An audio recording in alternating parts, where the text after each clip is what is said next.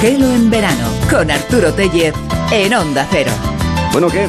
Disfruta como nosotros del atasco, porque nosotros estamos con usted en el atasco, para acompañarles. ¿eh? Y de todos modos, porque incluso en estas circunstancias que mi amigo Ricardo considera antinormales, ver un atasco en un regreso a lo cotidiano, a la residencia habitual, pues óigame, es una cierta normalización de la vida, ¿verdad? nos gusta ver atascos, es verdad. Y también nos gusta ver gente en estaciones de autobús, de tren, en aeropuertos, de ferries, de barcos, de cohetes espaciales, bueno, esto último no. Pero sí que nos gusta ver en ese tipo de, establecimientos, en esas instalaciones, la animación que hay estos días, porque queremos ver esos lugares repletos de gente, es un signo de vida, sí señor. Mucha vida nos da el choque de generaciones que llegará a este último y quinto partido esta misma tarde. De alguna manera nos podremos nutrir incluso de los amplios y vastos, con B, conocimientos de Observados, con Carlos Gil de Gómez, que tendrá momentos hilarantes como los del último gelo.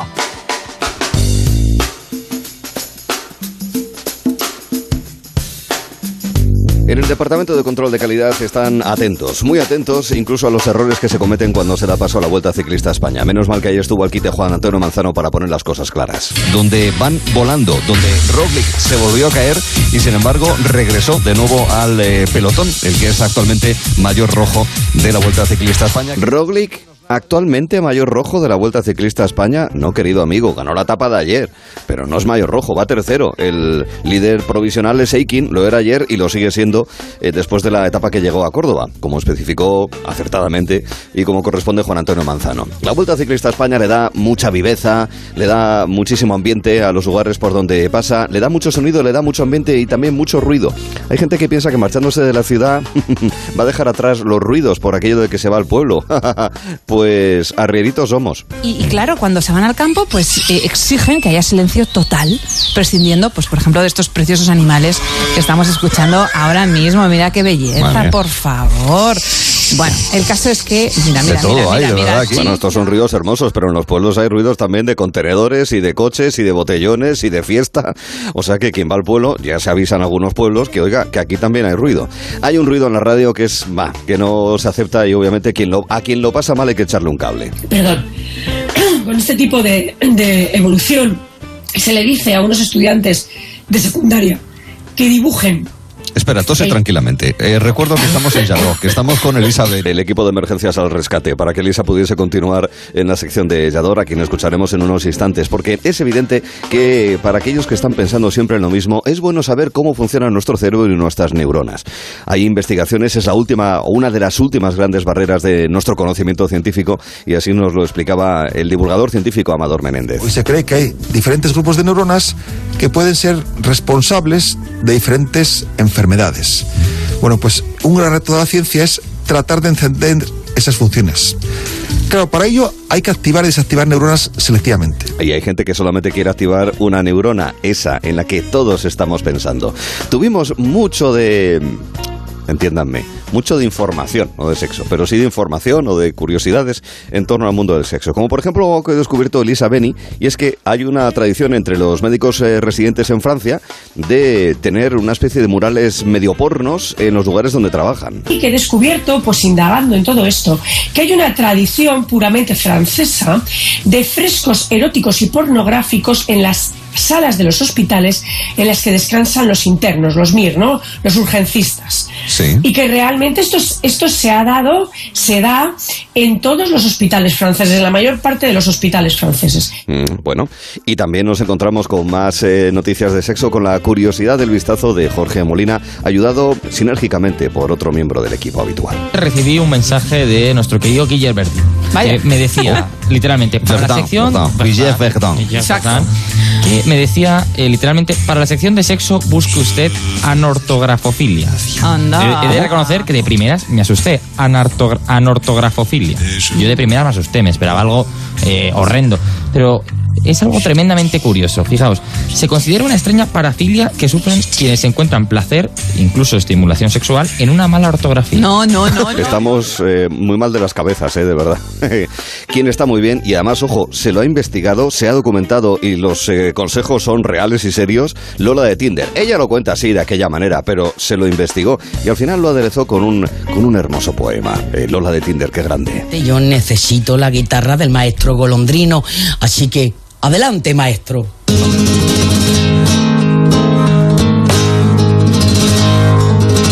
Que nadie se rinda buscando el amor jamás. Aunque tarde seis vidas en tener un match. Ahí está Lola de Tinder analizando las aplicaciones para enamorarse y para ligotear y para seducir. Y también cosas de la historia. Eh, entramos de alguna manera a clase. Nuestros amigos egiptólogos Teresa Bedman y Francisco Martín Valentín nos contaron cómo cuando estuvieron en Luxor esta pasada primavera, pues le dieron una clase a distancia a los guardiamarinas del buque escuela Juan Sebastián Elcano y además con una curiosidad que une el canal de Suez por donde ellos estaban pasando con nuestro país. Y entonces nos pidieron el, eh, si pudiésemos eh, dar una clase, porque como tú bien dices, durante la travesía de estos de estos nuevos marinos, ellos se están formando, o sea, es una carrera, una, eh, es una, hacen su carrera en, el, en el mar, pero la hacen, ¿no? Sí, es que concretamente a ellos les sorprendió mucho, Arturo, un tema, que es que con motivo de la inauguración del canal en 1869, pues el primer el primer buque de guerra que cruzó el, el, canal de manera institucional fue un buque de guerra español que era la fragata de hélice de tercera clase La Berenguela. Fíjate, conocimientos de propina. Y a propósito, hablando de propinas, contamos la historia de un empresario que dejó 4.000 euros de propina en un restaurante en Marbella y nos dábamos cuenta también de que el tema de las propinas, con tanto pagar con tarjeta, eh, puede resultar un problema para los habituales beneficiarios. Ahora hay menos propinas, claro, muchas veces dices, ¿cuánto es 19.80? Y entonces te ponen 19.80, ¿no? dices, bueno, ponme 20.30, ¿no? Para, claro. O sea, tener cuidado de pagar con tarjeta y dejar, pues eso, que tú consideres oportuno en, en la bandejita, digamos, en la que te pueden dar el cambio. El tema de las propinas, eh, esto espero que no haya venido para quedarse, porque se dificulta mucho, obviamente, un ingreso que para mucha gente es importante, ¿no? Y es muy importante también el cambiar el lenguaje y esas expresiones manidas como más lento que el caballo del malo. ¿De qué otra manera se puede decir lo mismo? Más lenta que la concesión de una subvención. Yo diría más lento que las actualizaciones de Windows. Más lento que el tren a Galicia o a Extremadura. Muy Te digo León Asturias también como es. Galicia no hay y Extremadura tampoco, así me voy a quedar también, es verdad. Bueno, allá veo un, un trocín, pero no sí, pero eso, que, pierdo tiempo. Yo, yo tengo tres. Venga, vale. Más lento que un barco en tierra, mm. más lento que un Commodore, que es una, sí. un ordenador de hace 40 años. pero mucho, pero muy viejo el Commodore, ¿eh? Y, y, más lento que subiendo el Angliru. Ah, la tienen para, para elegir. Hoy vamos a proponer para mucho ruido y pocas nueces. Y lo haremos en el vistazo. Ahora toca observados.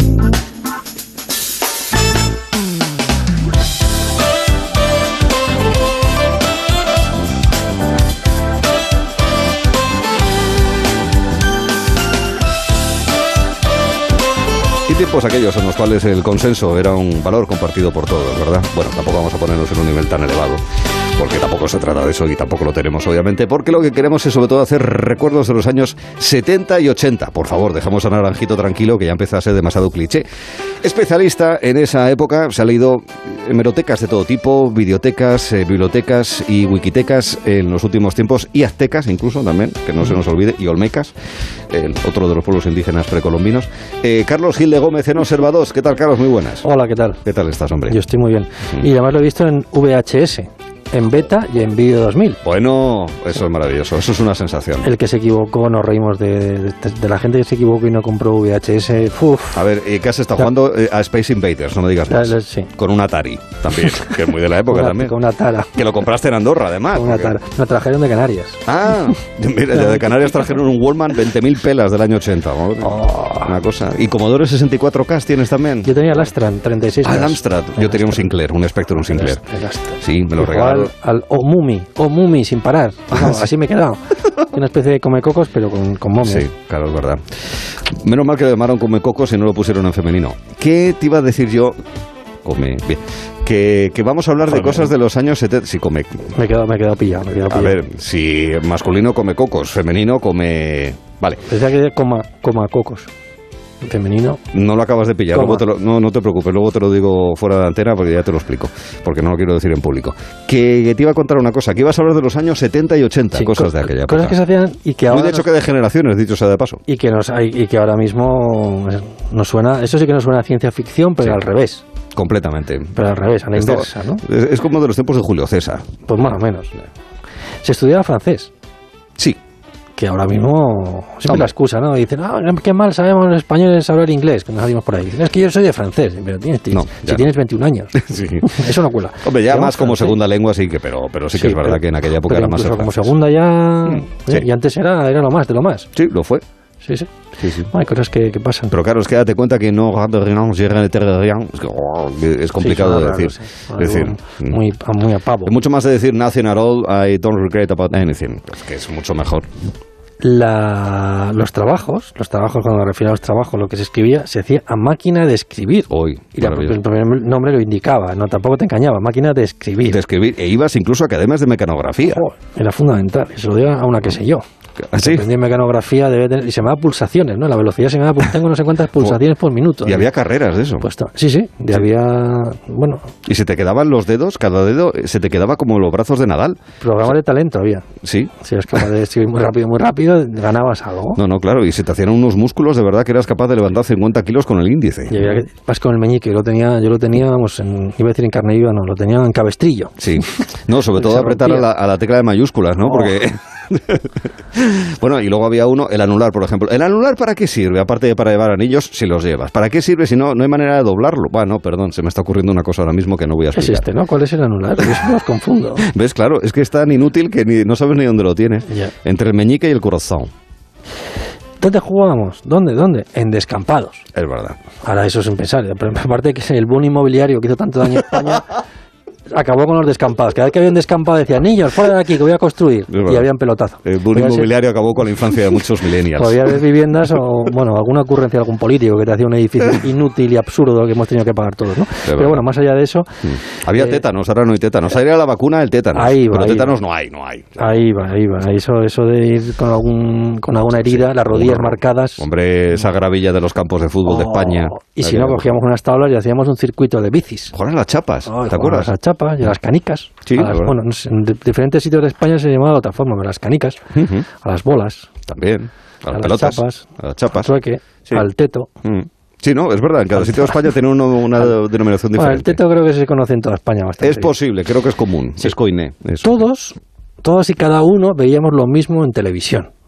Que Ah. eso nos unía, eso, eso creaba No como ahora. ad- adhesión. Yo ahora en el choque de generaciones, claro, como aquí No. cada uno ve que si una privada, que si una plataforma Claro. digital, que si una autonómica, claro, todas las autonómicas a la vez no puedes ver 17, o no, las que sean 12 o 13 autonómicas al mismo tiempo. No puedes, entonces no, no compartes ahí. Eso es lo que está rompiendo España, en realidad. Eso, Sí. la televisión. Eso- y, y no otras cosas. Eso y los cambios en la liga de fútbol. Eso También, también. Claro, que tocaba ver el coche fantástico, todo lo veíamos. todos. Pero en azul ya ni, ni hablamos. No, no quiero ni pensar cómo sería si hubiese habido Twitter en los tiempos del coche fantástico. Uh. Aquello sí que era trending topic. Marco, Mm, Marco. Marco. V, Sí. esas pintadas que había por la calle. La gente hacía una V. Compraba un spray rojo. Mm. Además, como eran sitios pequeños, todo el mundo sabía quién había hecho, porque era el único que habías comprado un, un spray rojo que se compraba solo para hacer trastadas. Nadie Sí. compraba un spray para nada bueno. Curiosamente no había ratas en aquella época, No, en pues los las tiempos de comían, V. Porque las comían. Claro. Nos dejaban ir a comprar. Solo a los niños. En aquella época era como, eh, vete, Qué vergüenza. vete. Además, ibas a comprar tabaco, alcohol. Da igual, porque decías, esto es para Juerga. mi tío. Y, y te daban. Completamente. era en cambio, Claro. Ibas a ver al abuelo jugando la partida y, y te daba dinero. y te daba dinero una pisicola. Sí. Sí, sí. y se fumaba mucho, se fumaba, bueno, se fumaba, pero además en, en cualquier sitio. El médico fumaba, el profesor fumaba, No, pero lo grave es que fumaban la la consulta. abuela bueno, lo fumaba, grave. la abuela fumaba. La abuela fumaba en pipa. no, pero fumaba en la consulta, Sí, sí. en el aula. La abuela, pues. pues, Y te recomendaba no fumar. Usted tiene que dejar de fumar. Sí. ¿eh? ¿Y usted? Claro. Sí, ¿Quién es el médico aquí? Yo. Pues entonces yo, yo decido, ¿no? Ya. Pero era otra época. Ahora yo creo que no se puede fumar. Bueno, creo que no se puede fumar ni en el cine. Que estaba como mal hace, visto. hace tiempo que no vas al cine. No, ¿eh? digo, la- digo los actores. Que casi no, Ah. hay, ta- no hay tabaco. No, no digo desde hace que no voy al cine. Hombre, Es que iba al cine, pero no, no, no veía la película nunca. Sí, la, la peli esta de George Clooney de hace unos años, ya en blanco y negro, de Buenas noches y buena suerte, no sé si se llamaba así, no me Buenas- acuerdo. Buenas noches. Eh, ¿Se llamaba así? No sé, digo, A me, ver, era que la me estaba que- despidiendo. Era en la que, en fin, eh, representaba a uno de los principales comunicadores periodísticos eh, norteamericanos en los años 60 y demás, y terminaba siempre el informativo diciendo buenas noches y buena suerte. Es que no me acuerdo cómo se llama la película. Es tanto rato Así, fumando. se titula así. ¿Se llama así? Es que no, no me acuerdo, fíjate. Sí. Me acuerdo de la película, pero no del título. Yo no lo he visto, pero se titula así. bueno, pues... ¿Cuántos, pues er- ¿Cuántos éramos en clase? Jo, 40, 40. 40 y pico. Y ahora te dicen, es que hay una ratio de 25. Bueno, ya, y entonces Y nosotros éramos, una rata de 40 y pico. Y nos sabíamos los nombres y los apellidos de todos y cada uno de la gente de la clase. Aunque todos tenían mote, o teníamos. sí. ¿no? Pero, ¿Ah, sí? Oye, eso lleva, sí. Lo que pasa es que a ti no te lo decían, pero seguro que tenían, Ya. como, como todos. Como en los pueblos, ¿eh? Que en los pueblos Oh. hay mucha gente que no sabe el mote que tiene. Sospechoso. No sabes el nombre que que tiene. no te lo sabes. Y algunos no saben ni el padre que tiene. También. Pero éramos, éramos un puñado ahí, claro, el, los- era el, Baby paraíso, boom. el paraíso de los piojos. Por eso ¿Quién se no tardó tenía tanto en la, por eso en junio se tardó tanto en la vacuna, porque éramos mogollón. Éramos mogollón, claro. Claro. Y además yo creo que estábamos muy inmunizados, porque tan, entre el tétano, los descampados, el chándale táctil, Completamente. y ahí no teníamos ahí ni nos pillamos nada. La invención del papel film, que en aquella vi, época te, te rodeaban como si fuese celofán. Celofán. El Celofán, celofán. celofán. El Sí, celofán, el papel, papel El de calcomanía. y cosas El, el bollicao. El bollicao. No, bueno, eso todavía... ¿Todavía queda? Sí, ¿Todavía hombre. Es que una vez que cortas te parece que los cuadernos rubios, los conguitos, no, sí que Pero existen, están, hombre. Bueno, pero están re- retu- Pero metro y medio. están tuiteados un poco, ¿no? Tuneados. Están, Es bueno, es que están actualizados. actual, ¿no? Claro, es que Pero- ahora dan un toque digital Digital, sí. y 3D. Digital Plus.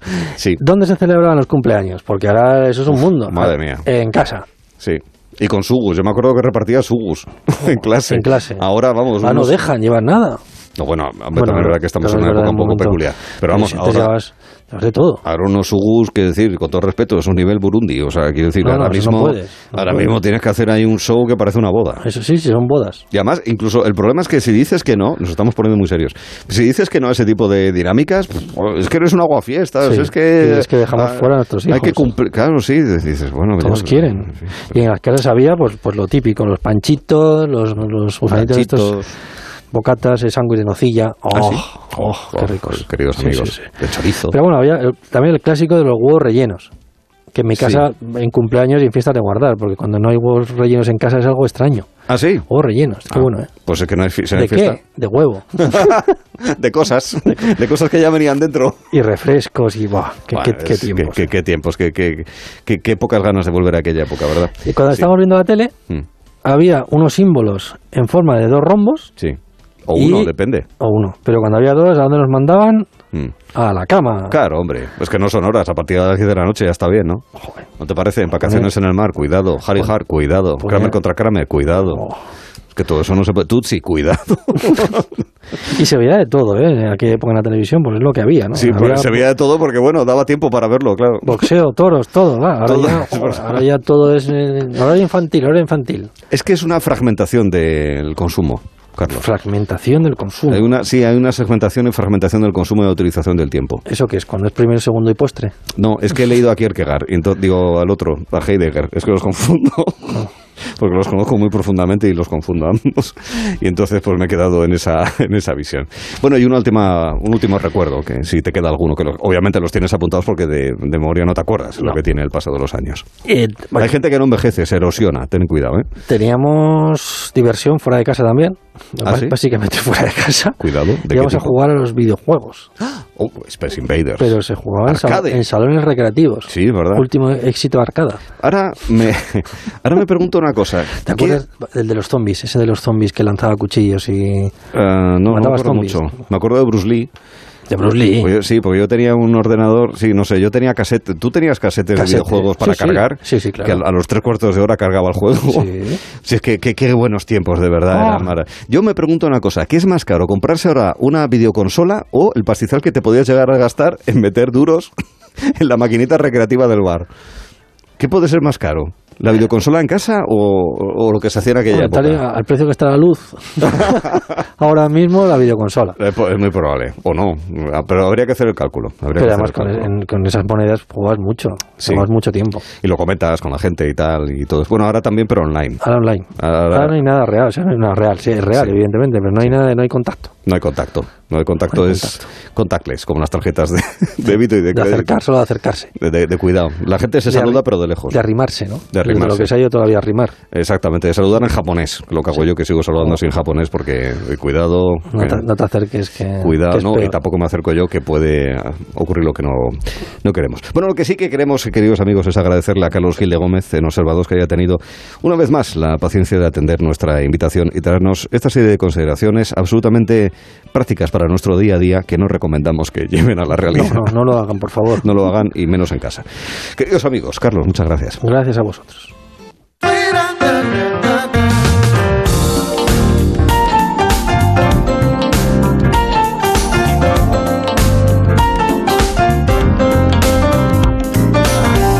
Hasta luego, Carlos, gracias. Reconozco, no sé si nos volveremos a ver. Bueno, el choque de generaciones es una referencia. Ahí nos encontramos con gente que hace ruidos al levantarse de la butaca, ¿verdad? Cuando uno tiene una cierta edad. Ya empieza a calcular cuánto meter en el plan de pensiones cuando se jubile con pronto, 84 años y 52 cotizados. Y cuando uno ya piensa que todo el mundo sabe el nombre de los mosqueperros, cosa que no ocurre. En la otra banda están aquellos que no han hecho jamás una llamada telefónica en una cabina, que jamás han actualizado la cartilla del banco, es una cosa muy antigua. No preguntan a nadie dónde se va a tal sitio, para eso ya van con GPS incorporado, y no entienden el concepto de papel continuo. Ni siquiera han enviado un fax, provetinos. Bueno, apenas tres puntos de diferencia y seis preguntas en juego. A las cinco, el desenlace.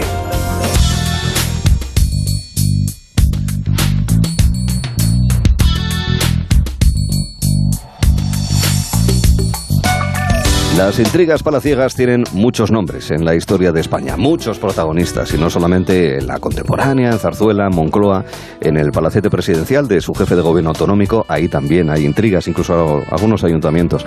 Antes incluso de Francis Underwood, el eh, presidente de House of Cards, la serie americana que protagonizaba Kevin Spacey y Robin Wright.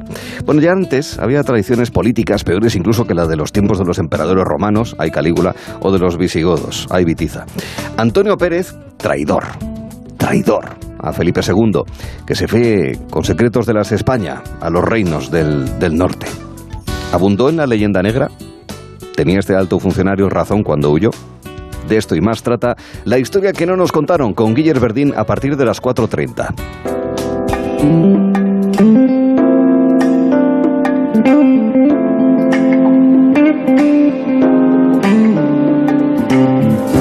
último tramo de Gelo lo dedicamos a megaviajeros. Hoy vamos a escuchar a un casuario, a los pingüinos emperador y otras aves que van a estar en el recorrido por Oceanía y la Antártida que nos hace el hombre de muchos senderos, Daniel López Velasco.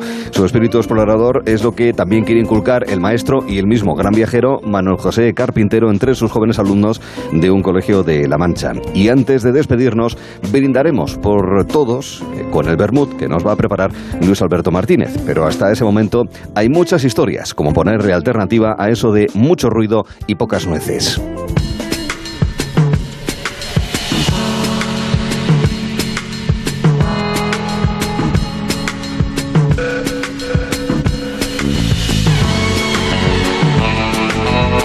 Aquí estamos Manolo y Ramón, que para los más avezados... Bueno, voy a preguntarle a, a Manolo, que es más alto que yo, que soy Ramón. Manolo, eh, ¿tú sabes quiénes son Manolo y Ramón? Mm, nosotros, ¿no? Exacto, sí, pero no sabes quiénes son. No. Y si yo te... No te voy a cantar, simplemente te voy a decir...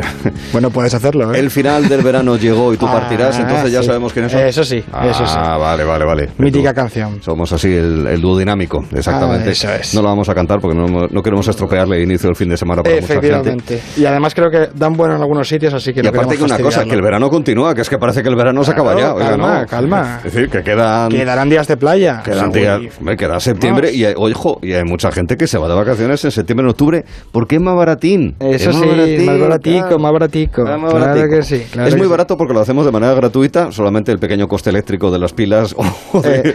o de la red de la radio, o de su aparato de teléfono móvil, su tablet, etc. Eh, la previsión de tiempo para mañana comenzando, como es habitual y norma, en Galicia. Nos vamos a, para empezar hasta La Coruña, en Riazor, nublado todo el día, 24 de máxima y a 17 el agua del Atlántico. En Asturias, Carreño, la playa de Xivares, despejado todo el día, 23 de máxima y a 19 el agua. por Cantabria, Castro Urdiales, la playa de Oriñón, despejado todo el día, 22 de máxima y a 21 grados el agua. miramos al País Vasco. La playa de Zarauts, sol todo el día también, 23 de máxima y a la misma temperatura el agua. Estamos en Cataluña. En Matarola, playa de del Varador, eh, sol, in- sol por la mañana, nubes por la tarde, 29 de máxima y a 28 el agua. La previsión de la Comunidad Valenciana. En Torreblanca, el cargador, sol y nubes por la mañana, por la tarde imperarán las nubes, 29 de máxima y a 28 el agua. ¿En la costa de Murcia? Los Alcázares, la playa del Espejo, sol todo el día, 34 de máxima y a 28 si queremos darnos un baño. Andalucía Mediterránea. Eh, nos vamos hasta Almería, la playa de Retamar, sol y nubes por la mañana, por la tarde despejado, 31 de máxima y a 28 el agua. Mediterráneo Atlántico, perdón, espera, Andalucía Atlántica. Eso es,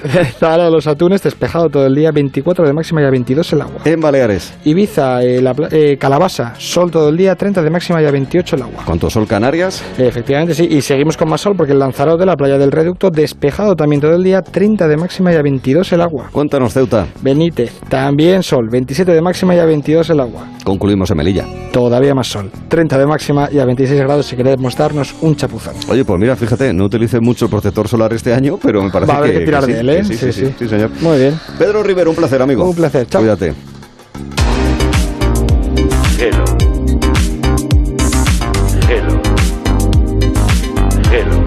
3 a 7 en Onda Cero. Hello. Hello. Con Arturo Tellez en Onda Cero. Hello. Gracias, hasta luego. Qué bien. Acabamos de llegar a la casa de la playa y hoy mismo pueden venir de Securitas Direct a instalarnos la alarma. Qué rápido todo. Una atención muy profesional. Me han explicado todo muy bien. Normal que me la recomendara todo el mundo. Confía en Securitas Direct, la compañía líder en alarmas que responde en segundos ante cualquier robo o emergencia. Securitas Direct, expertos en seguridad. Llámanos al 945 45 45 o calcula online en securitasdirect.es. Hay épocas en las que nos encontramos más cansados. Revital te puede ayudar. Revital contiene ginseng que ayuda a mantener la energía y vitaminas C y B5 que ayudan a disminuir el cansancio. Y ahora para tus defensas, Revital Defensas, de Pharma OTC. En Carrefour y Carrefour.es 3x2 en más de 5.000 productos. Como en las pizzas restaurante Dr. Edgar, comprando dos, la tercera te sale gratis, solo hasta el 9 de septiembre. Carrefour, patrocinador principal de la vuelta. ¿Nervioso por la vuelta al trabajo? Tranquilo, toma Ansiomet. Ansiomet con triptófano, lúpulo y vitaminas del grupo B contribuye al funcionamiento normal del sistema nervioso. Ansiomet, consulta a tu farmacéutico o dietista. Onda Cero Madrid 98.0 ¿De qué madera son tus sueños? Saborear la victoria de un campeonato de golf mientras limpio la madera de mi drive. Ron Añejo Dos Maderas, el único ron de 8 años que se añeja en el Caribe y recibe una segunda crianza en valiosas barricas de Jerez. Dos Maderas. ¿De qué madera son tus sueños? Disfruta con un consumo responsable. En Naturtierra llevamos 40 años haciendo de lo natural algo perfecto, complementando tu alimentación para que sea la más saludable. Encuentra tu producto Naturtierra en supermercados y grandes superficies. Naturtierra complementa tu vida. Complementa tu vida. Naturtierra. ¿Problemas de humedad? Iberdeco Humedades es la solución. Devolvemos la salud a tu vivienda con nuestros tratamientos antihumedad definitivos, de principio a fin, hasta 30 años de garantía. No lo pospongas más. Solicita ahora un diagnóstico gratuito en iberdecohumedades.es 910 31 10.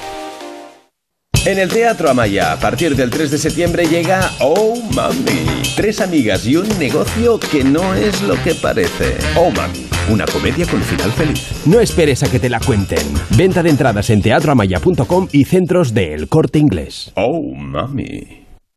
Venga a las rebajas de Muebles a Dama. Precios insuperables con la misma calidad de siempre, en una gran variedad de estilos y modelos, con su habitual trato amable, transporte y montaje gratuitos y la mejor financiación. Todo lo bueno de Muebles a Dama, pero ahora con rebajas. En General Ricardo 190 y en la web mueblesadama.com. Muebles a Dama.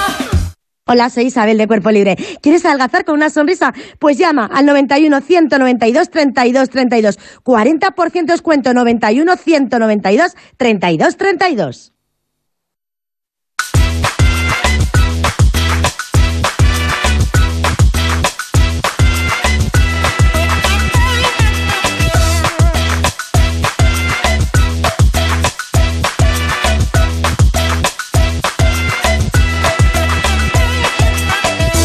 En el vistazo y le vamos a poner, es un reto que nos hemos planteado día a día y que nosotros también hemos recogido alguna que otra idea en arroba verano OC, a mucho ruido y pocas nueces. Sí, somos muy de nueces, pero también sabemos que hay gente alérgica a las nueces y a otros frutos secos y a otros alimentos y podemos, pensando en ellos, consideramos que también esta expresión, que es muy bonita, de hecho sea de paso, pues le podemos dar un toque bien diferente. Lo vamos a hacer con Cristina Begorri, coordinadora de producción de Jero en Verano. Hola Cristina, muy buenas. Muy buenas tardes, Arturo.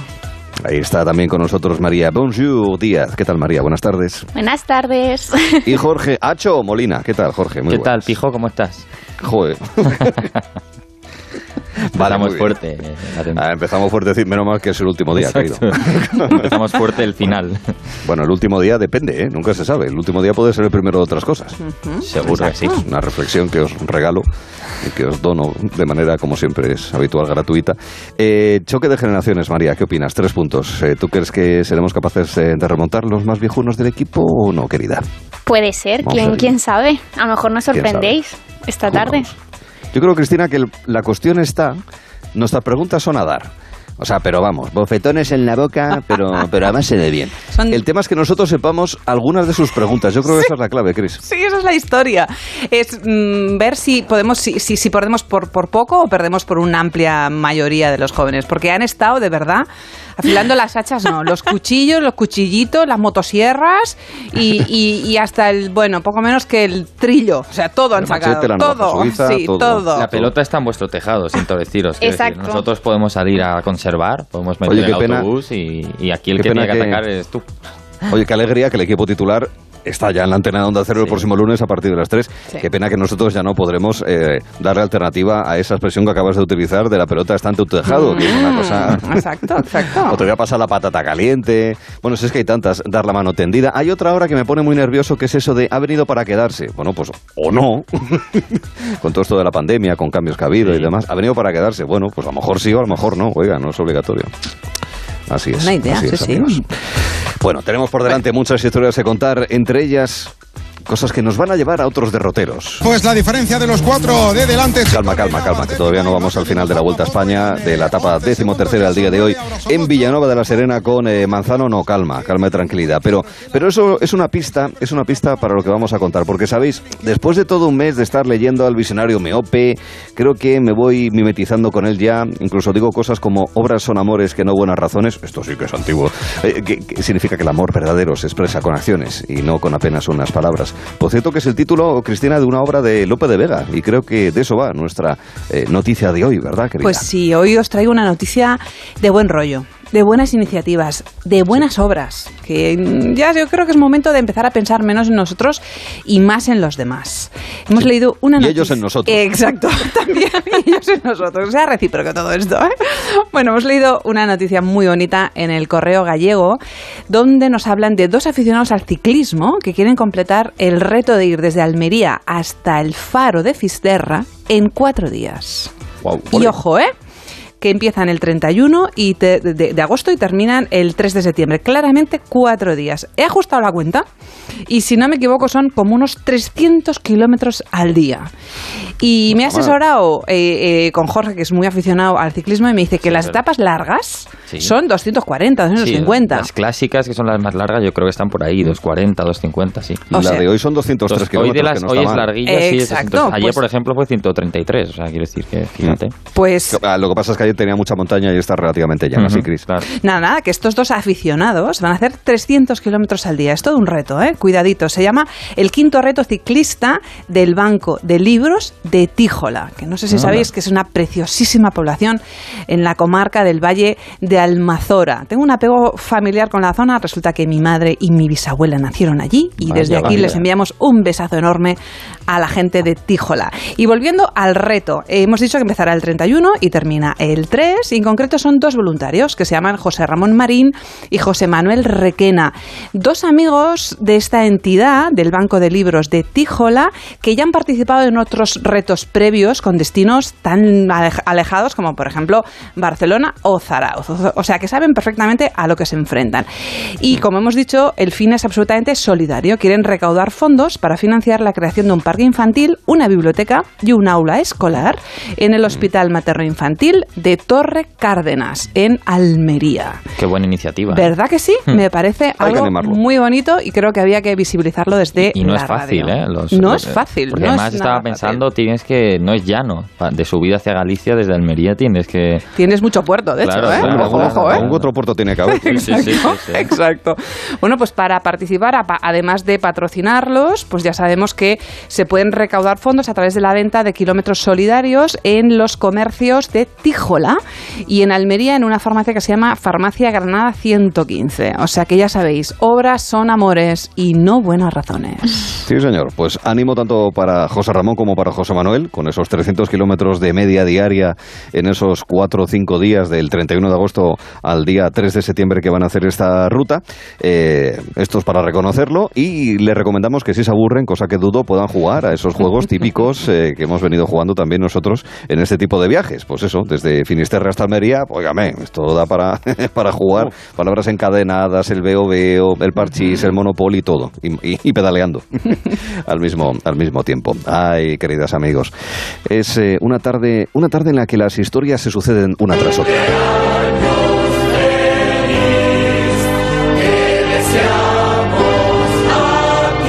Cumpleaños, ojo, por ahora que sepamos, hombre, alguien en la audiencia cumplirá años. Felicidades, alguna. Seguro. Pero de los que estamos en el equipo de colaboradores, en principio que sepamos, pues no. Pero sí que queremos hablar de regalos, que son importantes los regalos, María. Eh, sí, eh, hoy es un día de despedidas, despedimos Gelo en verano por este año, aunque eso no significa que sea una despedida triste, nos hemos divertido bastante durante estas cinco semanas, yo creo. Mm, muy mm. bastante, diría yo. sí, la verdad que no lo he pasado muy bien. Muy eh, igual que termina la, eh, la, época de algunas cosas, como hoy el programa, pues empieza la de otras nuevas. Por ejemplo, apuntarse a un gimnasio, por ejemplo, empezar en un nuevo trabajo, un concurso en la tele, una serie. Dormir más. sí. Dormir más. El curso escolar, que empieza en septiembre, muy importante. Y justo eh, de los cursos académicos os voy a hablar. En concreto, cuando estamos en la universidad, Jorge y yo lo sabemos bien, eh, muchas veces decidimos emprender una gran aventura llamada Erasmus. ¿Ah, sí? sí? que sabéis qué es eso de irse a estudiar a, fuera de España, vamos. Eh, nos solemos ir, depende del país al que vayamos, en agosto-septiembre. Bien, pues como otros, como otros muchos estudiantes, este año lo hará un chico, un usuario de Twitter que se ha hecho viral en la red social. Ah. Sí, pero no, no porque se vaya, eso no es lo anecdótico. Lo anecdótico es eh, el regalo que le ha hecho, que le ha regalado su madre para que se lleve al Erasmus. Atención, que esto promete A ver, a ver. ¿Qué podrá ser? ¿Qué será? ¿Qué, será? Pues nada más y nada menos que un recetario. Hombre, no. No, por favor, señora. Muy bueno, ¿no?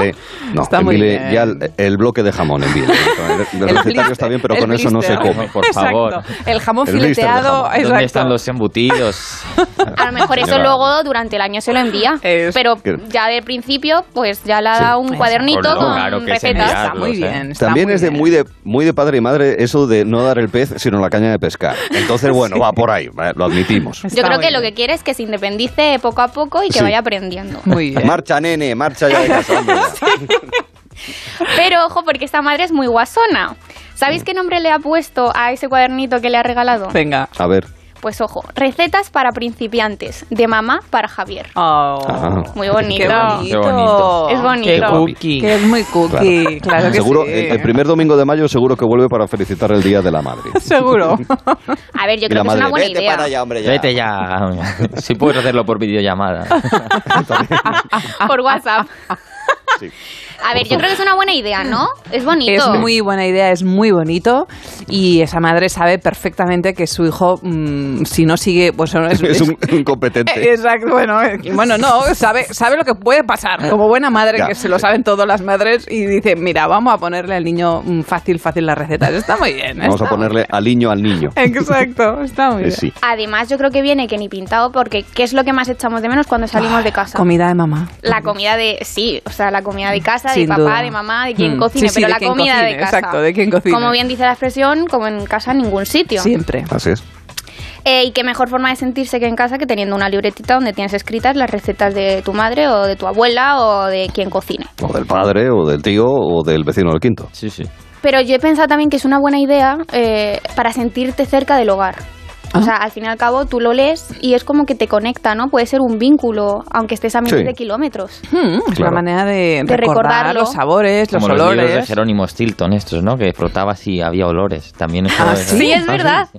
Esos libros eran súper chulos porque eran novelas y entonces estaban ambientadas en mundos Sí, sí, eh, sí. inventados y por Ah. ejemplo había un mundo que era pues el típico como el infierno, ¿no? De fuego y entonces eh, frotabas un libro, en una página del libro y olía azufre. Ah, qué bueno. Sí. Era súper chulo. Qué Oye, bueno. qué, qué pregunta de choque de generaciones más Qué buena has perdido, ¿eh? sí. Enhorabuena. Una Mira, gran Pues no te pregunta. he pensado, he pensado hacerla Sí, algún pues día, que pero no la he hecho. Pues ya no. Ni de- exacto, ya no. O sí, quién sabe, le puedo dar una vuelta. Ah, es verdad, le puedes dar una Darle una vuelta. vuelta de tuerca puede ser también un- una buena Una buena expresión, expresión, para cambiar, eh, Arturo. Para el año que viene Oye, ya. Sí. Pero- ¿Erasmus habéis, habéis hecho, os planteáis? María, tú Erasmus en... Yo no he hecho Erasmus, pero sí tengo amigas y amigos que, que se han ido a Que Erasmus. lo han hecho. Vale. Hmm. ¿Tú, Jorge? Pues fíjate, a mí me lo dieron para hacerlo en, en Milán. Hace justo iba a hacerlo este este invierno, de vamos de, de enero a, a- a mayo, pero me lo cancelaron por, por la COVID. Bueno, Ya. lo cancelamos nosotros porque con la COVID pues era bastante un follón. Sí, era un follón. y Entonces al final ¿Tú, nos quedamos aquí. No, no, no, no, no. Y la verdad es que es de esas cosas que me arrepiento de no haber hecho. Mm, Un Erasmus. claro. Creo que es una experiencia magnífica. Claro. También tenía que haber oportunidad. Yo fui Erasmus con sorte, de alguna manera. Lo viví en la ausencia y ¿Ah, la sí? soledad. Pero sí, pero bueno, pero está bien. Yo creo que debe ser una experiencia muy chula, ¿eh? Lo, de, lo del Erasmus y, Sí, sí. y demás. Y además desde España, igual que hemos recibido mucha gente, también muchos españoles, que es uno de los países más emisores de estudiantes Erasmus. Lo cual, pues es algo que te enriquece. La verdad es que es una pena. Pero hoy David, también nos podemos apuntar, matricular otra vez, ¿verdad, Cris? Claro que sí, Y ¿no? hacerlo con, ¿Te con 50. imaginas? ¿eh? Cristina en el fondo está haciendo un Erasmus aquí en Yo Madrid. estoy haciendo un Ah, sí, Erasmus, sí. sí. Estoy haciendo, estoy haciendo un poco eh, el, el año en Madrid. Llevas vida de estudiante. Llevo vida de estudiante. Comes, comes siempre tarde. Como tarde, duermo poco, Exacto. salgo mucho. No, de hecho, no se me cae el- el ca- la, la casa encima, Exacto. viajo más que la piqué. Pues Claramente soy muy Estás estudiante. haciendo un poco un Erasmus. Tienes toda la razón, ¿será que- Jorge. A lo mejor no hace falta que vuelvas a pedir. Igual no hace falta que me vuelva a casa entre una cosa y la otra. Esto es, esto es como un campamento sin monitor. Totalmente, es, un campamento sin monitor. Bueno, a lo mejor podríamos de ir de Erasmus a los siguientes lugares.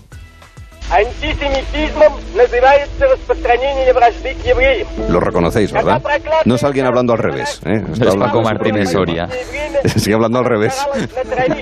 Tampoco es Panocho, eh, Jorge, tranquilo. No, no, no, eh, es eh, Vladimir Ilich Ulyanov al que eh, en el Politburo conocían como Lenin. en fin, el eh, precursor de la eh, ideología totalitaria comunista que se ve, de la cual existen nostálgicos y, y añoran, en fin, nostálgicos de, de los totalitarismos los hay en todas partes, fíjense, porque hay un territorio en Europa muy peculiar del que teníamos cierta noticia, pero ahora con el sorteo de la Champions de ayer como que todavía más, ¿verdad, Jorge? Con- con- es verdad, es- estás en lo cierto.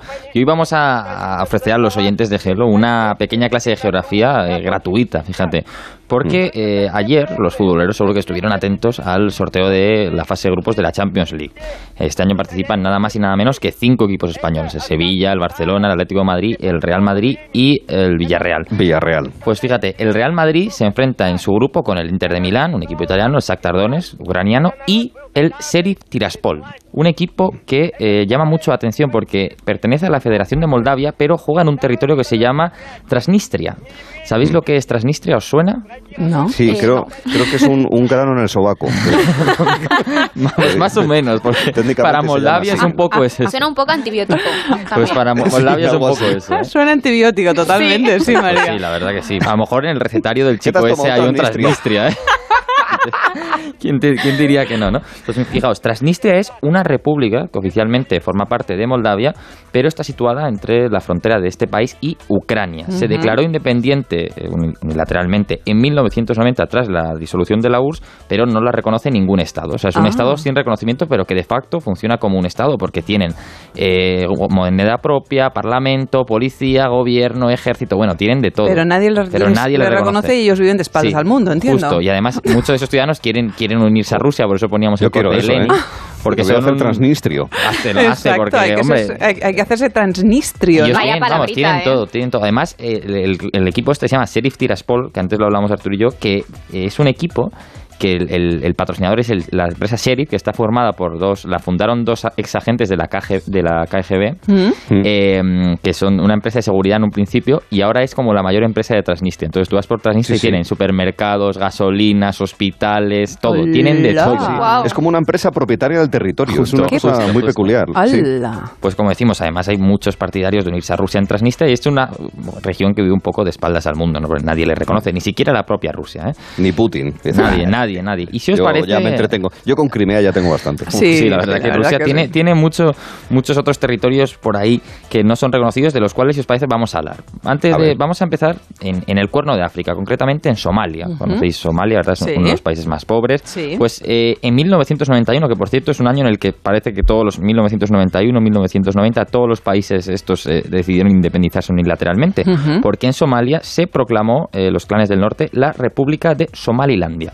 Es un territorio que no es reconocido por ningún país, por nadie, y eh, tiene, sin embargo, un mejor desarrollo económico y más estabilidad política que en Somalia. De hecho, tiene hasta Por eso, elecciones porque no lo reconoce nadie. Justo, justo, justo. es que hay otros países, por ejemplo, a, a Transnistria se le reconoce pues otros países como Somalilandia o países que no son reconocidos, pero se reconocen entre ellos. Pues Somalilandia Ya. no le Es reconoce como Eurovisión, nadie. ¿no? Que se votan entre ellos. Exacto, Eurovisión. Justo, justo, justo. Pues Somalilandia, en Somalia. Vamos a otro.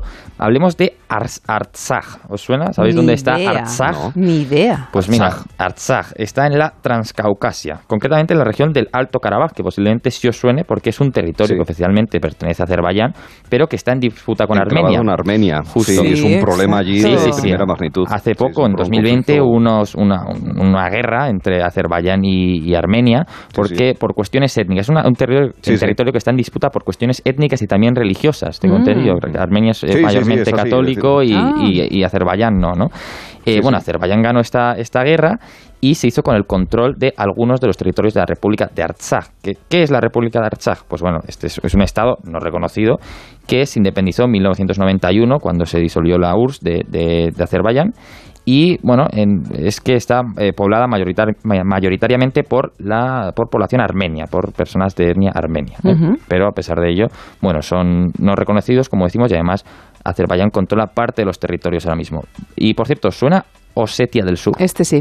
Sí. Osetia del Sur Eso también está por ahí. Está en el Este sí, Cáucaso, ¿no? está por el Cáucaso, ¿no? ¿Esto? Osetia del Sur también está Sí. por el Cáucaso y es junto a Abjasia y Transnistria, ojalá los nombres, los únicos territorios que reconocen a la República de Artsaj, de la que estábamos hablando, ¿no? Mira.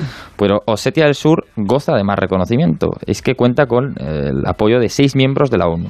Rusia, Nicaragua, Venezuela, Nauru, Nauru eh, Tuvalu y Siria. Estos seis miembros y luego aparte algunos otros países no reconocidos.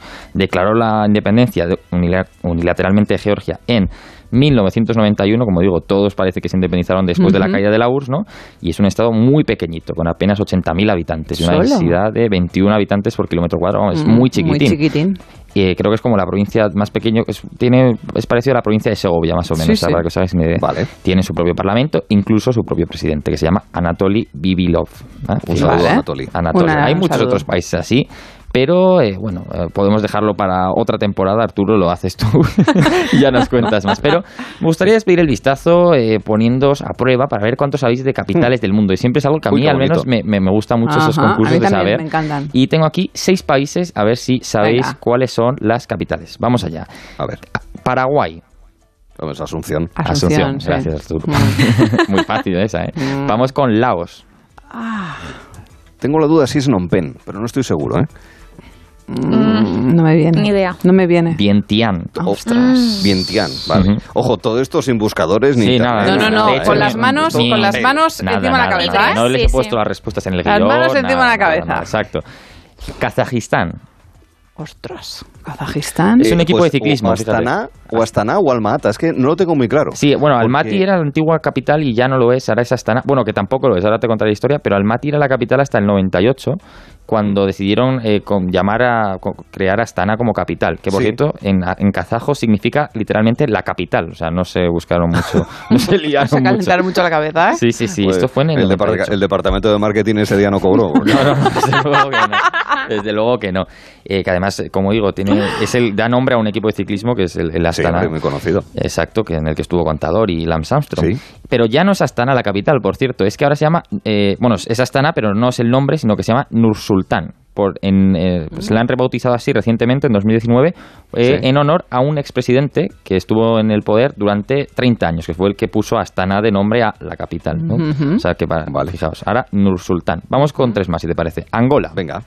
Luanda. Luanda, sí. Muy bien. Luanda, que por cierto es la ciudad más cara del mundo. No sé si sabéis esto. No. Lo he Sí, mirado eso yo dicen. antes. ¿De verdad? Es la ciudad más cara del mundo. ¿Luanda? Luanda. Es que debe haber tal desigualdad Claro. que en claro, promedio. Claro. Lo, lo- lo he visto antes, me sonaba ya haberlo leído, pero hoy, hoy lo he vuelto a leer y me ha sorprendido muchísimo. Yo Vamos, sobre todo lo recuerdo por unos amigos que fueron a Luanda y decían hace de esto 13 años que decían que estaba lleno de chinos, que se ve que Sí, China tiene muchísima presencia Sí, en sí, sí, África. Básicamente porque necesita petróleo y se ve que les eh, cambiaban petróleo por eh, carreteras. Y Correcto. entonces enviaban a obreros chinos. Cuenta la leyenda, pero esto es una leyenda que es, a lo mejor eran presos. Pero bueno, esto es una leyenda. ¿eh? no, no, pero es verdad, están En- invirtiendo igual en Etiopía, Sí, también sí, lo están está. haciendo. sí. En Etiopía, que fíjate, eso. Sí, el, el tema del famoso barco este que se quedó ahí atascado en el canal de Suez podría estar vinculado a los intereses que tiene China en Etiopía, el control de los recursos hídricos sí. que luego bajan hasta Sudán y Egipto, pero bueno, esto es una cuestión Y en Afganistán. más del orden mundial que del vistazo. Pero sí. Un saludo a nuestros amigos del orden mundial. Vamos con una complicada, porque Venga. la gente suele pensar, bueno, os la, os la lanzo y ya luego vemos, que, según lo que digáis, la explicación cuál es. Bolivia. ¿No es la paz? No es la paz. Es la paz. No, es No la es paz. la paz. La- Es- la- ahí es a lo que voy. suele pensar que es la no paz. es la Mm, paz. qué malvado el Jorge Molina. No, hombre, claro. Ha puesto a prueba, claro, Hombre, malvado. que, que empieza con Paraguay. Es, es la que, es la que se, es la que, increchendo. es la que se cree, efectivamente, la paz. Claro. Y no es la paz. Pero no, es, la Ahora paz. os voy a explicar no, brevemente no es la paz. No me viene ahora, pero no es la es paz. te Sucre, digo yo. es Sucre. Ah, Sucre. Mira, la Paz es la sede de los órganos ejecutivo, legislativo y Ah. electoral, pero eh, Sucre es la verdadera capital constitucional y además la sede de los órganos judiciales, ¿no? Ah. Y por cierto, ni La Paz ni Sucre son las- la ciudad más importante del país, que es Santa Cruz de la Sierra, que es la más poblada y el motor económico de esta nación. Ujú. Y una última que yo, eh, si la acertáis de verdad, os doy un título cum laude o algo por el estilo. Ujú. Capital de Kirguistán. Uf, ni idea. ¿Por qué no has preguntado que alguna de Europa? Ni me Porque suena. es muy ¿eh? fácil. Iba a poner Letonia, pero digo, todo el mundo sabe cuál es la de Letonia. Kirguistán. Un saludo desde aquí a Félix José Casillas y Sí, Marta que se García lo Ayer, sabe, que por las mañanas tienen este juego desde hace tiempo. Exacto. Eh, yo diría Tashkent, pero no estoy nada seguro. ¿Es capital de alguno de esos países? De Sí, Asia pero esa yo creo que es de, de, de Turkmenistán, me suena, ¿eh? Estoy tirando memoria. Mm, No lo sé. Esta es mismo no-. No, lo recuerdo. De Ni es Ah, Bishkek. ¿Cómo es? Sí, ah. Bishkek. Bishkek. B-I-S-K-E-K. Sí. ¿Y la capital de Claro. Chiquitistán, sabéis cuál es? Chiquitistán. Sí. Chiquito de la calzada. Barbate. Barbate. Bueno, amiguitos, muy bien. Eh, ¿Capital de Kirguistán, entonces? Bishkek. Biscuit. Bishkek. Bishkek. Vale. Eso ya no se te Esto es un apunte importante. Ay, que me quedo sin tiempo y quiero hacer el reto. Venga. Yo os voy a contar, yo os voy a contar una cosa. A- ahora, a día de hoy, en realidad no hace este ruido, pero de antiguo sí. Sí, sí, sí, sí, queridos amigos. Es así como un proyector de, de cine. Ya no se hace este ruido porque... ¿Por qué no? Porque ahora es un proyector digital y no hacen este ruido tan bonito de los proyectores de cine. Pero es que os quiero apuntar dos o tres cosas que me han llamado la atención. He leído en el Faro de Vigo que reabre los multicines norte, que es de estos cines que ocurren en muchísimas ciudades de España que, además de las complicadas situaciones derivadas de la correspondiente pandemia, pues en este caso, eh, el próximo 8 de septiembre, después de haber cerrado en marzo de 2020, van a volver eh, a abrir este cine, que es de esas salas que eh, proliferaban en los centros de las ciudades y demás y que poco a poco pues han ido desapareciendo por otro tipo de propuestas de salas comerciales más amplias, más en centros comerciales, en las afueras incluso. Y luego además el problema de las cuestiones derivadas del control de la COVID, donde ha habido algunas regiones y así se mantiene, incluso con recursos judiciales eh, denegados básicamente contra las decisiones de las comunidades autónomas, como ha ocurrido en la Comunidad Valenciana o en Asturias, que prohíben comer en las, eh, en las salas de cine. En algunos sitios, al menos a mediados de julio, en Castilla y León, sí que se podía comer palomitas mientras estaba viendo, que te digo yo, pues eh, de- a todo tren destino Asturias, la, la peli de Segura. Lo están es. poniendo ahora en el cine. Así es, así es. Pero mira, fíjate, por ejemplo, en Tenerife avisan de que las salas de cine independiente advierten de su desaparición debido a las restricciones eh, COVID. Bueno, pues son cuestiones del día a día que nosotros trasladamos en el vistazo. Ahora tenemos un reto, que es decir, de otra manera, aquello de mucho ruido y pocas nueces.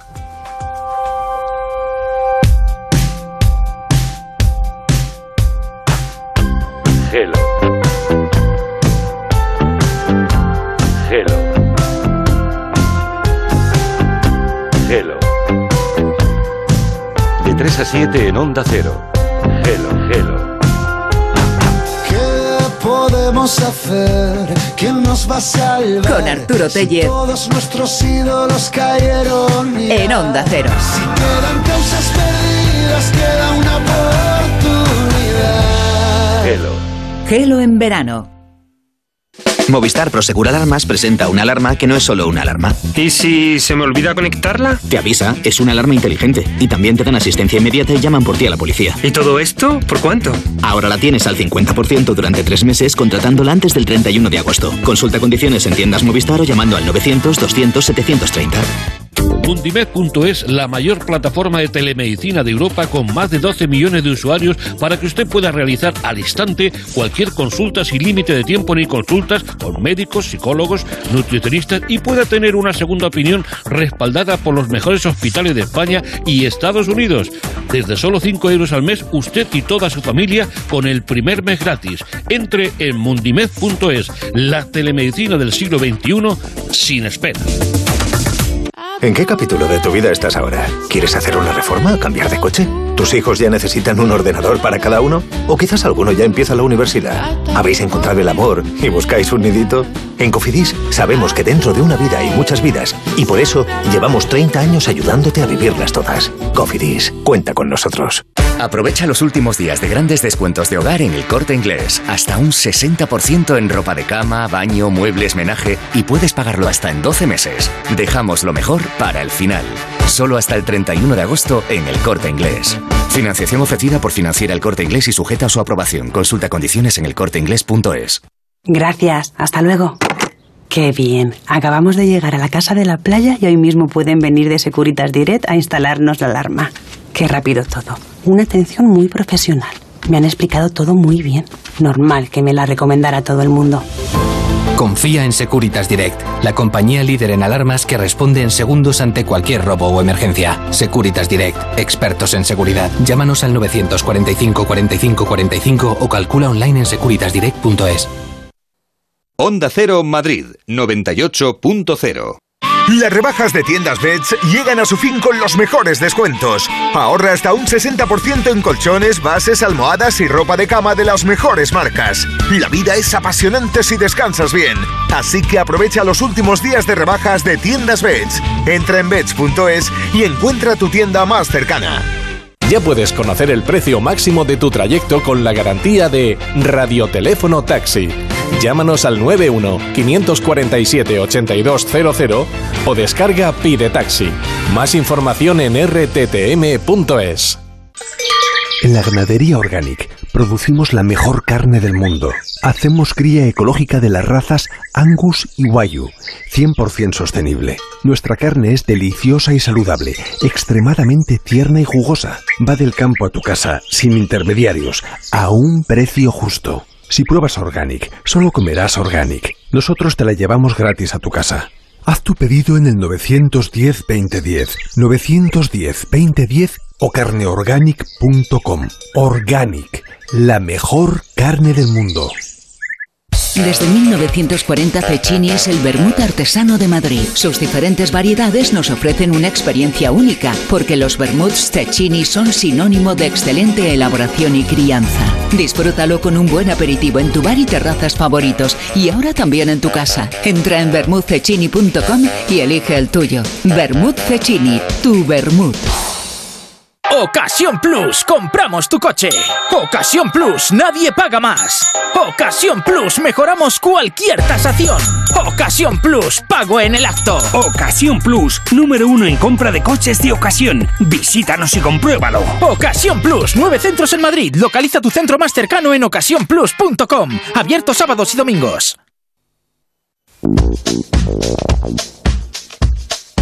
En un minuto, otra manera de decir mucho ruido y pocas nueces. Cristina primero. Pues mira, para mí es mucho lirili y poco lerele. Que decimos mucho, ¿verdad?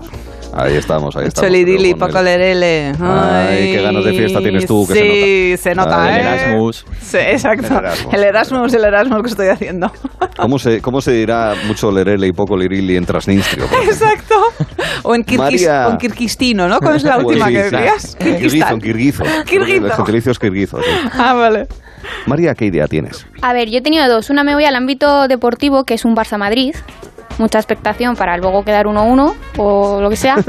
y luego eh, mucha nota para tan poco cerebro. Anda. Muy oh, bien, qué bueno vale. también, ¿eh?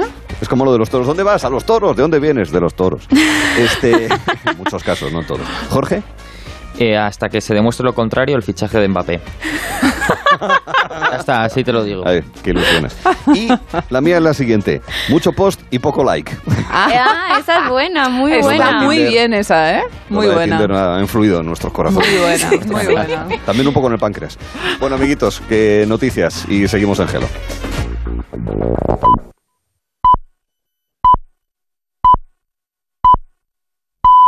Las 4, las 3 en Canarias.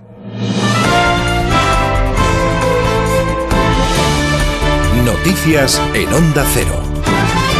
¿Qué tal? Buenas tardes. En las carreteras acaba de comenzar la operación retorno de la DGT, la vuelta del verano que prevé cerca de 5 millones de desplazamientos. Y hasta ahora lo que toca es echar un vistazo a las carreteras ya con las primeras retenciones. DGT, Marina Martín, buenas tardes. Buenas tardes. A esta hora estamos pendientes de dos accidentes, uno en Valencia, en la A7 en Moncada, sentido Tarragona, y otro en la salida de Madrid por la A2 en San Fernando de Henares. Más complicaciones en las salidas de la capital, en la A1 en el circuito del Jarama, la A3 en Rivas y la A5 en Arroyo Molinos. En Málaga, congestionada la A7 en San Pedro de Alcántara y Nueva Andalucía en las dos direcciones. En Sevilla, dificultades de salida en la A4 en Bellavista y en Cádiz, intensa la A7 en los barrios hacia Algeciras. Les contamos ahora que el rey y el presidente del gobierno visitarán mañana la base aérea de Torrejón para dar las gracias al operativo de evacuación. 2.206 afganos han podido salir del país a bordo de 17 vuelos, 11 de ellos fletados por España. Y el domingo ambos recibirán en Zaragoza a los últimos militares que llegan a casa. Con los españoles ya a salvo y volando desde Dubái hacia nuestro país, Pedro Sánchez ha comparecido en la Moncloa para decir que la misión ha sido un éxito, aunque ha reconocido, eso sí, el fracaso internacional en la crisis de Afganistán. Quiero manifestar que el Gobierno quiere agradecer a todo el operativo de servidores públicos españoles, tanto el desplegado en Afganistán como el, también el desplegado en nuestro país, el éxito de una operación hecha bajo unas condiciones dramáticas, de extrema dificultad. El Gobierno de España quiere manifestar su orgullo, el orgullo de país y el orgullo de los servidores públicos que tenemos. Gracias. Misión cumplida. Rusia ha mostrado este viernes su preocupación por la seguridad de sus fronteras. Por ello, el ministro de Exteriores, Sergei Lavrov, ha anunciado que su país está dispuesto a participar en el G20 sobre Afganistán que está organizando Italia si se amplía a los países limítrofes. Palabras de Lavrov tras reunirse con el primer ministro italiano, Mario Draghi, un encuentro que nos cuenta nuestro corresponsal en Roma, Darío Menor. La situación de Afganistán tras la conquista de los talibanes ha sido el tema candente que ha ocupado el encuentro que han mantenido esta mañana en Roma el jefe de gobierno italiano Mario Draghi y el ministro de Asuntos Exteriores ruso Sergei Lavrov. Ambos han coincidido en la necesidad de garantizar la estabilidad y la seguridad en el país centroasiático y en toda la región tras la sacudida que ha supuesto la caída de Kabul en manos de los talibanes. Draghi y Lavrov también han hablado del papel que puede jugar en esta crisis el G20, cuya presidencia de turno recae este año en Italia. Precisamente el gobierno de Roma ha poner fin esta tarde al puente aéreo con Kabul para sacar del país a refugiados después de los atentados que se produjeron ayer en el aeropuerto. Y amanece de luto Estados Unidos tras el doble atentado de ayer, una matanza en la que además de un centenar de personas fueron asesinados 13 marines americanos. Tras la promesa del presidente Biden de perseguir y cazar a los autores de la masacre, las banderas del país ondean a media asta. Hoy las tropas estadounidenses, por cierto, han pedido a los medios afganos que eviten ir al aeropuerto de Kabul debido a las amenazas activas que persisten tras los ataques. Los norteamericanos no van a abandonar el aeropuerto de Kabul hasta el próximo martes, el día 31, y de momento Estados Unidos y las fuerzas de coalición han evacuado a 12.500 personas de Afganistán. Cambiamos de asunto. España deja de ser zona de alto riesgo por COVID para Alemania, que nos ha sacado de su lista negra junto a Chile y a la región portuguesa de Lisboa. Aunque deberán seguir presentando una prueba negativa, el certificado COVID o una acreditación de haber superado la enfermedad, los mayores de 12 años que lleguen a Alemania desde España ya no deberán guardar 10 días de cuarentena. Y aquí en nuestro país una historia de solidaridad póstuma, una mujer fallecida por COVID-19 ha dejado 30.000 euros de herencia al pueblo granadino de Cuyar Vega para que sean destinados a proyectos sociales. Onda Cero Granada, Ana de Gracia. Piedad Aguilar Moreno se fue a los 78 años a causa del COVID y tal y como se ha conocido esta semana en el pueblo granadino de Cuyar Vega, dejó como última voluntad que 30.000 euros de su patrimonio fueran destinados al municipio. Su alcalde es Jorge Sánchez. Piedad era una vecina ejemplar, una vecina que participaba en todas las actividades del municipio. Tuvo la mala suerte de que esta dichosa pandemia pues le cegara la vida, pero nos dejó esa alegría que hemos podido sentir. Así, el legado de Piedad Aguilar será destinado a iniciativas sociales y culturales en Cuyar Vega. Y en Galicia hay overbooking de, peregrinos. Una media de 1.400 visitantes llegan cada día a Santiago y el gobierno gallego espera alcanzar los 140.000 a finales de año, cifras que superan incluso las de antes de la pandemia. Nos lo cuenta desde Onda Cero Galicia María Tejero. Terrazas llenas, colas para acceder a la catedral y la oficina del peregrino sin citas. Santiago estaba rotado con el camino ya recuperado. Este jueves se sellaban más de 1.500 compostelas y algunos peregrinos se tienen que ir sin su credencial. Reclaman mejoras en el sistema. Gente que tiene prisa, que a lo mejor tiene un billete de avión y no puede recogerla. Había gente que se fue llorando porque no pudieron cogerla. Se espera en los próximos días llegar al peregrino número 100.000 y la mayoría son nacionales a diferencia de años anteriores. De hecho, un mes de julio nunca tantos turistas nacionales pernoctaron en Santiago. Los hoteles alcanzaron su máximo histórico de pernoctaciones de turistas españoles, más de 108.000, incluso más que en el último año santo, el de 2010, y se espera que en este mes de agosto se superen esas cifras. Es todo, más información a las 5 cuando sean las 4 en Canarias. Se quedan en la compañía de Arturo Tellez en Gelo en verano. Sí, dígame. Buenos días, hablo con el titular de la línea. Sí, soy yo. ¿Me podría decir su nombre, por favor? Tomás.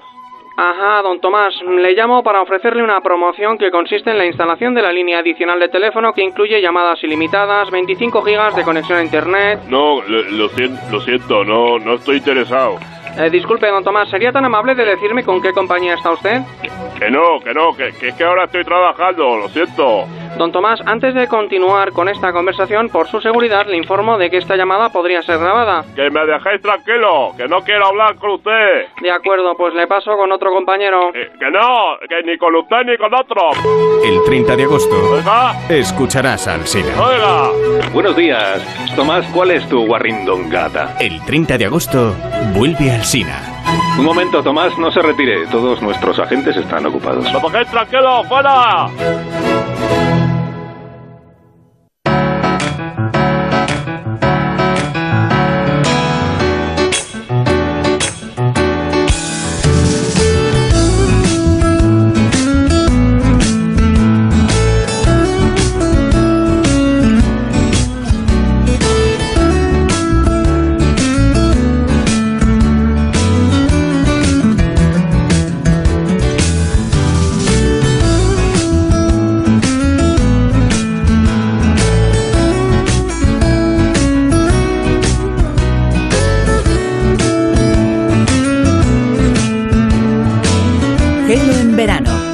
Arturo Tellez en Onda Cero.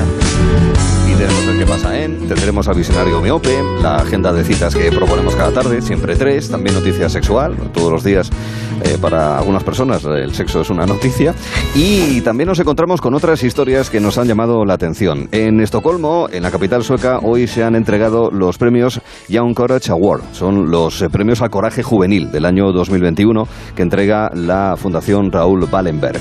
Y entre los que han recibido ese galardón está una joven española de 18 años. Su nombre, Sara Molares García. Ella es de Pozuelo, de Madrid. Y ha estado presente porque se le ha reconocido su compromiso social con su labor en el apoyo a niños que están en cuidados paliativos en el Hospital Niño Jesús, también de Madrid. Eh, Paco Paniagua nos ha eh, hecho de intercesor, digamos, de intermediario para poder tener el testimonio de la propia Sara explicándonos lo que supone para ella este galardón, lo que supone también, entiende, incluso también de ejemplo y de demostración de que la gente joven hace cosas pensando por los demás y también explicando el trabajo que ella desarrolla en apoyo a estos niños en el Hospital Niño Jesús.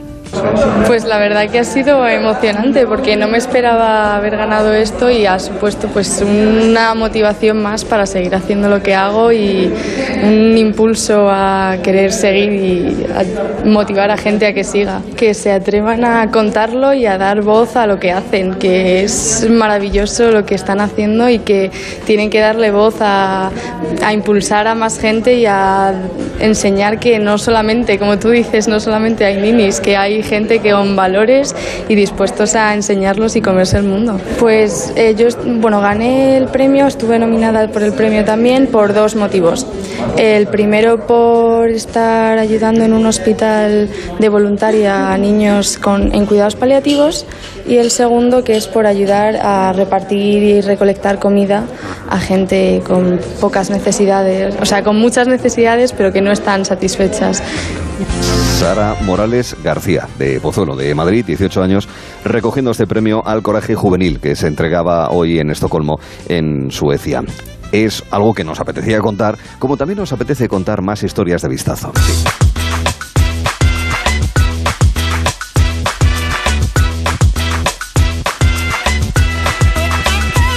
donde al igual que Mega Viajeros, a partir de las 6 de la tarde tenemos espíritu muy viajero, sí.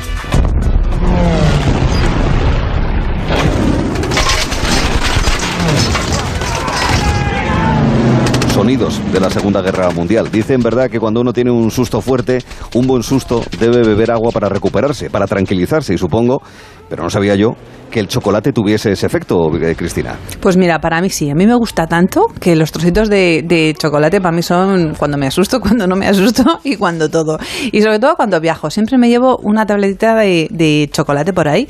Y por eso nuestro último viaje de la temporada, mm, que en, el que nos vamos a ir a la población de Monterencio, es una preciosa región, perdón, es una, es una población que está en la preciosa región de Emilia-Romagna, en Italia, en concreto al ladito de Roma. Vamos a echar atrás en el tiempo y como ponías antes, eh, mm. vamos a la Segunda Guerra Mundial. Eh, mira, ya estamos ahí. Porque resulta que ahí, en Monterencio, empezó una historia que ha terminado esta semana con, una, con un encuentro muy bonito. Mm. Vamos a situarnos. En 1944, en plena liberación de Europa, un batallón estadounidense entra en el pueblo, en Monterencio, y mientras recorría las callejuelas, un soldado, el soldado Martin, escucha un sonido, un ruido, procedente de una cesta grande que estaba apoyada en el suelo, una cesta de mimbre. Eh, el, el soldado, lógicamente, pues eso, se asusta y se piensa que dentro hay un soldado alemán a punto de, dispararlo y, y, cuando ya tenía el fusil al hombro, sale la madre o la mujer corriendo del edificio que había al lado gritando Bambini, Bambini, Bambini. Ah, ante ella tenía, ante él, perdón, tenía a la madre de tres niños que estaban dentro de esa cesta, en concreto era Bruno, Mafalda y Juliana Naldi, que tenían en aquel, mm, en, aquel día, en aquel momento, entre tres y seis años. Se habían escondido en la cesta de, mimbre cuando vieron a los soldados eh, entrar. Hmm. De este susto, mm, pues bueno, todo terminó en que acabaron comiendo chocolate, chocolate que llevaba Martín en el petate y que lógicamente recordaron durante muchos años. Martín además es un hombre muy aficionado a la fotografía, entonces ese día, después del susto, se hizo una foto con ellos tres y con la madre. Pues bien, aquí viene la noticia. Más de 70 años después, esa fotografía terminó en manos de un periodista, de Matteo Inserti, que con motivo de la escritura de un libro sobre la Segunda Guerra Mundial quiso descubrir dónde se había hecho esa foto y las personas que salían en la foto y fue tirando del hilo. Primero localizó a la hija de, de Martin a través de las redes y luego a los tres hijos a los tres niños, a Bruno, a Mafalda y a Juliana, que tenían más de 80 años. Y esta semana se han encontrado en Bolonia, los cuatro. Es un historión preciosa, ¿eh? precioso, precioso. No hay, mejor no hay mejor historia para cerrar una temporada tan bonita. ¿Verdad que sí? Muchas gracias. Bueno, el caso es que los Naldi son una familia italiana de la zona y pues mira, gracias al hecho de que Martín no disparó, pues ahora son, eh, eh, aparte de ellos tres, pues seis, seis hijos ocho nietos, dos bisnietos, una familia muy grande y lógicamente encantada. Bueno, pues resulta que cuando se encontraron con Martín, no sabéis qué regalo les hizo Martín. A ver. Una caja enorme de chocolate. Mirad, ah, qué maravilla. Siempre aciertas. Es muy bonito. No es conmigo, que no me gusta el chocolate. ¿No te gusta el chocolate? Lo siento, Martín, hubieses fallado. No le gusta el café, no le gusta el chocolate. El café no lo tomo porque no... Bueno, bueno, Pero el chocolate negro O sea, que te, te salvan la vida, te regalan chocolate y te molesta. No, te molesta y se enfada. Él dice no, gracias. Le pongo cara a Martín, oye, podrías haberte recordado. Martín, Martín. Sí, bueno, pues... Mira, me, me, me, está recordando algunas de las escenas en toda brutalidad eh, que se está viendo en Kabul, de, también de algunos soldados entregando a algunos niños por chocolate. chocolate, y otros dulces, efectivamente. Y hablando de chocolate, chocolate, nuestro último cositas para fardar lo vamos a centrar en tres cositas que creo que no sabemos del chocolate. Resulta que el chocolate se derrite a 34 grados, Ah, sí. que es justo la temperatura de nuestro cuerpo eh, cuando nos lo comemos. Bueno, cu- bueno, cuando nos lo comemos no, es la temperatura media de nuestra boca cuando nos lo Eh, comemos y por eso se ¿alguien- derrite. ¿A alguien no se le ha quedado chocolate dentro del coche que en verano funde? Eso sí, es una bendición para los y se sentidos. queda ¿verdad? absolutamente doblado, ¿no? Una cosa. Exacto, ahí abierto y, y está bueno, ¿eh? después incluso han No, si lo- yo lo recongelaba. Yo si se Ah, fundía o quedaba vale. así muy blandorro y tal, lo metía en el congelador y no sé por qué quedaba más rico que de normal. ¿No cosa- sabía diferente? Y sabe distinto. Ah. Sí, sí, pero a mí me sabía más rico. O sea, yo llegaba al pueblo Sabe después rico. del viaje en el que venía el coche, claro, esos viajes de 6-7 horas cruzando el país, y llegaba, llegaba medio fundido el chocolate, lo metía en el congelador y me sabía más rico. O sea que... Y una, una última precisión antes de terminar. Papás y mamás del mundo que nos escucháis. Resulta que ha habido un estudio donde han relacionado los premios Nobel, o sea, las personas que tienen premios Nobel, con el consumo de chocolate. Porque resulta que claramente el chocolate nos hace más inteligentes. Con lo cual, papás y mamás del mundo, dejadnos comer chocolate. Vaya, vaya. ya. Con mi ¿Quién se va a comprar habitual... una tableta esta tarde? Ahora mismo. Ay, Voy a tener que yo- tomarme batidos de chocolate. ¿Ves, Jorge? ¿Ves? Dime. En todo caso, una cosa, yo con mi ingesta habitual de chocolate, el Nobel me lo deben desde hace 15 años. Porque, a ver, ya está tardando. El Ondas, que te den un Ondas. No, no, pero que quiero decir, yo el consumo de chocolate. ¿Qué, qué tal de chocolate? Bueno, Jorge ya nos ha dicho claramente. que no, no tal. Eh, María, ¿qué tal de chocolate tú? A mí me gusta mucho y me gusta mucho también, eh, sobre todo el chocolate blanco. ¿Ah, sí? El blanco. Mm. Pues, ¿A tú, tú- pues yo el negro, yo el negro, a poder ser... A el que sea. También. El que sea, no, no, el que sea, ¿eh? O sea, si es buenísimo también y si es de máquina también, pero Sí. eh, tengo que reconocer que si es bueno y con mucho cacao, evidentemente me encanta, me encanta, Te va. me va, encanta, va me encanta, me encanta. Queridos amigos, nos bañaríamos en chocolate, Sí. pero resultaría demasiado pringoso, no hay gel que lo quite. Y es por eso por lo cual, en vez de optar eh, como mm, por el chocolate para ocupar nuestro tiempo libre, preferimos estas tres citas. Sí, hoy, tenemos nuestra última agenda, por cierto. Comenzamos en Navarra, concretamente en Pamplona. Tenemos la exposición Esto que veo, aquello que fue. Muestra 21 fotografías acompañadas de pies de fotos que contestan a la pregunta que silenciosamente nos hacen.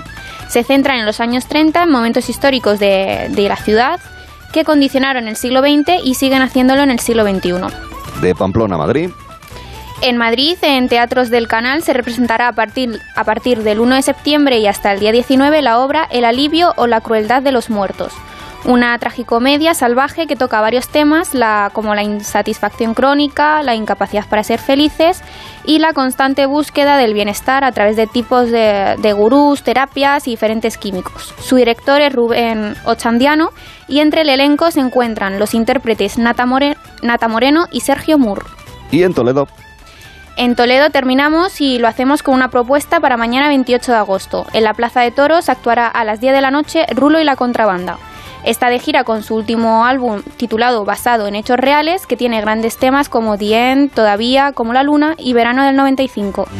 Llévame a tu casa de largo, vamos a bañarnos en el río, que no deje nunca de girar esa cara bella que el vivir. Llévame a bailar a algún tejado, como cuando todo era distinto. Llévame aunque sea solo un rato, al verano del 95. Al verano del 21, Rulo y la contrabanda. Qué bueno que algunos conciertos ha habido este verano y eso significa que tendremos un buen recuerdo con la música asociada a este estío del vigésimo primer año de este siglo XXI. Ayer hablamos de ellos, hoy toca hablar de ellas. Lo estás haciendo muy bien, muy bien. Lo estás haciendo muy bien. Mira, esta es una pregunta también así gratuita y sin puntuar del choque de generaciones. Como Jorge nos va a explicar la noticia sexual del día. Si yo te digo amistades peligrosas, sabes que es un dúo. Sí. ¿Y el nombre de él, que es quien canta ahora? Mm, Gallego de Vigo. Joan.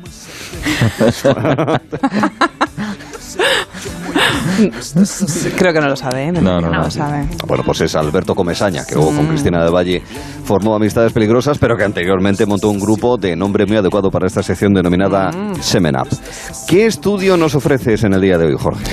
Pues vamos a hablar hoy de la sexualidad de la mujer española. Y es que Mira. ha tenido que llegar el último día de Gelo en verano para que encontremos un estudio realizado por, para y sobre españoles. En este caso españolas, porque he buscado un estudio sobre la sexualidad del hombre español, pero la verdad es que no lo he encontrado. Bueno, ¿Al normal que español tenemos... o el estudio? A ambos.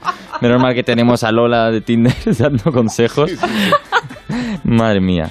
Eh, pues este estudio fue elaborado por la plataforma Cliden, eh, que entrevistó a 2.287 mujeres de diferentes edades, todas ellas españolas, siendo el 93% de ellas heterosexuales. Ojo, eh, que no es poca cosa. Eh, si os parece, os comento las conclusiones. Eh, la primera de ellas, por ejemplo, se refiere al deseo sexual. Venga. El 24% de las españolas considera tener un deseo sexual medio y un 54% alto o muy alto. Ganan los altos o muy altos. Hacer la reflexión de... Oiga, ¿usted considera que su deseo es medio alto? Pues claro, mira, piensas, ¿no? Claro. Lo piensas, sí. Sí, sí. Y solo el 12, eh, solo 14% considera que su nivel sexual es muy bajo o bajo. ¿eh? Todo varía según la edad, eso sí. Ujú. Porque, por ejemplo, el 45% de las mujeres de entre 20 y 30 años tiene un deseo sexual muy alto y ese porcentaje pasa a ser solo el 2% entre las que tienen 31 y 50 años. O sea que Guau. Qué diferencia. una de 43%. Sí, sí, una. Mucha. Lástima. Sí, sí, la bar- es, es muy, a- muy grande esa diferencia. Hablemos ahora de la frecuencia con la que, con la que las mujeres españolas tienen eh, deseos sexuales. Pues fijaos, la media es de 10 veces al mes. 10 veces al mes tienen las mujeres españolas deseos sexuales. Las Pero eso jóvenes... ¿Cómo se mide, de verdad? No, yo- claro, o sea, esto han tenido que pagar bien en el estudio, ¿eh? Sí. también te digo. las jóvenes son las que más lo experimentan con 14 veces al mes, frente a las 9 veces mensuales que lo experimentan las mujeres entre 31 y 50 años y las 7 de mujeres entre 51 y 60. Es decir, las jóvenes lo experimentan el doble que las personas que tienen, las mujeres que tienen entre 51 y 60. La pregunta, claro, es, eh, ¿satisfacen las mujeres españolas sus deseos sexuales? ¿Qué opináis? ¿Creéis que sí? ¿Creéis que no? Hombre, yo creo que por el bien de ellas que sí, ¿no? Yo, yo- pues, yo prefiero no responder. Me da- ¿puedo? exacto. Esa pregunta. Da miedito, pero Esa- bueno. mira, esa es la típica pregunta que con la pareja delante dices una cosa y entre amigas dices otra.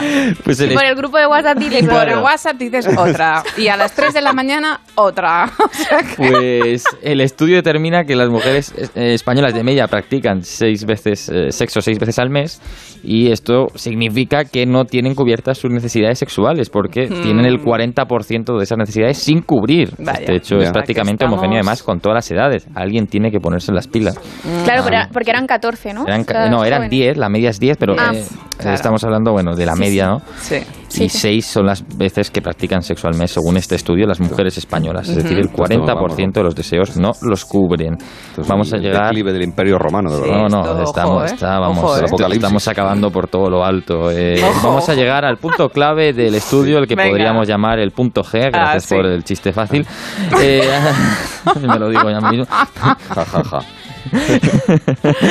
Hablemos de, de orgasmo. De orgasmos, hablemos de orgasmos. Es que estaba esperando que me metiera eso, porque yo me lo pedí a mí María se mismo. está partiendo de risa. Eh, hablemos de orgasmos. A ver, María, siéntate en la silla, por favor. Ninguna es- española afirma tener una frecuencia orgásmica muy alta, un 0%, eh, por ciento, o sea, ninguna. Pero es que lo gracioso es que el 83% de ellas piensa que tiene una frecuencia de orgasmos media o alta, o sea, yo no sé en qué momento alguien le dice muy alta, no, y le dicen alta, sí, sí, sí, sí, yo alta, alta, alta, pero muy alta, no, no, no, no, alta no, alta no.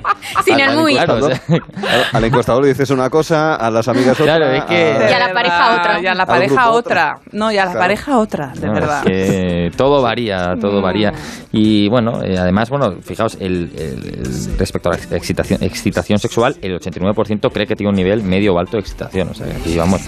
Eh, a la hora de practicar sexo, la actividad más habitual entre las mujeres es el sexo oral, seguido de la masturbación a solas. El uso de juguetes sexuales ocupa el tercer lugar después de la masturbación en pareja. Por cierto, el estudio también muestra que el 74% de las mujeres tienen relaciones monógamas y que más de la mitad de las españolas O sea- Cristina acaba de abandonar el estudio. Hombre, Cristina sí que se ha levantado de la silla. Arturo, ¿tú te crees eso? El 74% de las, Las mujeres, mujeres- tienen relaciones monógamas. A ver, que no quiero decir que las... Que, a ver, a ver, ojo lo que estoy diciendo, ¿eh? Pero ya me estás entendiendo. O sea, que decir, bueno, va, continuemos. va. Creo que ha quedado claro, oye. Cristina. Date cuenta que es un estudio cuantitativo, no cualitativo. Entonces, Exacto, no- no exacto. entramos- Vamos a no dejarlo ahí. en la situación Vamos a dejarlo ahí. particular. Sí, sí, Exacto. mejor. Y más de la mitad, a ver Cristina, ¿qué te parece esto? A ver, a ver, más ¿qué de la dices? mitad de las españolas han tenido un máximo de cinco parejas sexuales en sus vidas. Sí, ahí estoy de ¿Me acuerdo. parece correcto? Ahí estoy de acuerdo. Pues nada, le damos La un- segunda parte me parece interesante. ¿Lo ves bien? Pero la primera parte, mm, yo creo que es una contestación, eh, bueno, que la de, pues eso, ¿no? La oficial. La versión oficial. Le agradecemos a Glida No la de por detrás. Y por cierto, felicitamos a todas las Mónicas, que hoy es Santa Mónica, Sí, me acabo de es acordar. cierto, Mónica. es cierto, sí. Qué Santa bien. Mónica.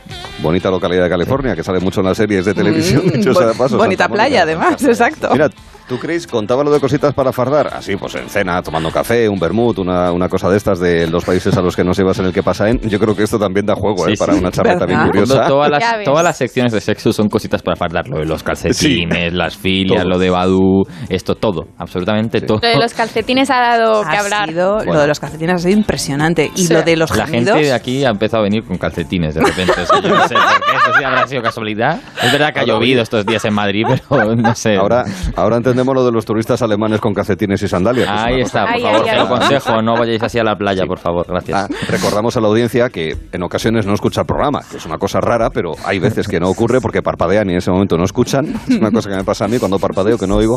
Que hay un estudio, ¿verdad?, que decía que favorecía el orgasmo llevar puestos los calcetines durante Sí, el acto. sí, Lo sí. cual, nada, Sí, claro, sí. nos dejó a todos bastante así Helaos. knockout. Así es. Como knockout nos deja siempre el visionario miope.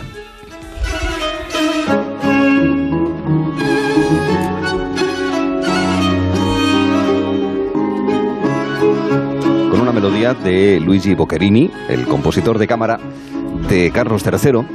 El visionario miope, recordamos, es un noble no de demasiada alta alcurnia, que vive en una, en una casa blasonada, suponemos que no demasiado lejos de la Villa y Corte, aunque también conoce y le llegan noticias allende nuestras fronteras y de otros territorios de las Españas, y que dejó una serie de documentos donde imaginaba cómo sería el futuro. Calculamos aproximadamente por las cosas que dice, y hoy mismo, por ejemplo, hay un par de datos que así lo testiguan, que son escritos anteriores a 1780 aproximadamente. Hay un dato interesante y luego lo explicaré por qué atestigua que son anteriores a esa fecha de finales del siglo XVIII. Bueno, pues el visionario miope, de nombre incógnito, imaginaba, imaginaba cosas del siglo XXI.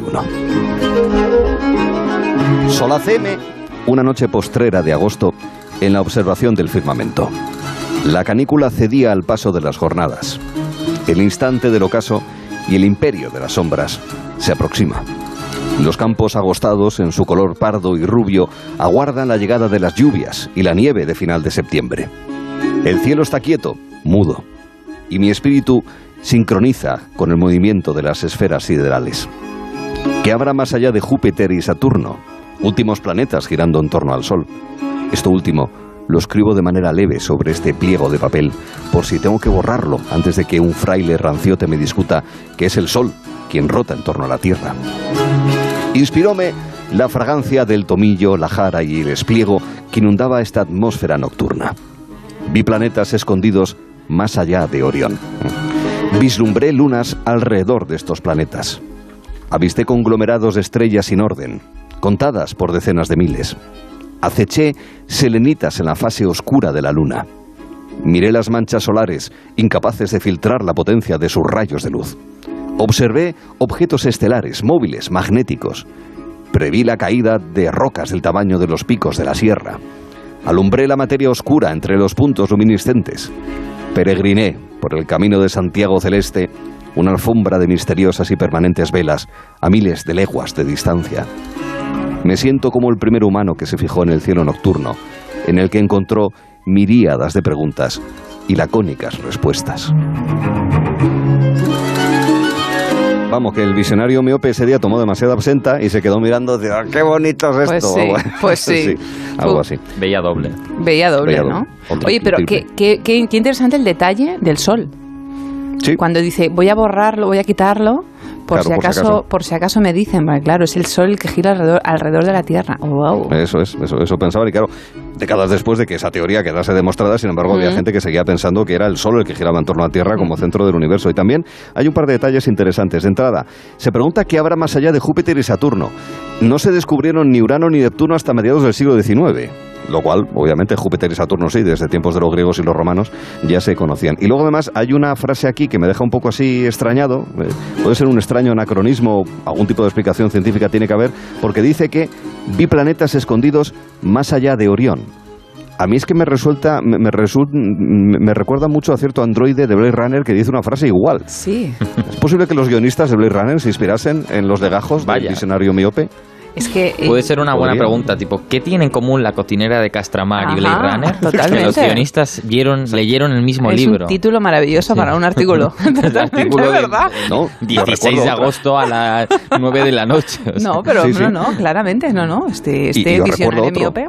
Sí, que Sí. estaba enamorado de doña Graciela Luz, de la bella casa y Pordanet, de la cual decía que quería ser el aire que escapa de su risa. O sea que Mm. Alejandro Sanz también. También. Ahí, ahí, ahí, ahí, Puede ser. Alejandro Sanz, el guionista de la cocinera de Castramar. Ah. Con, dejarlo en Castamar, misterio, vale. Jorge. Ajá, vamos a dejarlo Castamar, sí.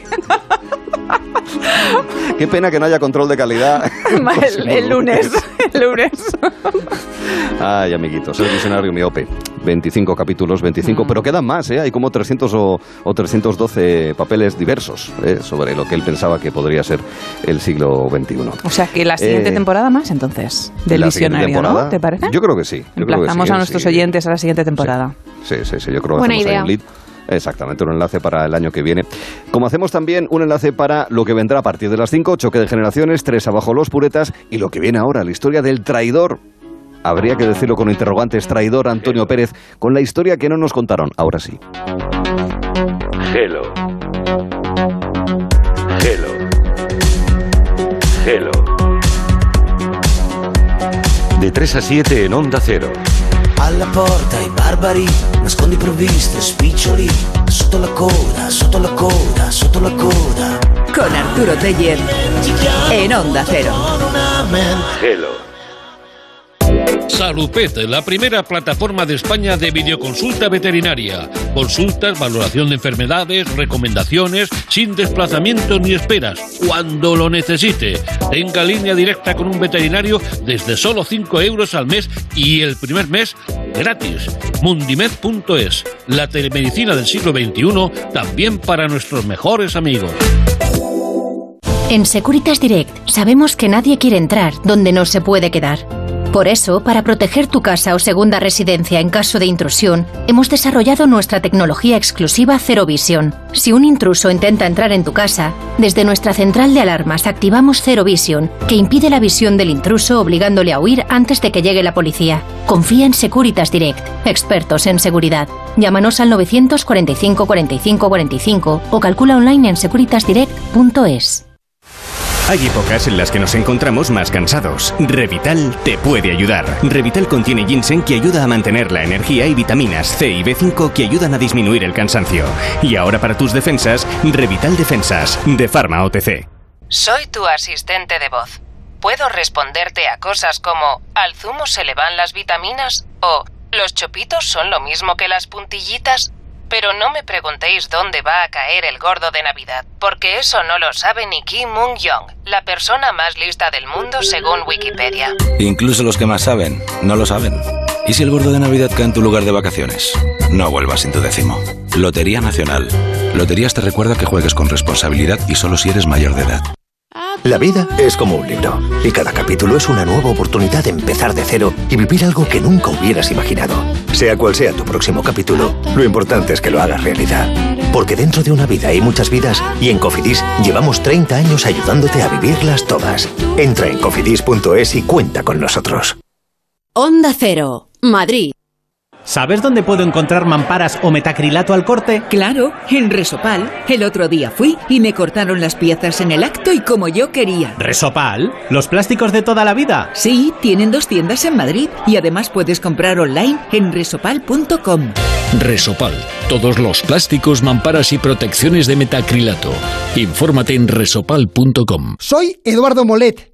¿Sabes que puedes vender tu casa y seguir viviendo en ella para siempre? Te invito a merendar todos los martes y jueves a las 6 de la tarde en mi oficina de Fernando el Católico 19 y te cuento cómo.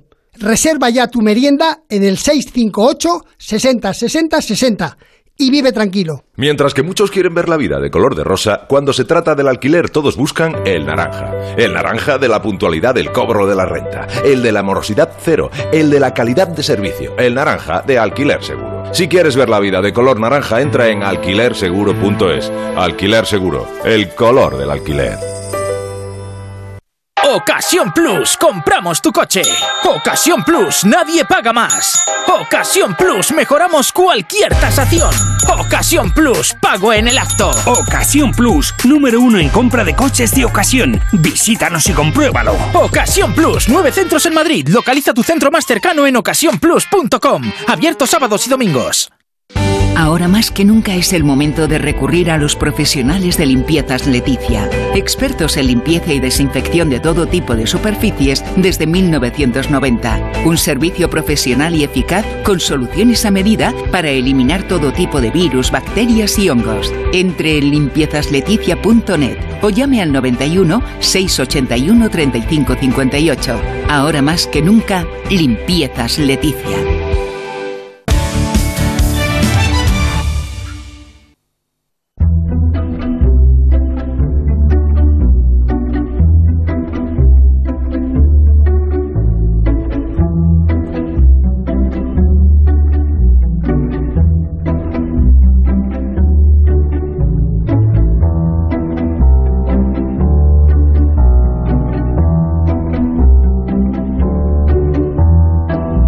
Mujer, la esposa de Miguel de Cervantes, Catalina de Salazar, el desembarco de Carlos, cuando venía desde Flandes hasta España, para encontrarse con su madre como rey de Castilla.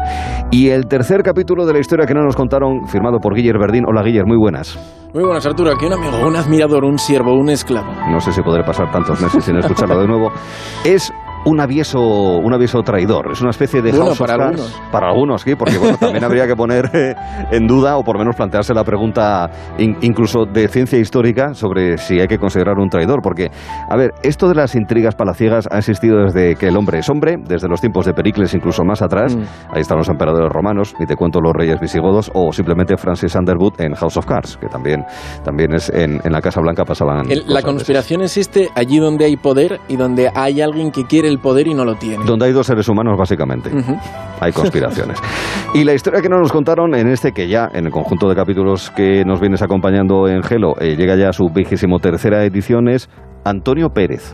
Sí, Antonio Pérez, que parece el vecino del tercero, nombre muy Nos- habitual. ¿no? nosotros Muy mismos, sencillo, nosotros eh, mismos. Podríamos ser cada, cada uno Antonio Pérez. La Sí. verdad es que los personajes de la historia suelen tener apellidos o nombres eh, Rimbombantes, rimbombantes. llamativos. Y aquí uno de los... eh, Efectivamente, uno de los eh, protagonistas de eh, algunas de las mayores grandes eh, intrigas eh, palaciélegas y, y de grandes juegos de política, de geopolítica europea, por lo tanto mundial para la época más importantes, se llamaba efectivamente Antonio Pérez. Y me acabo de dar cuenta que este año nos hemos quedado eh, en la misma época. Aproximadamente siglo ¿no? XVI. Aproximadamente Siglo siglo XVI. XVI. De hecho, eh, ahora lo contamos, Antonio Pérez fue eh, secretario de Estado de eh, Felipe II y su padre lo había sido de eh, Carlos V. Eh, se heredó ese título, eh, los títulos eh, bueno, eh, se, se heredaban. Bueno, antes de nada, eh, ¿por qué vamos a hablar de él? Eh, porque inicialmente lo comentábamos al arranque de- del- del verano. Queríamos hablar de un personaje más o menos desconocido, Catalina de Salazar, de una historia que había sido reinvestigada, la llegada de Carlos V a España y de algo que tuviera que ver con la manipulación histórica.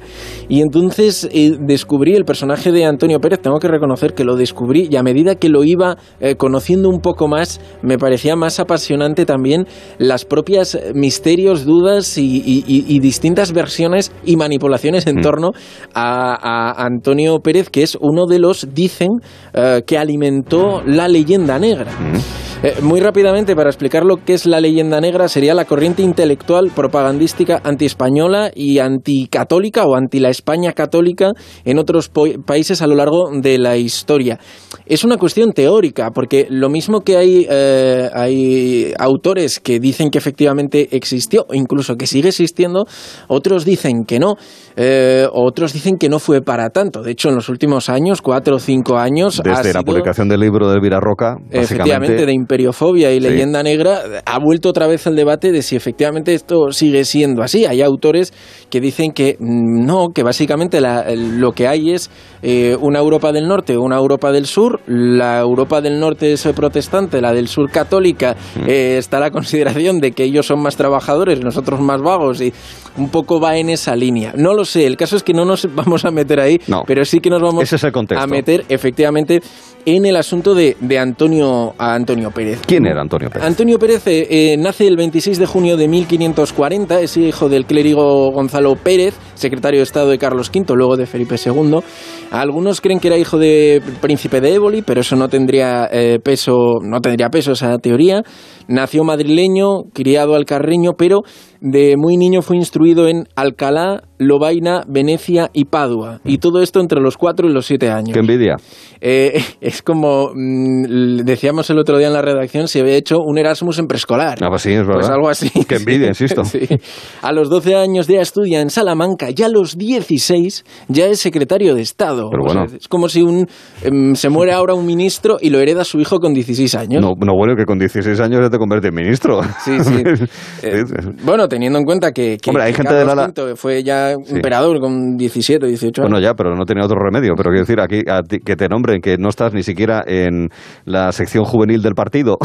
a pues día de hoy y que te pongas de ministro. Entonces ya sería uno de los eh, cortesanos más instruidos de, de, Madrid. Está claro. si estudiaba ya en Salamanca con 12 años, eh, tenía bagaje intelectual. Secretario de Estado para Asuntos Exteriores, que luego se divide, se queda solo para asuntos de Italia, pero teniendo, manteniendo influencia en Países Bajos. Curiosos asuntos exteriores, porque estamos hablando de territorios que pertenecían a, España. A España, claro. Em, bueno, hay que recordar, por cierto, que la época, aunque estamos hablando de una época muy lejana, estamos hablando de una época en la que la política era súper potente, tanto como ahora. Hablábamos de Frank Underwood de, House of Cards, pues mm, muy mm, similar. De hecho, existían como dos especies de partidos políticos entre los eh, cortesanos. Estaban, por un lado, un grupo más liberal, que eran los eh, dirigidos por el príncipe de Éboli, y luego estaría otro más conservador eh, que tendrían como jefe, digamos, al duque de Alba. Antonio Pérez es de los de Éboli y cuando, de hecho, cuando fallece eh, el príncipe de Éboli, eh, los empieza a liderar él, el propio Antonio, Antonio Pérez. Eh, él está metido en todas las intrigas cortesanas, es un tipo muy bien informado, de hecho para algunos sabía demasiado Antonio Pérez.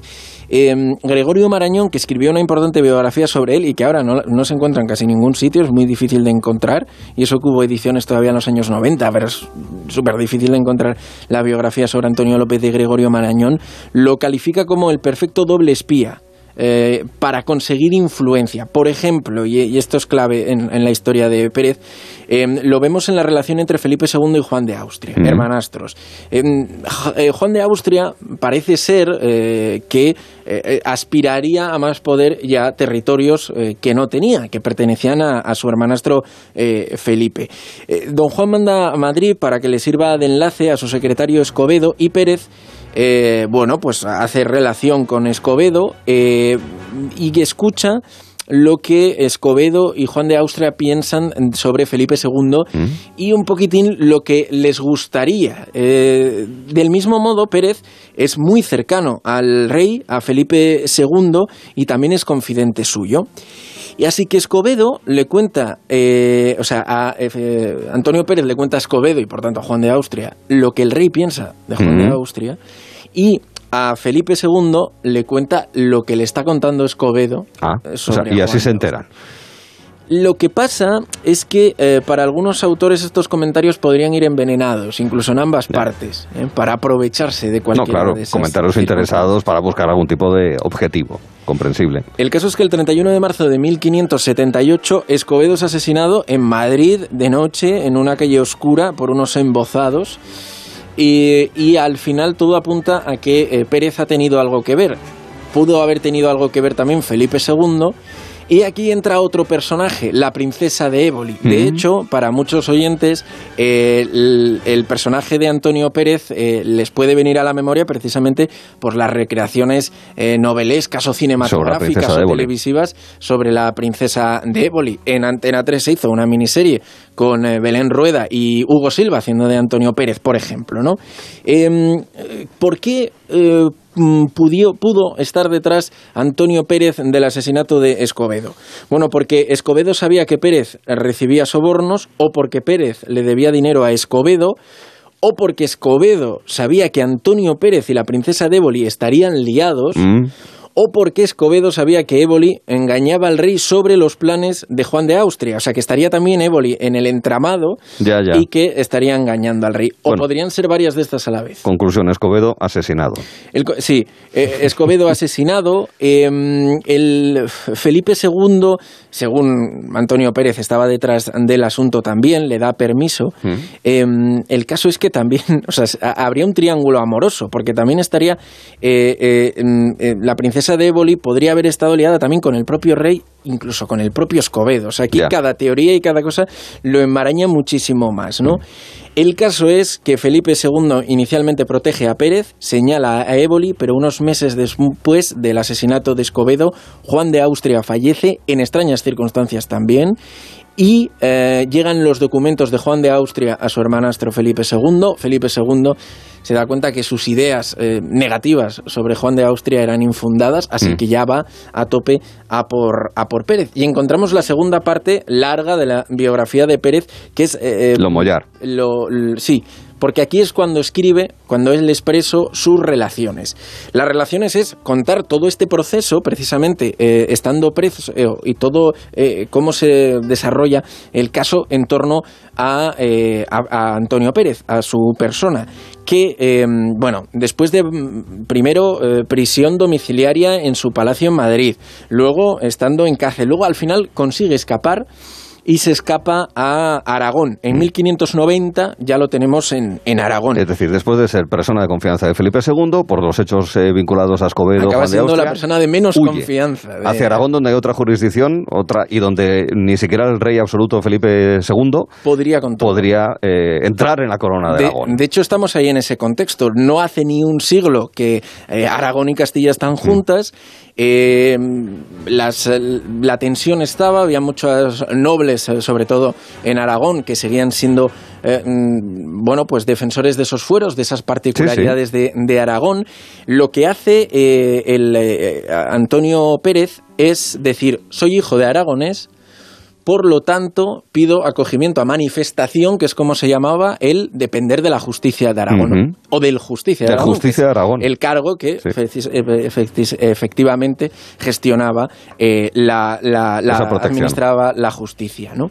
Em, bueno, pues con todas estas tensiones, el caso es que hasta por dos veces eh, mm, Antonio Pérez eh, se, se, eh, lleva muy bien con varios nobles eh, aragoneses en Zaragoza. El caso es que consiguen hasta por dos veces vincular su caso con la situación de eh, Aragón frente a Castilla haciendo hasta, hasta tal punto de que cuando a él lo iban a, a mover o cuando iba a haber un juicio contra él, en esas dos ocasiones, levantar al pueblo de Zaragoza Mm. al grito de libertad. El segundo caso es tan ya mm, exagerado que hasta acaba escapando eh, eh, Antonio Pérez y, eh, por lo tanto, la justicia de Aragón también queda en serias dudas. La Inquisición, porque la Inquisición también estaba detrás de Antonio Pérez y de esa manera Felipe II sí podía eh, ir detrás de él, porque la Inquisición sí que podía mandar sobre eh, Aragón. al- bueno, va- vamos rápidamente porque lo que consigue es que incluso el ejército de Castilla, con 10.000 infantes y 1.500 caballeros, entren en Zaragoza, tomen Zaragoza, eh, al justicia de Aragón se le ajusticia, inclu- y, y también a, sus, eh, a los amigos nobles de Antonio Pérez, pero él aprovecha todas estas y huye Él dice que se exilia, pero lo que hace es huir de la justicia a Francia. El 11 de noviembre de, 1950, de 1591 lo tenemos en los Pirineos y en Bern, eh, en Bern el 24 de noviembre. Mm. Él quería, de hecho, ya había anunciado que quería irse a Bern y, y como allí había muchos herejes, la Inquisición lo estaba persiguiendo por herejía, Ah. por decir que quería irse a, a Bern. Bueno, Aparece en Francia. Está, está en Francia.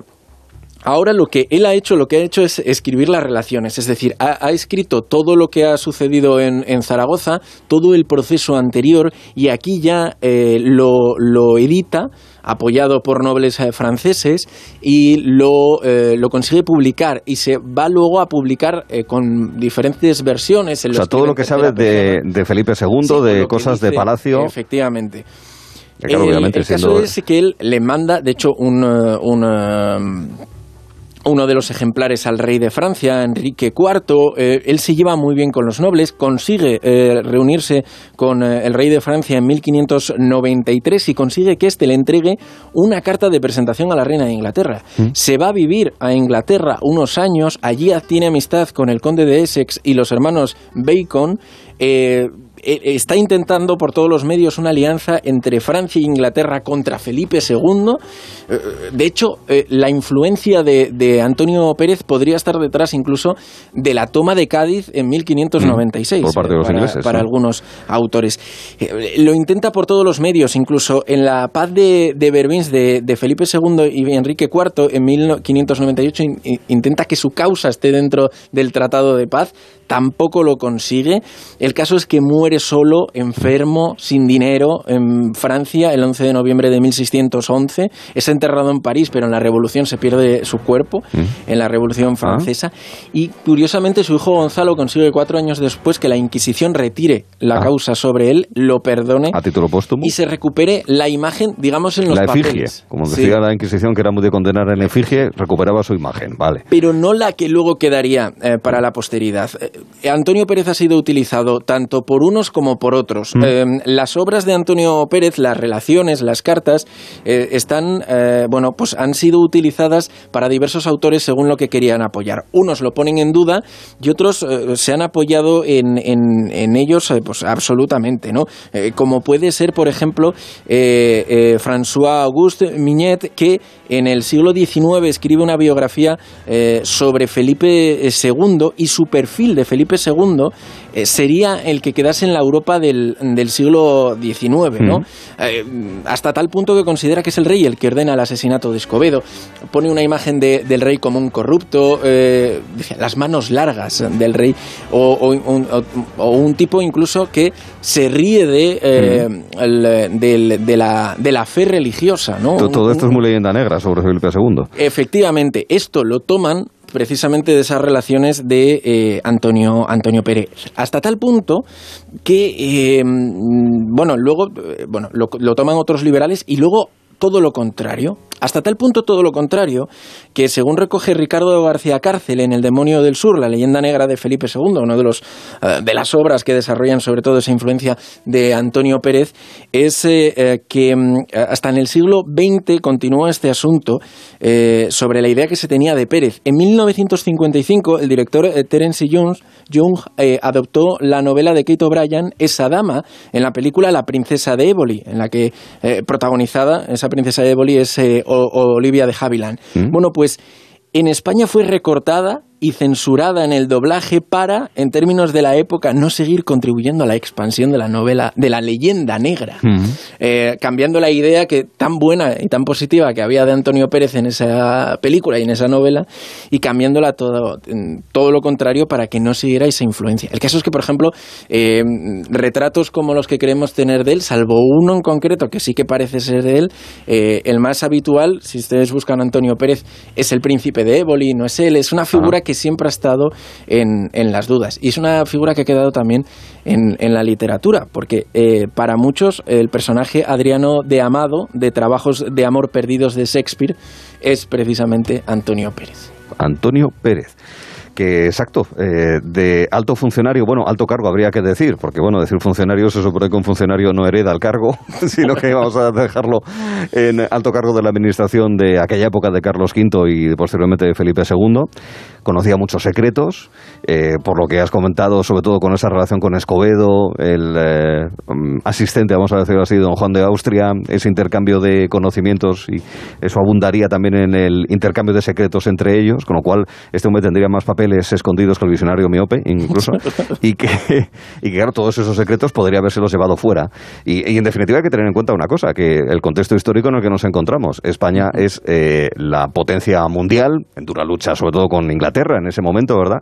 Eh, pero con Isabel, pero ciertamente se trata de una potencia mundial, que obviamente pues tiene en fin, una serie de secretos de Estado, que si tú tienes a alguien que los puede manejar y llevarlo a cortes de otros países, otras potencias que están compitiendo contigo, pues será un problema de primera magnitud. Lo, lo que me llama la atención es lo difícil que debía ser capturarle o intentar, ¿por qué no?, en aquella época, bueno, incluso como ahora, matarle. Es decir, no, no te digo Sí, con claro. Polonio 132, como parece que se hace en algunos lugares, pero sí con algún otro tipo de, de conjura, emboscada. Claro, o la, la duda de la influencia que podían tener efectivamente a las fuerzas del orden en determinadas eh, circunstancias. Él está más de cinco años en su propia casa, incluso sigue ejerciendo como secretario de Estado, muy al principio de esta Ujú. trama, aunque no con todas las, la- los- las cosas que hacía el secretario de Estado. Y luego lo que sucede en, en Zaragoza, ¿no? que con el Sí. apoyo de unos nobles, la justicia de Zaragoza no es que estuviera de su lado, pero no lo trata de la misma manera que la Inquisición. Entonces, claro, lo, lo- lo difícil, y una vez que ya pasa al territorio español, lo protegen absolutamente en Francia. Que les interesa. Ya no, ya no hay manera. Menudo informante, como para dejarlo escapar y como para dejar de protegerle. Antonio Pérez, en la historia que no nos contaron esa tarde también con Guiller Verdín. ¿Tienes preparadas ya las preguntas del choque de generaciones? Tengo una, la segunda no lo sé. Pero hombre, pero vamos a ver, esto es como presentarse... como- Puedo hacer como vosotros, voy a ir cambiándola según se esté complicando ¿no? la cosa. La tendré preparada para cuando comience el choque. Bueno, pero eso, eso de andar cambiando las preguntas sobre la marcha es muy de... Te, tú haces la pregunta, empiezas a escuchar que parece que se la saben y entonces dices, no, pero la pregunta no es esa. La pregunta es tal cosa. Entonces, pues vas cambiando sobre la marcha y ahí es donde ya das el garrotazo. Y es donde sacudes. Tres puntos de diferencia apenas Fíjate. entre unos y Histórico, otros. ¿eh? Es histórico. Nunca había... Yo creo que lo máximo que conseguimos los puretas, o sea, servidor, que es el único que lleva aquí haciendo todo esto y soportando al personal, y el, soporta, y el personal a mí, básicamente, eh, fue una vez que creo que empatamos. Fíjate. Hubo un año que se empató, pero nada más, ¿eh? Puede ser este año Vamos a, ver, vamos a ver, están las espadas en alto.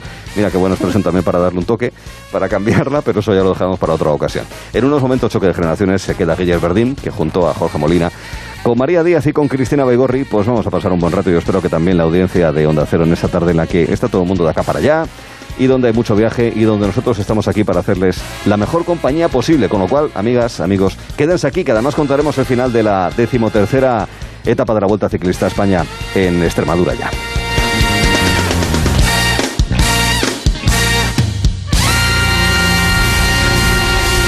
Gelo en verano con Arturo Tellez en Onda Cero.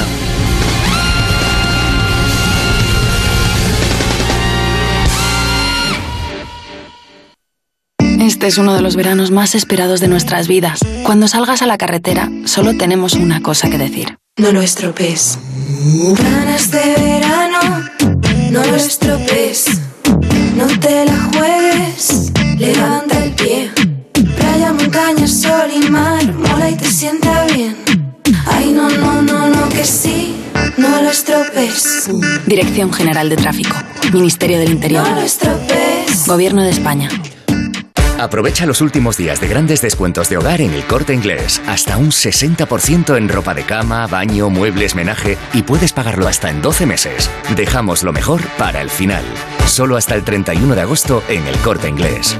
Financiación ofrecida por Financiera el corte inglés y sujeta a su aprobación. Consulta condiciones en elcorteinglés.es. ¿Desanimado porque se acabaron las vacaciones? Tranquilo, toma Ansiomet. Ansiomet con triptófano, lúpulo y vitaminas del grupo B contribuye al funcionamiento normal del sistema nervioso. Ansiomet, consulta a tu farmacéutico o dietista. En Movistar vamos a darlo todo. Ven a Fusión Selección Plus Fútbol y vive todo el fútbol con la mejor conectividad al 50% durante tres meses. Y una Smart TV Xiaomi de 55 pulgadas o un Samsung Galaxy S20 FE por 0 euros al mes. Infórmate en tiendas o en el 1004. Vive el fútbol a tu manera. Movistar. Gracias. Hasta luego. Qué bien. Acabamos de llegar a la casa de la playa y hoy mismo pueden venir de Securitas Direct a instalarnos la alarma. Qué rápido todo. Una atención muy profesional. Me han explicado todo muy bien. Normal que me la recomendara todo el mundo. Confía en Securitas Direct, la compañía líder en alarmas que responde en segundos ante cualquier robo o emergencia. Securitas Direct, expertos en seguridad. Llámanos al 945 45 45 o calcula online en securitasdirect.es. Onda Cero, Madrid. En el Teatro Amaya, a partir del 3 de septiembre llega Oh Mami. Tres amigas y un negocio que no es lo que parece. Oh Mami, una comedia con final feliz. No esperes a que te la cuenten. Venta de entradas en teatroamaya.com y centros de El Corte Inglés. Oh Mami. Bricolaje Moraleja, la mayor exposición de puertas en Madrid que puedas imaginar. En Bricolaje Moraleja no cerramos en agosto. Calle Timanfaya 4 Humanes. bricomoraleja.com Venga a las rebajas de Muebles a Dama. Precios insuperables con la misma calidad de siempre, en una gran variedad de estilos y modelos, con su habitual trato amable, transporte y montaje gratuitos y la mejor financiación. Todo lo bueno de Muebles a Dama, pero ahora con rebajas. En General Ricardo 190 y en la web mueblesadama.com. Muebles a Dama.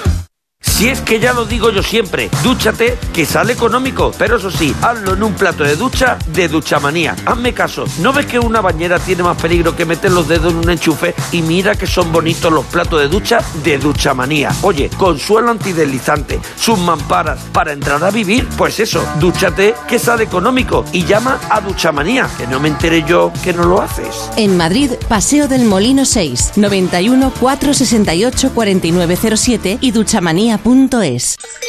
En la ganadería Organic producimos la mejor carne del mundo.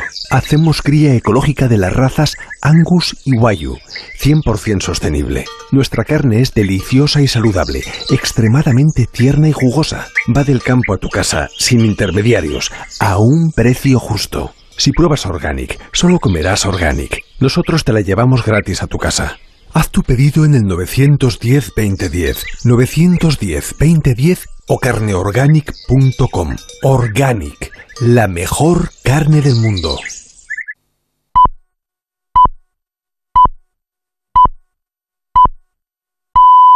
Son las 5, las 4 en Canarias.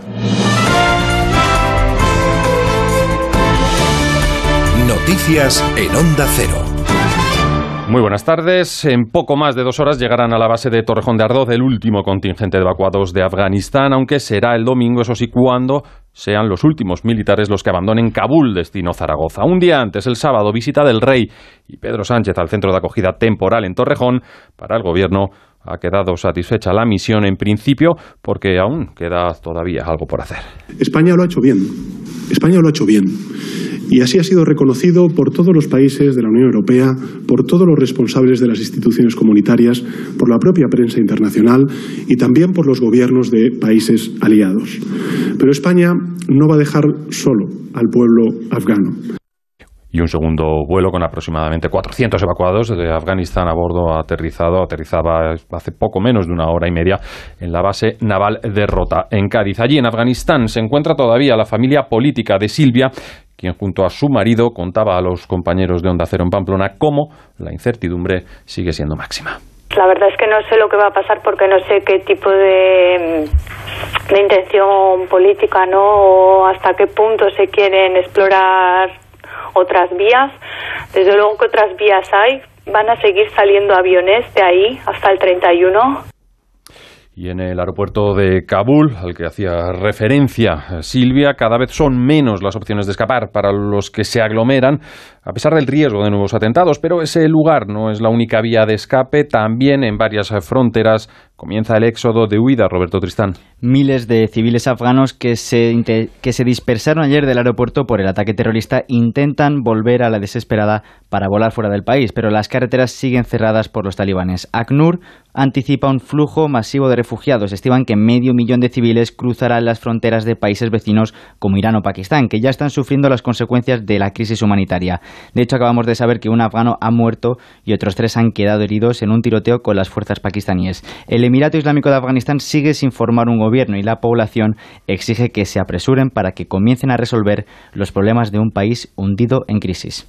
En Canarias eh, sigue el flujo migratorio. La última hora detalla que hay cuatro fallecidos y 27 los supervivientes en el Cayuco, que era rescatado al suroeste del Hierro. Desde allí, desde las islas, informa Gustavo de Dios. En el muelle de Arguineguín, en Gran Canaria, llegaron a hacinarse hasta 2.800 migrantes en pocos metros cuadrados. Cruz Roja va a dejar las carpas y los dispositivos de primera atención que ya había retirado el año pasado ante el importante repunte con casi 800 personas en seis días, no solo en Gran Canaria, sino en todas las islas. Lanzarote es la que más migrantes recibe, según ha descrito en Onda Cero el alcalde de Teguise, municipio de esta isla. El escenario está así. Osvaldo Betancor. No como la ola que hubo hace un año, sino peor. Los cuerpos de seguridad del Estado están en precario, el sistema de vigilancia sigue con unas deficiencias tremendas. Salvamento Marítimo traslada en estos momentos a 27 personas y cuatro cadáveres, entre ellos el de una niña, rescatados ayer a 270 millas al sur de la isla de El Hierro. Nos cuenta las noticias del deporte Marta Martín de Blas. El Real Madrid prepara esta tarde su partido ante el Betis mientras espera el cierre de la llegada de Mbappé al conjunto blanco. Carlo Ancelotti hablará en rueda de prensa a las 6 de la tarde. El otro gran movimiento a tres días de que se cierre el mercado es el de Cristiano Ronaldo, hasta ahora jugador de la Juventus, porque esto es lo que decía el técnico del club italiano Allegri. Ayer hablando con Cristiano me ha dicho que no quiere quedarse. Por eso hoy no se ha entrenado y mañana no estará convocado. Ahora hablemos del Empoli. Ahora podemos hablar del Empoli. Hoy jornada 3 de la Liga a las 8 de la tarde, Mallorca Español y a las 10 y cuarto de la noche Valencia Alavés. En segunda a las 8 Las Palmas Huesca y a las 10 Málaga Alcorcón. Todos estos encuentros y la información del día desde las 8 en Radio Estadio con Edu García. En la Vuelta Ciclista España, etapa 13 entre Belmez y Villanueva de la Serena, Juan Antonio Manzano. 175 kilómetros han estado en solitario Luis Ángel Mate de Euskaltel, Álvaro Cuadros de Caja Rural y Diego Rubio del Burgos. Y tras esa aventura han quedado completamente reincorporados al pelotón que ahora mismo cabalga a 25 kilómetros y medio de línea de meta en Villanueva de la Serena, comandado por Movistar, controlado con ese líder que continúa Eikin, camino de este sprint más que cantado a 25 kilómetros de Villanueva de la Serena. Y desde los Juegos Paralímpicos de Tokio siguen llegando buenas noticias. Tres medallas de plata, dos en natación y Íñigo Llopis en 100 espalda y la burgalesa Marta Fernández en 50 mariposa y una en judo de Sergio Ibañez. Pues de esa llegada a Villanueva de la Serena sabrán ahora mismo cuando sea en el, con Arturo Tellez. Gelo en verano, nosotros volvemos y actualizamos noticias pues dentro de una hora, a las 6, las 5 en Canarias. Síguenos por internet en ondacero.es.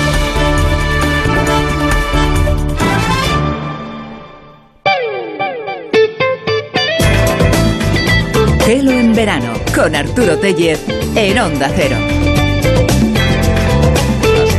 Esa llegada a Villanueva de la Serena de la Vuelta Ciclista a España cuando quedan algo ya menos de 25 kilómetros para ese punto en esta decimotercera etapa. Además, tendremos a partir de las 6 de la tarde, una hora antes en Canarias, nuestro tiempo para los megaviajeros donde vamos a escuchar el terrorífico sonido del casuario, esa ave más de suelo que de aire, más de quedarse tranquilamente en superficie que de andar volando y subiéndose a los árboles, que escucharemos en la conversación en la que nos vamos a encontrar con Daniel López eh, Velasco, cuyo Instagram es una pasada Fotografías maravillosas en ese trabajo que él hace como gran viajero, como guía, como amante de la naturaleza y muy en especial de las aves.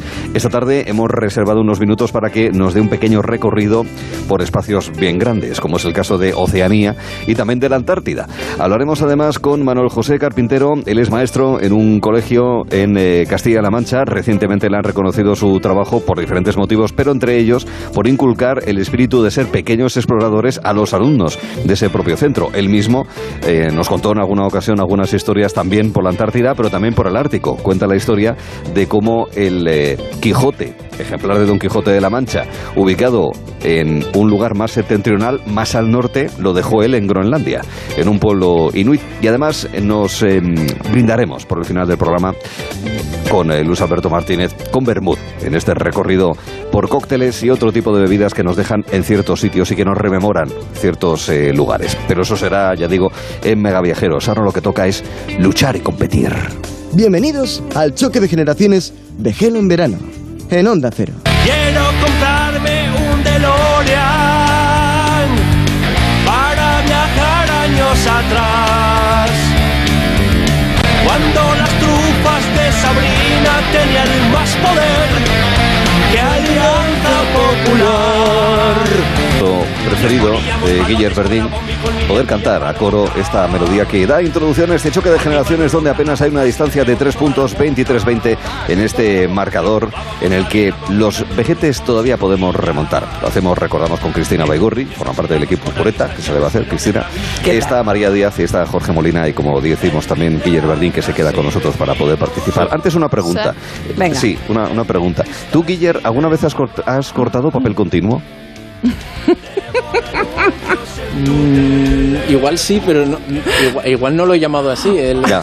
No bueno, a ver, sé, no el papel de impresora que había hace siglos, que los bordes eran de agujerillos. Exacto, que había que quitar Sí los agujerillos. Sí lo. Ahí, Vale. ahí, ras, Y exacto. Y hacer un ¿Y- gesto y así con la alguna mano. vez, ¿Alguna vez María Díaz ha preguntado a alguien a dónde se va a cierto sitio? Porque, o no, porque ya con el GPS pues ya sabes dónde tienes que ir caminando, querida. No, sí, sí. O sea, yo utilizo el Sí, map, ah, vale, pero vale. sí he preguntado cómo ir a algún sitio. Ya. No soy tan tan mayor. No. O sea, tan joven, mejor dicho. Tan joven, ya. Tan joven, Y Jorge, Jorge, ¿ha ido alguna vez al banco a actualizar la cartilla? Pues, pues voy, Yo sí, ¿eh? voy mucho al banco, ¿eh? Ah, sí. Fui a- antes de ayer, fui. Ahí va. Voy mucho al banco. Sí, es que yo soy un viejo joven, pero si yo me hago los autodefinidos en- de No, la razón. Doy Yo fe. me hago lo los hemos autodefinidos de la razón, Arturo. Sí, sí, sí, Sí. de verdad. ¿eh? Los boletines pone. yo me los hago, ¿eh? Y el- lo de las ocho diferencias también lo También, hacemos. que sí, que sí que lo hago. Mm. También. Por eso, por eso ganan las palabras encadenadas. y Exacto, Y todas exacto. esas cosas. Soñar. Ay, queridos amigos. Y, y- y, Cristina, ¿qué cosas, ¿qué cosas tú y yo no, no, no hacemos que hacen esta chavalería aquí? Pues yo qué sé, escuchar música K-pop, tal vez. También, Eh, exacto. Eso no, Ah, eso no lo hacemos. yo no escucho. K-pop. No Yo, lo ¿eh? Yo estaba escuchándolo más de uno esta mañana y digo, no, yo no. Sí, yo sí. Yo también, no. yo, yo sí escucho K-pop. Bueno, queridos amigos, ya saben que el choque de generaciones jamás los puretas hemos ganado. El motivo Bueno. fundamental, básicamente, Bueno. es que soy yo el que les representa. ¿Qué se va a hacer, amigos? Bueno, Esto pero este año es puede problema. dar la vuelta, ¿eh? Ojo, ojo. Ojo, Ojo. Apenas tres. Apenas tres preguntas. puntos Mm. nos Tres separan sí. de la parte joven del como programa. un pequeño país en los Juegos Olímpicos, ¿no? Que vais, Efectivamente. no vais a ganar una medalla nunca, pero vais Pero siempre con ilusión. El espíritu deportivo En el nunca se desfile tiene que olímpico. perder. Con San Marino. Efectivamente. No, no, San no, Marino no, forever. San Marino ha ganado dos medallas estos Juegos No, perdona, Olímpicos. tres, Guille. por eso, tres, no, tres, tres. o sea, Por eso. Ah, vale, vale, tiene- vale, vale. Es, Tiene- es el, es el espejo en el que se mira. Completamente. San Marino tiene una medalla por cada 11.000 habitantes. A ver qué país Sí, tiene sí. esa Y proporción la de India solo por tiene habitantes. ocho medallas, ¿eh? Con 1.200 millones de habitantes, creo que tiene. A O sea, ver, fíjate. es que San Marino comparado con la India es una superpotencia. Ah. Cuidado, a ver si San Marino, la- es, más, es más, la armada de San Marino Justo puede invadir la. India. Cuidado. que se preparen los, los indios. bueno, eh, San Marino tiene un problema. Siempre es en deportes individuales. Si fuesen deportes de equipo no tendría gente suficiente. Tendría que contratar a gente pone- de fuera. Se pone el panadero de portero. Así es, así. Gente de algún pueblo italiano que les circunde. Bueno, un saludo a toda la audiencia de sanmarinenses. Un que saludo, un saludo, que es saludo. fiel. Que hay, sí. Como fieles somos nosotros. A que en el choque de generaciones sea María la que haga la primera pregunta. 23-20.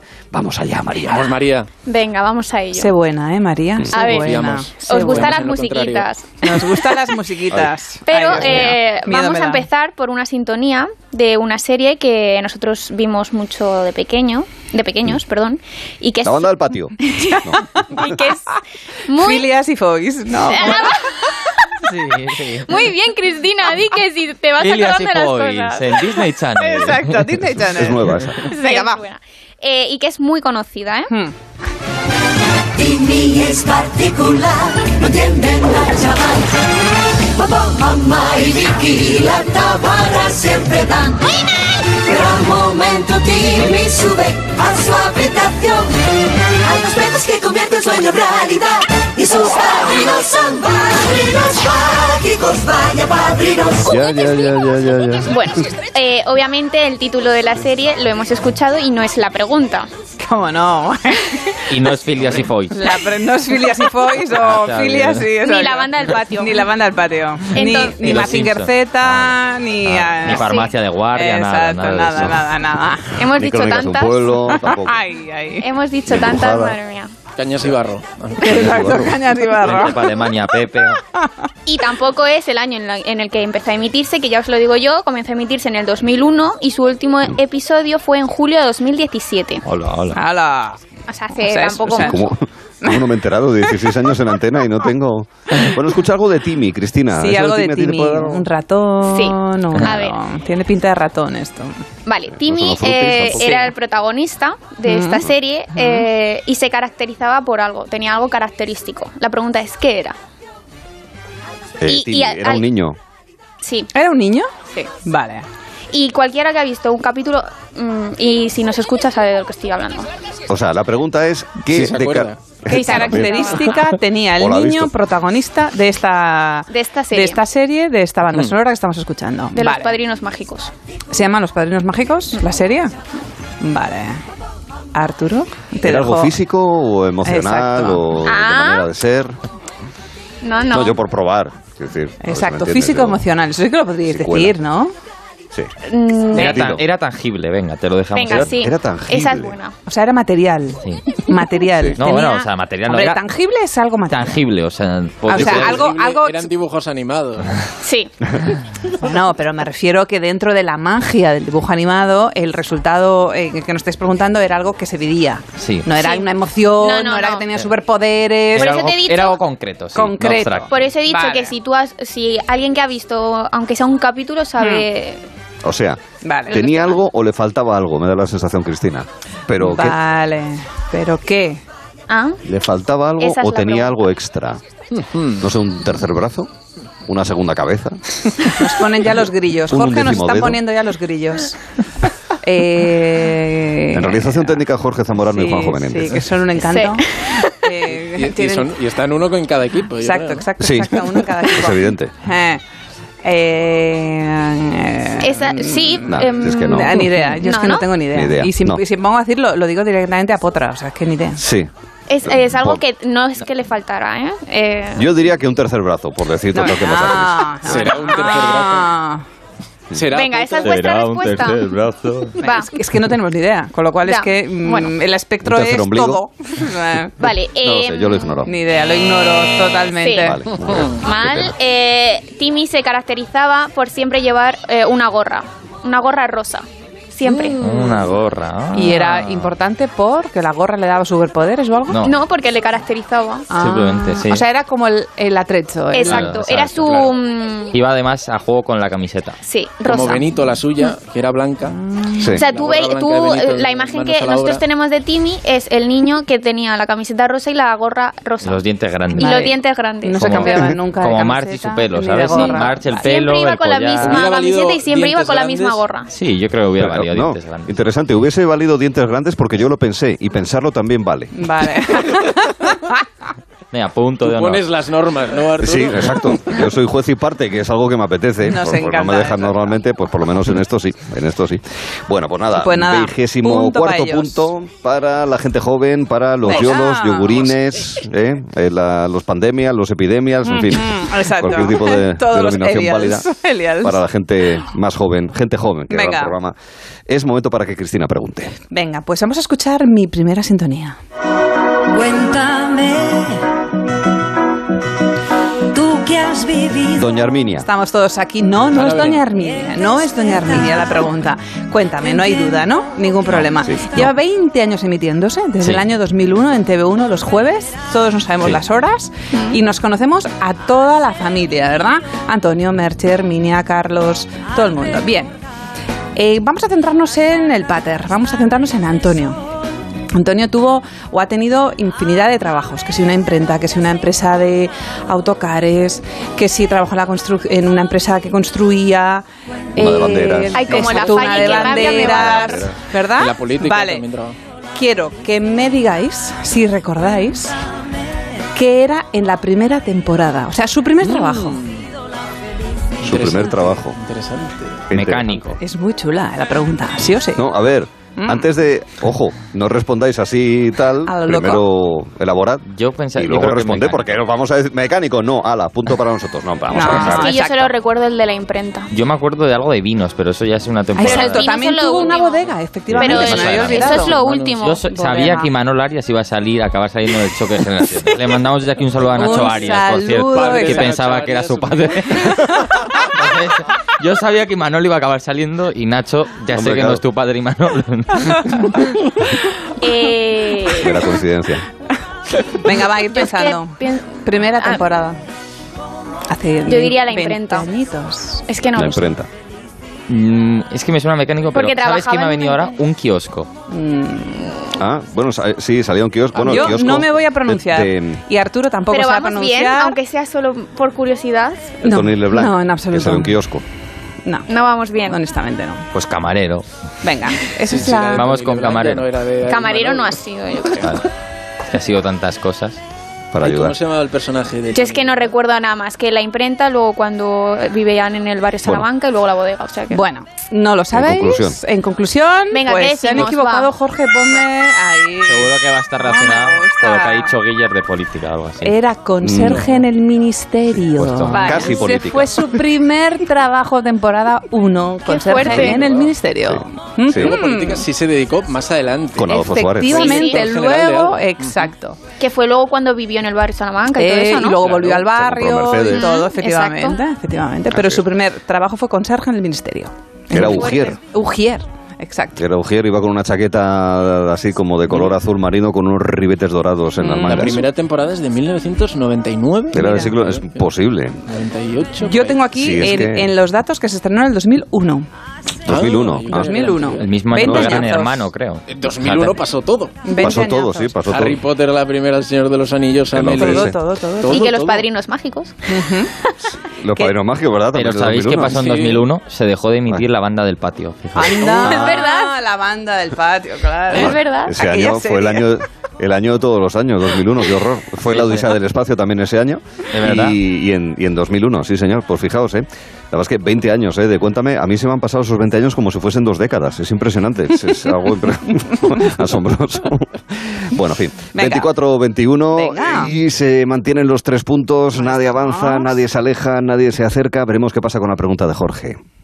La pregunta de Jorge. La pregunta de Jorge que, como siempre... Jorge habla de sí mismo en tercera persona como Julio César. Es- es- Como siempre, va a ser sobre una sintonía de, de una, de una serie. Ese tal Jorge os va a presentar una sintonía un viernes más. Eh, es una serie francesa que se emitió entre 2003 y 2007 originalmente, pero que llegó a España unos años más tarde. Vamos a exponer, si se puede, la, la- la sintonía ya. Ahí está. Maravilla. Eh, el argumento de la serie es un poco raro. Es un grupo de amigos que estudian en una academia y que contribuyen a la supervivencia de un personaje llamado Ael- Aelita, una chica de su edad que se encuentra virtualizada combatiendo contra el virus informático Sana. O sea, esto es, es bastante enrevesado. Para ellos, eh, bueno, se- bueno eh, eh, los chicos tratan de salvarlo, ¿no? A través de un superordenador que se encuentran y demás. Y es una serie de aventuras y demás que, eh, como decimos, se creó en Francia. ¿eh? Y se emitió entre 2003 y 2007. Y esta sintonía es muy conocida. Eh, Guiller lo ha comprobado esta mañana, si no tengo mal entendido, en la redacción, ¿verdad? Con, con uno de los chicos que allí Sí, sí. Y... Ah, no, sí, sí, sí, es, es verdad. Vamos, me lo has Yo no dicho tú mismo, idea. o sea, como sea falso.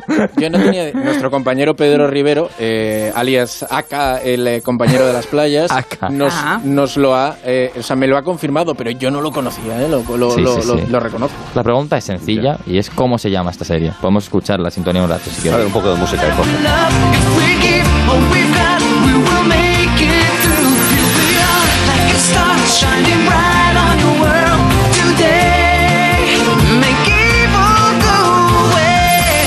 Ya, ya, ya, ya, ya, ya, pues sí. Inglés pues sí. con acento francés. Sí, además ha dicho, aquí está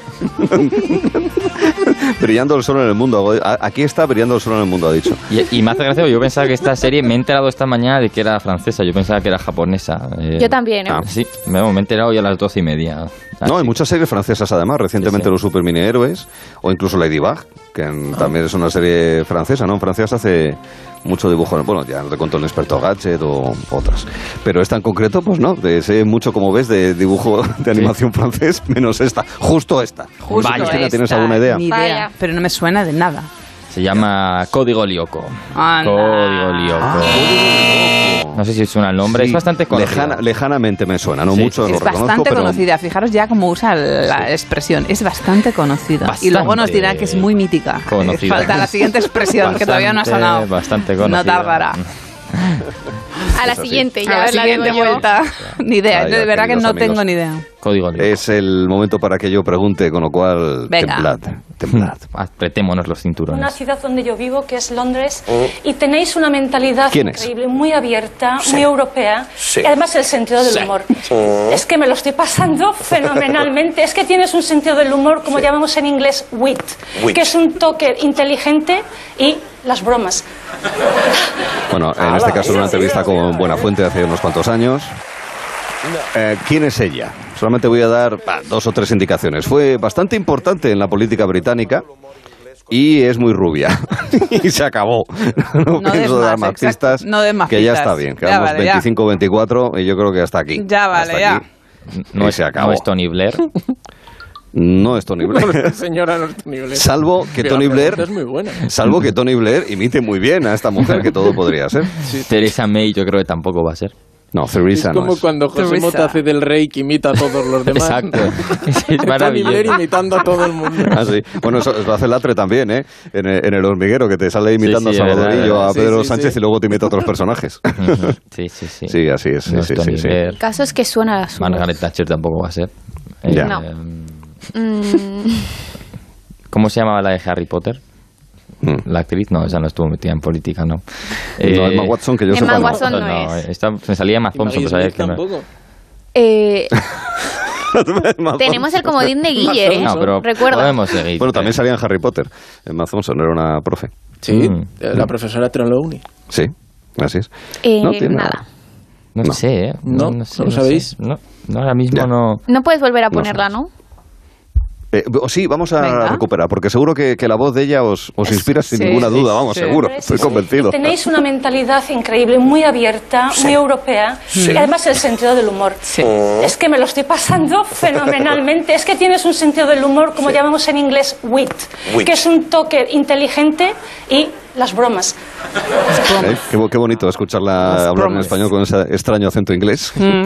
Porque ella, como decimos en inglés, ella ya era inglesa en ese momento. Sí. ¿Ya era inglesa? Sí, Sí, sí, sí. sí, sí. Desde Mm, pequeñita ¿era hablaba inglesa? de inglés fenomenal. Nacida en Valencia, pero inglesa. Pero valencianos nacen donde quieren también. Así es. Bueno, no No sabéis, sé, la voz suena, pero no. Ahí está.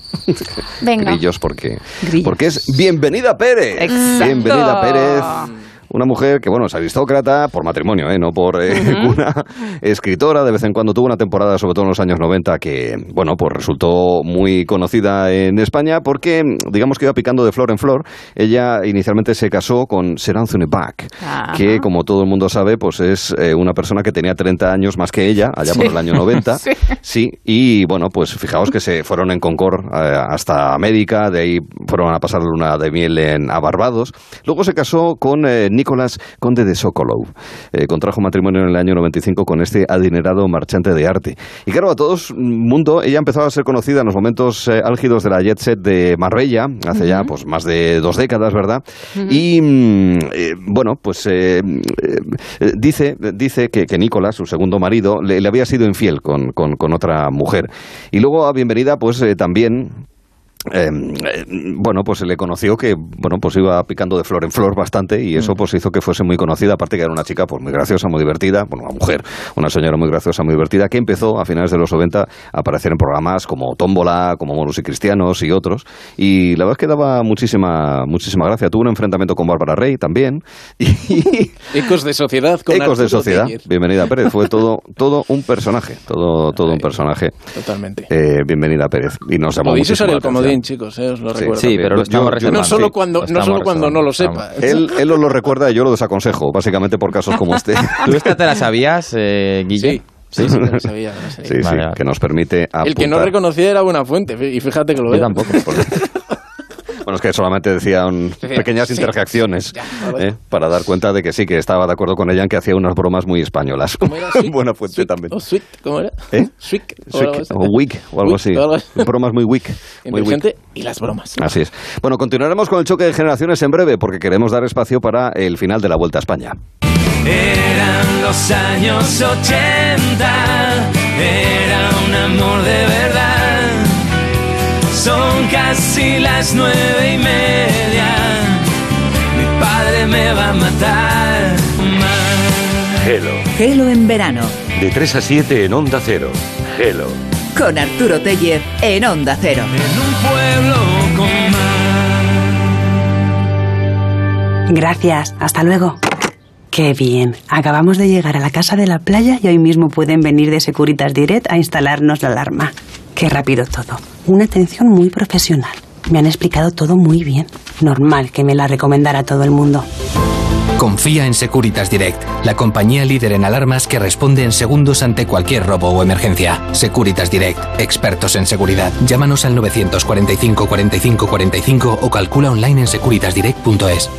¿Desanimado porque se acabaron las vacaciones? Tranquilo, toma Ansiomed. Ansiomed con triptófano, lúpulo y vitaminas del grupo B contribuye al funcionamiento normal del sistema nervioso. Ansiomed, consulta a tu farmacéutico o dietista. En Carrefour y Carrefour.es nos une la vuelta y los mejores precios. Por eso hasta el 29 de agosto tienes el jamón de cebo ibérico 50% raza ibérica Villar, curación mínima 24 meses, a solo 85 euros. Carrefour, patrocinador principal de la vuelta.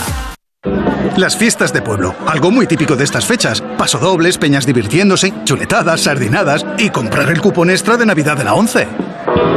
Claro, porque nunca sabes dónde puede tocar. ¿Y si es donde tú estás? Seguro que muy cerca tienes un vendedor de la 11. Ya a la venta el cupón extra de Navidad de la 11, con 75 premios de 400.000 euros y más de 910.000 cupones premiados. ¡Cómpralo ya, que es muy típico! 11. Cuando juegas tú, jugamos todos. Juega responsablemente y solo si eres mayor de edad. Jefa, este año los agentes necesitan buen calzado para la vuelta al cole. Está todo controlado. En el corte inglés, los agentes Martina y Guille han encontrado náuticos Winner desde solo 45,99 euros. Solo falta pedirlos. A sus órdenes. Con el corte inglés, la vuelta al cole cuesta menos. Prepárala en tienda web y app. Onda Cero Madrid 98.0. Mira, lo de que la Amazonas se ve desde el espacio me lo creo. La muralla china... mm, Pero que se vea el concesionario Kia en Alcorcón, venga ya. Takai Motor abre las puertas del mayor concesionario Kia de Europa. Te esperamos en la milla del motor en Alcorcón. Kia, calidad con 7 años de garantía. Ah, y también puedes visitarnos en nuestras instalaciones de Fuenlabrada y Móstoles y en la web takaimotor.com. La terraza del Santo Domingo es gastronomía, tardeo, coctelería. Es una espectacular puesta de sol y es mucho más. Deja el asfalto a tus pies y descubre el cielo de Madrid con vistas 360 grados de la capital. La terraza del Santo Domingo, tu espacio de ocio seguro. Más información en laterrazadelsantodomingo.es.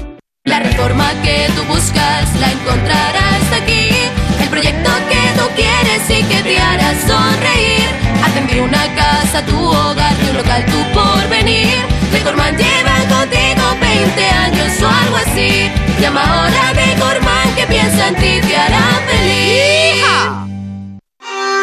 Restaurante Asfontes, auténticos productos gallegos, carnes, pescados, mariscos, caldo gallego, empanada, lacón y una amplia carta de vinos. Salones ideales para celebraciones y también terraza, con el excelente trato de siempre. Asfontes, en General Laci 10, cerca de Atocha. Y ahora también en la calle Áncora 32, asfontes.com.es.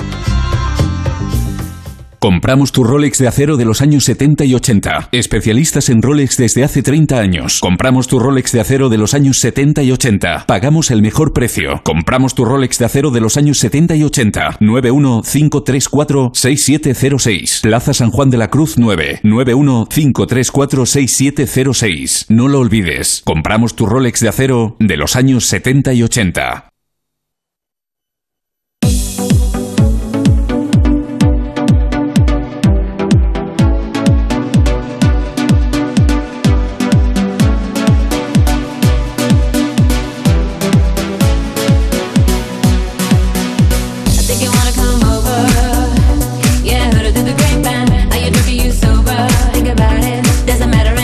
Esta Madonna, ya algo más veterana, ya en sus eh, momentos más conocidos y más contemporáneos. Estamos en el choque de generaciones, parte 2, vamos 25-22, tres puntos. Se puede remontar, parece complicado porque apenas hay posibilidades de hacer un break, diríamos en términos eh, tenísticos. Estamos atentos también al final de la Vuelta Ciclista a España. Y la pregunta que le corresponde ahora a Guiller Verdín.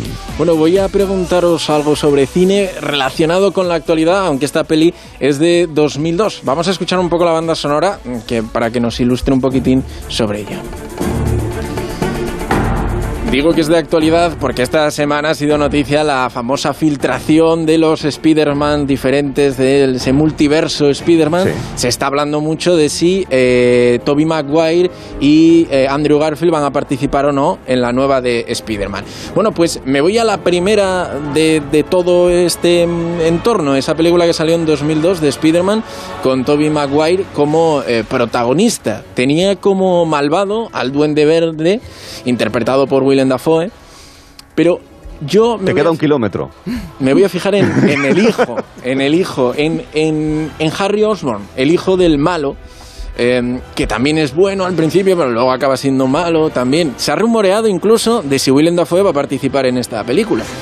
Lo que no se ha rumoreado es que este actor, el que interpreta al hijo, a Harry Osborn, va a participar o no, porque últimamente no se le ve mucho por, eh, por Hollywood. ¿Quién es? ¿Quién fue? ¿Quién interpretó al hijo, que era compañero de Tobey Maguire, al hijo de, eh, del malo, al hijo de Willem Dafoe? Pero era un actor conocido. Era un actor, O sea, es un actor que entonces no era tan conocido y luego se hizo muy, muy conocido. y ya de mayor. No, no, bueno, eh, sucedió, pasaron. Este, eh, tiene 20 años, 19 años esta película. Pues entonces era Ah. un chaval de 20 años, ahora tendrá unos 40. Wow. Cristina, tú de superhéroes, ¿cómo andas? Mal. Tú eres más de antihéroes, ¿eh? Yo que soy anti, conozco. soy, yo soy gente mala, totalmente. Sí, Yo- sí, pregúntame por los malos. Aunque pregúntame tiene un por los superpoder, malos. que antes lo hemos descubierto. Sí, es cierto. Ha dirigido películas. Sí. Y ha dirigido películas también. Ha dirigido, sí, sí. Antonio Resines. Pues Sí. No sé, seguro. Tiene un hermano que es actor también. está en todas partes. Luego nos vas a recordar la pregunta porque ahora será el momento de la entrada en Villanueva de la Serena del pelotón de esta decimotercera etapa de la Vuelta Ciclista a España que va a narrar Juan Antonio Manzano. Buenas tardes, Juan. Hola, ¿qué tal Arturo? Muy buenas. Un kilómetro y medio para llegar a la meta final al sprint como se tenía previsto, pero ojo porque Alpecin, perdón, Ete Keunig ha puesto un ritmo tan alto a los 3-4 kilómetros de línea de meta que ha conseguido lo que no quería y era descolgar a su propio líder para esta final aquí. Se ha quedado Jacobsen hace escasamente unos 300-400 metros que ha visto como no ha podido seguir el ritmo de sus compañeros. Y ahora tenemos a tres de Keunig que están por delante sin su responsable máximo en esta meta como es Fabio Jacobsen a la caza y captura los Alpecin también está por ahí eh, bien colocado eh, Mateo Trentin que se quedó a las puertas en el último sprint de ayer. Y vamos a ver los de Keunig que es que se han encontrado han, han, han, han prácticamente su propia tumba. Y Fabio Jacobsen que se ha quedado prácticamente sin opciones pero los de Keunig lo van a intentar hasta final. Estamos ya entrando en este último kilómetro en la meta de Villanueva de la Serena. Por cierto el lugar de residencia de bueno y de nacimiento de Calderón de José Manuel Calderón uno de los mejores baloncestistas de nuestro país. Y ojo porque la eh, bolata se ha lanzado. Ahí viene los de Keunig que han dejado a Alpecin que lo vaya a intentar. A ver Trentin que está mirando atrás. Y vamos a ver finalmente cómo se termina resolviendo esta eh, final de etapa es Trentin ahora el que lo va a intentar el corredor de Emiratos el corredor del de Keunig. Vamos a ver Trentin Trentin. Pues finalmente va a ser el de Keunig uno de los de Keunig que estaba haciendo la bolata para su compañero ha sido, creo que ha sido Bajoli, Andreo Bajoli, el que finalmente ha entrado por delante de Mateo Trentin, el vencedor al sprint de esta decimotercera etapa. Los de Keunig tenían dos opciones con Bajoli y con Jacobsen y ha sido el italiano el que finalmente se ha alzado con la victoria en esta decimotercera etapa de la vuelta. Tras 204 kilómetros entre la localidad de cordobesa de Belmed y la localidad pacense de Villanueva de la Serena, el ganador de la etapa de hoy, Arturo Andrea Bajoli, el italiano de Keunig. La Vuelta Ciclista a España en directo en Gelo en Verano con Juan Antonio Manzano. Bueno, pues nada. Ya sabemos quién ha sido ganador de esta decimotercera etapa. Arturo, Recordamos el perdona, de... perdona Arturo, hoy, hoy, me hoy me toca a mí rectificar, fíjate, ha sido Senesial finalmente, y es que Ah. el corredor del de Keunig se ha montado tal eh, cisco en esa cabeza con el sprint y con todos los corredores del equipo azul que estaban montando el sprint para Jacobsen o para Bayoli, finalmente ha sido Senesial, Florian Senesial, el francés con el dorsal 95, quien se ha proclamado vencedor. Así que hoy me toca a mí rectificar, Arturo, para que veas. Nada, Senesial, ganador de esta etapa por delante de Trentin. Senesal ganador de esta etapa. Fueron demasiado rápido y al final terminó así. Gracias, Juan Antonio. Un abrazo. Hasta Un luego. abrazo, chao. Bueno, pues nada, de- decía el tema de que no tenía por qué comentarlo, pero es que, es que ayer me equivoqué. Bueno, en el control de calidad lo mencioné, que ayer Mm. dije que era Roglic el líder de la Vuelta a España y como todo el mundo sabe, menos yo, pues era Eiking.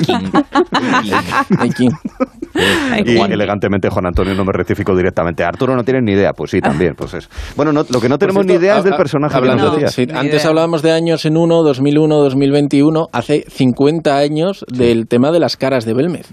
Que Ah, la, mira, la- la vuelta la ha empezado hoy. y la etapa en Belmez sí. eh, fue en 1971. Así Por es. cierto, en, en el 2001 también se dejó de emitir manos a la obra. ¿Qué pasó ese año? ¿Qué pasó ese año? Fue el apocalíptico. Bueno, pues, la pues que en pregunta, 2001 volviendo empezó el siglo XXI en realidad. O sea que sí, Claro. la pregunta, La recordamos. pregunta es, 2002, Spider-Man, la primera, la dirigida por eh, Sam Raimi con... Eh, eh, Y nos preguntabas por un bueno, personaje os un actor. preguntaba, Por sí, el hijo por el actor que interpreta al hijo del malo, a Willem Dafoe. Ah. El- o sea, Willem Dafoe es el malo que interpreta al Duende Verde. Sí. El hijo, Harry Osborn. ¿Quién Ya. lo interpretaba? ¿Quién lo interpretaba? Y es alguien que ya ha dirigido películas incluso. Sí, sí. Es verdad que se vio metido en un tema un poquitín eh, peliagudo, con acusaciones y demás. De momento eh, no se habla mucho de él y es verdad que ha dejado de estar en, mm, En el candelabro. En el candelabro, sí. ¿Quién dijo lo del candelabro? Sofía Mazara. No, lo digo porque hay que economizar el tiempo. Exacto. Eh, Cristina, No yo voy a tengo- decir Owen Wilson, que me parece una burrada como un piano, pero bueno, Pues por decir. eh, me adhiero a esa contestación. Ni idea, Pues no tengo ni idea. No es Owen Wilson me porque suena de no, nada. Wilson, No, no es Owen Wilson, pero bueno. No es Owen Wilson, es James Franco. A James Franco. James James Franco. Franco, anda. ¿Mm? Era James Franco, Harry Osborn, el hijo del Duende Verde. Ah, amiguitos. Pues nada, hay que volver a ver Spider-Man, pero la de, que- la de entonces, la, de- la del año Todas. 2001. Maratón, Todas, maratón. abajo. 26-22, el marcador que supone que nadie le rompe el servicio al otro. Es decir, nadie es capaz de responder acertadamente a las preguntas que plantea el equipo contrincante. Veremos qué pasa con la, se- la- la segunda pregunta de Cristina Baigorri. Pues venga, vamos a ir por una eh, que creo que nos va a animar mucho. Y no tiene Bien. Sonido ni tiene nada. Es un tema Ah. terminológico. Ole. Lo usábamos en los 80, en los 90 y yo creo que en el 2000. Quiero que me digáis qué es un nanas. Ah, está bien. Nanas. O sea, pero no metafóricamente, sino No, de manera real. exacto. ¿Qué O sea, es lo que era un estrictamente un nanas? nana. Vale. Eh, Un nanas. No, no lo sabe ni Verdín. es que a mí Bueno, lo único que se me ocurre es como el estropajo buena, ese con el que limpias. Muy bien, María. Sí, señor. Es el estropajo. Ah, vale. 27, Muy 22. bien. Es Pero, el estropajo. ¿Qué? Dime. Tú tienes que marearla un poco, tienes que hacer como, pero como es que ha Neymar ido con un defensa. ha ido sí, por aquí, di- por allá. ¿Le dices estropajo que es con H o sin H? Es que me encanta. Mira, A eso lo que yo le hice con Ghosting, que no la mareé más y le, le- caso- le di el acierto desde el principio. Ah. me par- el, el- el otro día Arturo tenía una cena en pues. casa y se me ocurrió decir, decir a la gente que está allí, pásame el nanas. Y de cinco personas, solamente una supo a lo que me refería. Y pensé, qué buena pregunta Mm, para el y choque. ese uno Mi no era madre lo Verdi. ¿De qué utiliza. Mi madre dice, era? pero no le des con el nanas. Cuando voy a fregar algo. Un saludo a la madre de María, que nos Un saludo para mi mami. Pues- Eh, me dice, no friegues con. Pero con el nanas no, ¿eh, María? Eh, Y yo, claro, vale, porque vale. el nanas, Porque efectivamente, estropea, muy bien tu madre, porque el, es, es de es metálico, es de níquel Sí. y, y hace unas rayadas a las sartenes espectaculares. Hay que tener muchísimo cuidado Sí, con el nanas. sí, Sí. Pues era un las estro- cacerolas también, hay que tener Exacto, cuidado. Ay, María. Exacto, muy La- bien. Las madres saben más que Google. Las madres, esas las madres. Pues fue un 22, estropajo 27. Igual que... nanas no está en Google. Bueno, pero fue un estropajo que me ha parecido muy interesante sa- eh, traerlo a colación porque se inventó o se lanzó como producto en el 1973 y durante casi 20 años fue muy, muy, muy conocido. Y la verdad es que los que somos de esa generación hablamos de pásame el nanas, pásame el nanas. Y Así me es. parece muy simpática la expresión. Y yo, muy bien, María, enhorabuena. Muy buena Creo pregunta. que- Cris. Ea, ea, muy María. María creo que ha Ah, dado la respuesta ya, que puede ser determinante ¿Sí? para que finalmente ganéis. Ya veremos, ¿no? Todavía Ah, posible- no. Igual es determinante, igual, igual. Matemáticamente. Generando expectación. No, no, Pero la claro. última vale doble. Pero es, pero es muy interesante que las preguntas generen un poquito de mm, me suena, me suena, me suena. Ya si Claro. es directamente por goleada, ya es ni idea. Claro. ¿Me Ahora, explico? ahora Sí, me sí. suena, he visto la imagen de un nanas y ya. sí, sí, Efectivamente, sí, de sí. hecho, en la cajita, en la cajita había una niña y el, y el pelo de la niña era la parte eh, Sí. retorcidita del nanas, puesto como es metal, da la, da la sensación que son los rizos. Efectivamente. Guiller, te lo voy a mandar por Nanas. WhatsApp para que veas lo que es. Sí. ¿vale? Nanas. Sí. Un nanas, pásame, pásame un lo nanas o. o pásame el nanas. El es lo que nanas. Decimos nanas, sí, nosotros. es verdad. El Ya, ya, ya, nanas. ya. Eh, Jorge, si consigues un No, si- nanas, Si, ya lo sé, por Jorge. no es para afeitarse, ¿eh? ¿eh? Te lo voy a mandar. No, no, no, Sí, porque además que es, pero- rasca muchísimo. O sea, hay que tener Rasca, muchísimo rasca. cuidado Hace con daño, nanas. ¿eh? Hace hace daño. daño, hace Hace daño. daño. Parece Jorge las esponjas mandado- estas para, para esfoliar. Pues Sí, no, no, te das con el nanas, María. Sí, te das con... que, nadie se esfolie con un Por nanas. No, por favor. No, no, digo que se parece, que puedes hacerte daño, digo. Te quieres hacer laceraciones tipo Semana Santa, adelante. Pero bueno, ¿qué, qué te ha enviado Jorge, querido? de Barnes, del señor Barnes, diciendo excelente. Ahora sí, ahora me ha mandado un nanas. Con el Muy nanas, bien. vale. Un nanas de 40 gramos que cuesta 5 euros. ¿Pero qué, qué tipo de nanas A es ver, este? es de níquel, de níquel del es bueno. de Bueno, níquel del bueno. Es del como níquel María, del bueno. Muy bien. como María ha sabido resolver la pregunta que la coloca y que permite que Mm. los eh, más jóvenes estén en 27 puntos y los puretas en 22, María es la que lleva a cabo la siguiente pregunta. Adelante. Eh, bien, eh, os, va- os voy a poner una canción. Otra canción. Sí, pero no es de Otra- una serie ni otra una, ni una serie. sintonía. El Em, padre del autor de la serie. Era... ¿No? ¿A que sí? James Franco. A ver si lo veo. No, o, eh, os voy a poner una canción. em, el viernes pasado yo creo que salis- salisteis escaldados también con, con las Qué canciones. graciosa la niña. Mm. Qué, qué rin, tin, Menos- tin. menos mal que ya le queda poco. Exacto. Escaldados, tío. Qué pena. Y escalfado, las dos Exacto. cosas. Un cuarto Con de H o hora, ¿eh? H. Queda un Eh, cuarto de sí. hora. Bueno, vamos a escucharla. So that you know, it's so that you know. This is real, this is me. I'm exactly where I'm supposed to be now. Gonna let the light shine on me.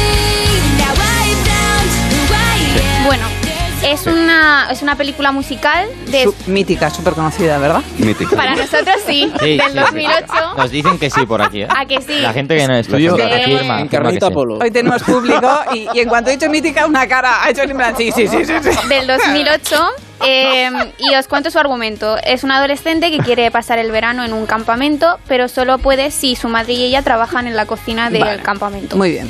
La chica es la que canta. Eh, Hannah Montana. No. Mm. Espérate, espérate. eh, venga, os voy a dar la pista, de qué película es. Es Camp Rock. Cam Rock. Sí. Eh, y la pregunta es quién canta. ¿Qué cantante es? Es, es ahora mismo Famosa. Súper conocida. Es famosa, es famosa. Cristina, de verdad, te lo prometo. Es Es muy muy, conocida. Es una Sí. cosa. Sí, sí, sí, es famosa. Es, Es famosa. muy famosa. A ver, solamente, sola- solamente una pista. ¿Es rubia o es morena? Es castaña, venga. ¡Hala! Rubio y moreno. Ni rubia ni morena, castaña. Es estadounidense también. ¿De apellido latino? Pues. En- pues no sabría decir. no es Sofía Vergara. Sí, sí, sí. A María El público Jiménez. que No, tenemos bueno, está Sofía haciendo así con la mano. Sí, sí, sí. No, es Es que de estoy origen pensando en español. Selena Gómez, pero... Sofía Vergara Casi, canta. casi, casi. Por ahí va. Venga, por ahí va. Venga. O sea, va por... Es vamos a una ver. cantante muy. con- o sea, es tipo Selena Gómez. Diles ¿Qué el nombre, el ya que hemos ganado No es matemáticamente. Grande. No se las ha La apellida. No, no, el nombre, hombre, tampoco el apellido. No, bueno, No, sí, no sé. Ariana Grande Bueno, no Es es. que si les decimos el nombre, les- ya es como para que. Esta, esta chica eh, tiene muchos álbumes, es muy conocida. Vanessa ¿O tiene solo esta canción? No, no, no, es conocida Es y actriz tiene y cantante. canciones- Y es actriz y cantante. Es exacto. actriz y cantante. ¿Y Mm. cuál- qué, qué otras eh, películas ha hecho? Digo, ¿eh? Simplemente. Pues la, segun- en la segunda de Camp Rock creo que también es. Ah, Camp Rock 2. Camp Rock 2. Ole. No, pero Un poco ha habido por- series. por valorar el pero grado no, de no, mítica. pero no por eh, no es mítica. conocida tanto por Imperio actriz Argentina. sino por canciones es más cantante Creo ahora hoy no tú vas al- al- a sus Exacto. Oye, perdón. conciertos Yo he dicho... eh, Tú, Cristina, ¿tienes alguna idea? Porque si no, repito uno que he dicho que creo que no Repite os ha oído bien. repite No. Ariana Grande ha dicho, ¿no? O creo. Eh, no, pero también dije Vanessa Hutchins. Mm, no, no estoy seguro, pero es no, por ahí no no, sé. pero mm, Ya, ya, sí, bueno, en chicas ¿Y- y qué Disney, o sea, canta? tipo ¿En co- Hannah y Montana y pop? esas cosas. Pop. Pop adolescente, o sea, pop eh, adolescente, ¿no? pop No por nada, eh, pero- generalizado. Nos quedan 10 minutos. Vale, Esto empieza a ser una contrarreloj. Venga, venga. Vale, Leo. eh, es Demi Lovato el que no. Demi Lovato. si os suena no Sí, sí. Demi Lovato sabéis quién es Lovato. Mira, cantó una, cantó una, Antonio. sí, eh, Call for the Summer es una canción bastante conocida de ella y cantó en la inauguración, en fin, lo que los americanos llaman inauguración de la toma de posesión de Joe Biden. Exacto. Eh, cantó Ah, eh. Lovely Day eh, una versión preciosa además, eh, que recomiendo que escuchéis justo antes de que entrase Katy Perry. Me encanta porque yo, yo en los Es más, sucesos históricos no estaba, pero me acuerdo, y Arturo no sabe quién es, pero se sabe toda su biografía. Sí, sí. No, es que- Demi Lovato, que está cantando ahí de fondo, sí señor. Summer. Es más cantante que actriz. Se la conoce más Sí, por cantante que sí, por actriz, solo que en, este, en esta película musical estuvo. Así es. Interpretó, 28-22. Demi Lovato, como no se. Claro. Ay, qué pena, mítica, qué pena. mujer ti- mítica.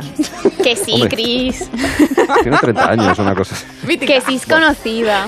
Es conocida, es conocida, sí, sí. Demi Lovato es conocida, sí, señor. Bueno, 28-22, Venga. queridos amigos. Y sí, es verdad, tenía un apellido de raigambre española, de origen, de origen latino. Cristina, te, te corresponde a ti preguntar. Pues me corresponde a mí. Vamos con mi segunda sintonía.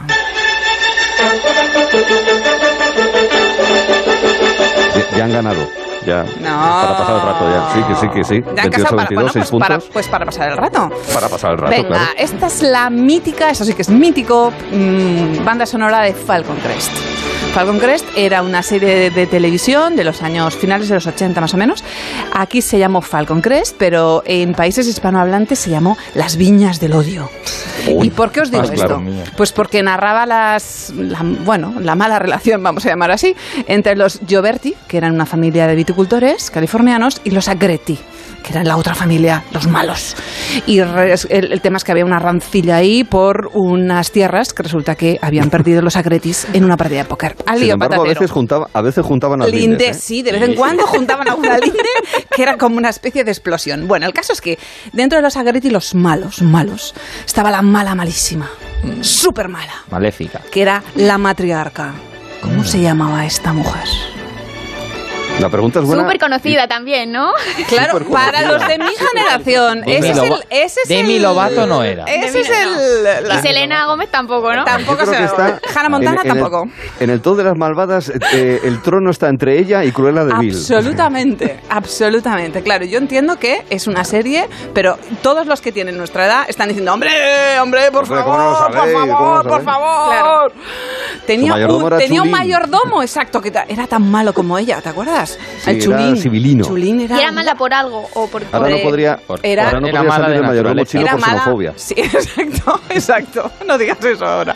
Pues era mala, era mala por naturaleza, sí señor, Jorge. Absolutamente de acuerdo. Pues yo digo que Pero se llama. mala Yo creo, bueno, no, es que me voy a jugar un nombre. A mí me gusta lanzarme a la piscina. Venga. Aunque la mayor parte de veces está vacía. Silvia. No, no, pero no, pero Porque se le gusta ese nombre, no, ¿sabes? pero se acerca. Uy, ¿en qué O sea, no es un nombre, no es un nombre como quien dice americano, sea, es un nombre. Bueno, ya ¿Es vale. español?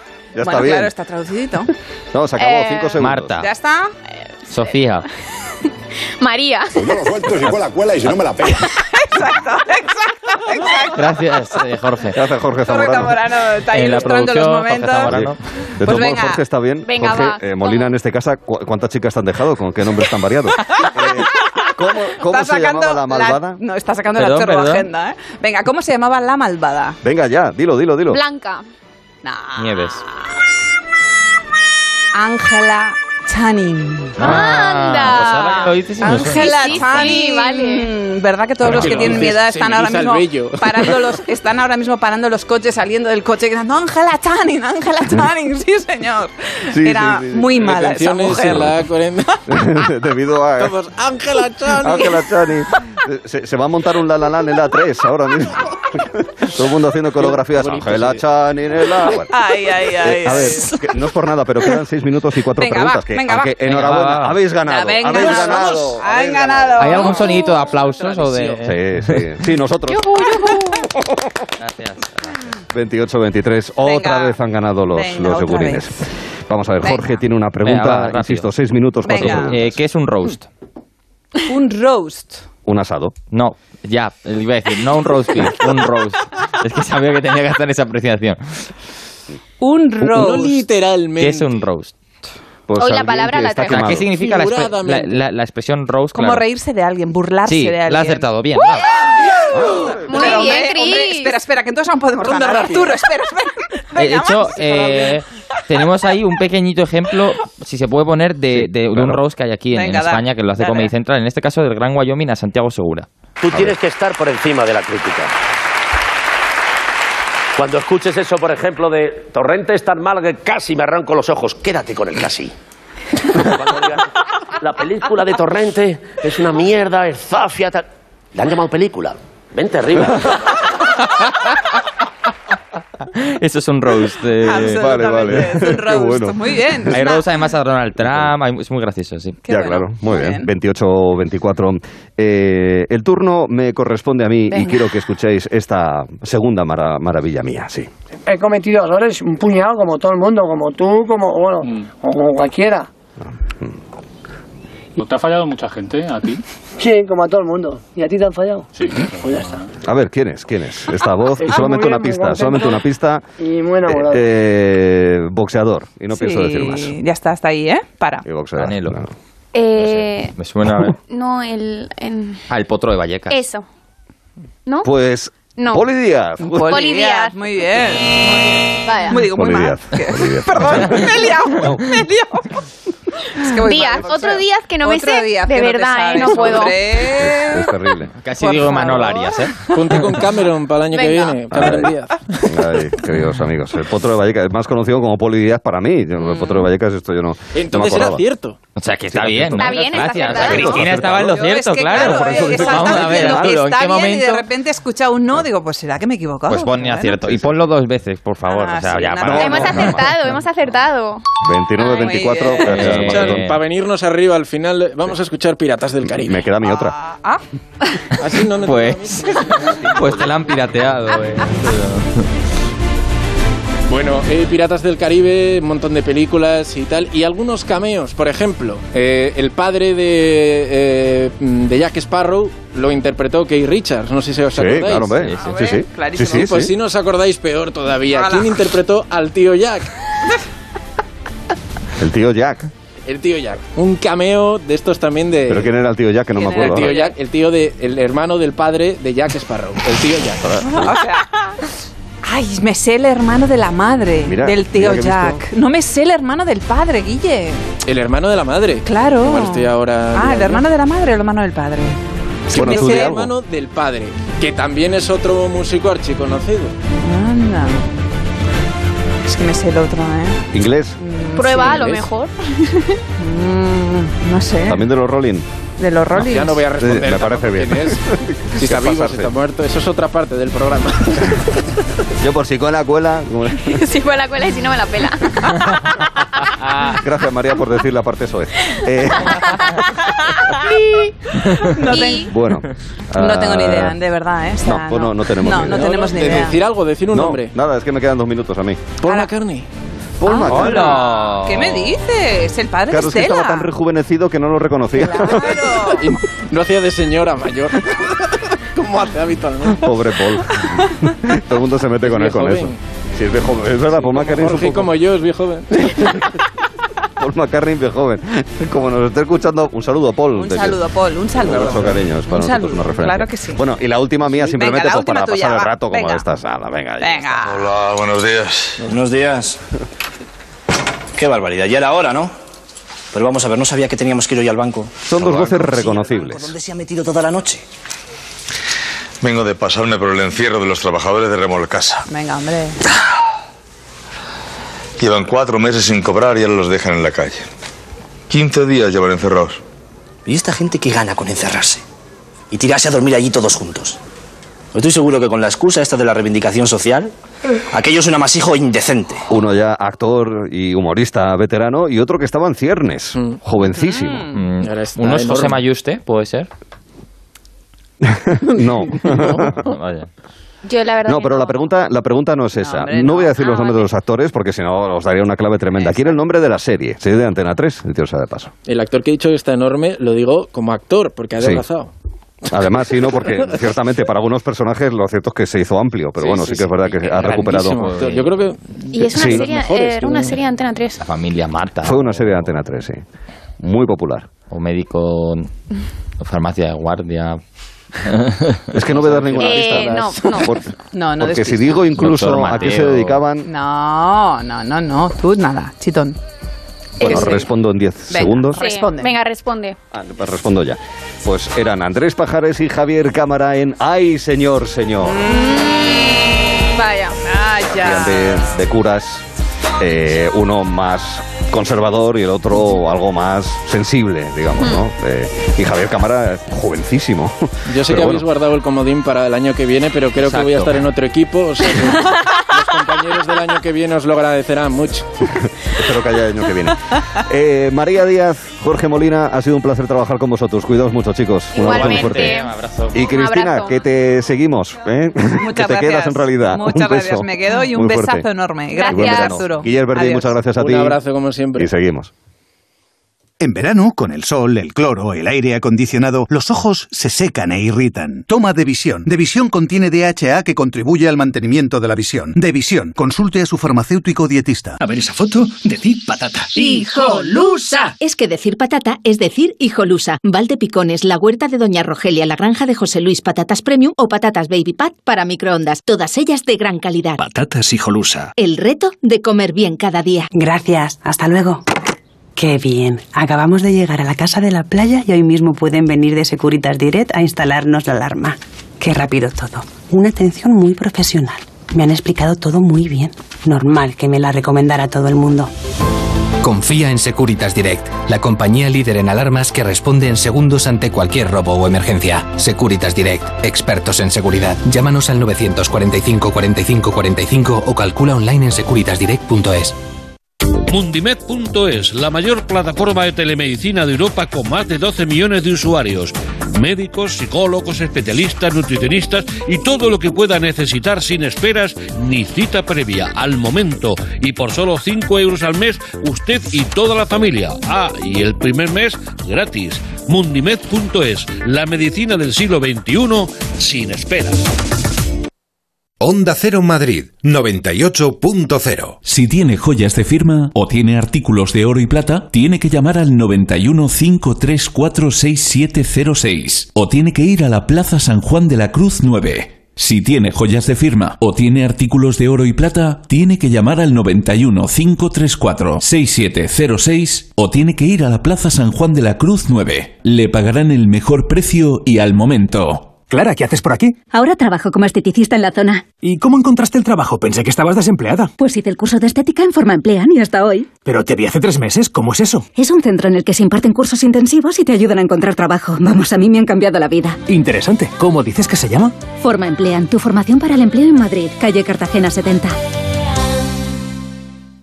Cocomelon viene a la vaguada. Del 27 de agosto al 5 de septiembre, únete a nosotros para cantar en nuestro karaoke, disfrutar de un show único, conocer a JJ en persona y muchas más sorpresas.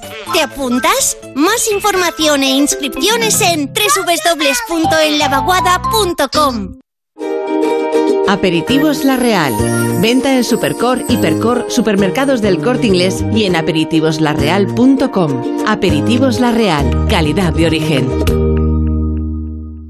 Colaboran con Decorman, Closman Cierres Metálicos, Insonoplac, PVC3 Comerlin, Claudio Pintores y Contenedores Parque 91 609 3370 o decorman.es. Compramos tu Rolex de acero de los años 70 y 80. Especialistas en Rolex desde hace 30 años. Compramos tu Rolex de acero de los años 70 y 80. Pagamos el mejor precio. Compramos tu Rolex de acero de los años 70 y 80. 915346706. Plaza San Juan de la Cruz 9. 915346706. No lo olvides. Compramos tu Rolex de acero de los años 70 y 80.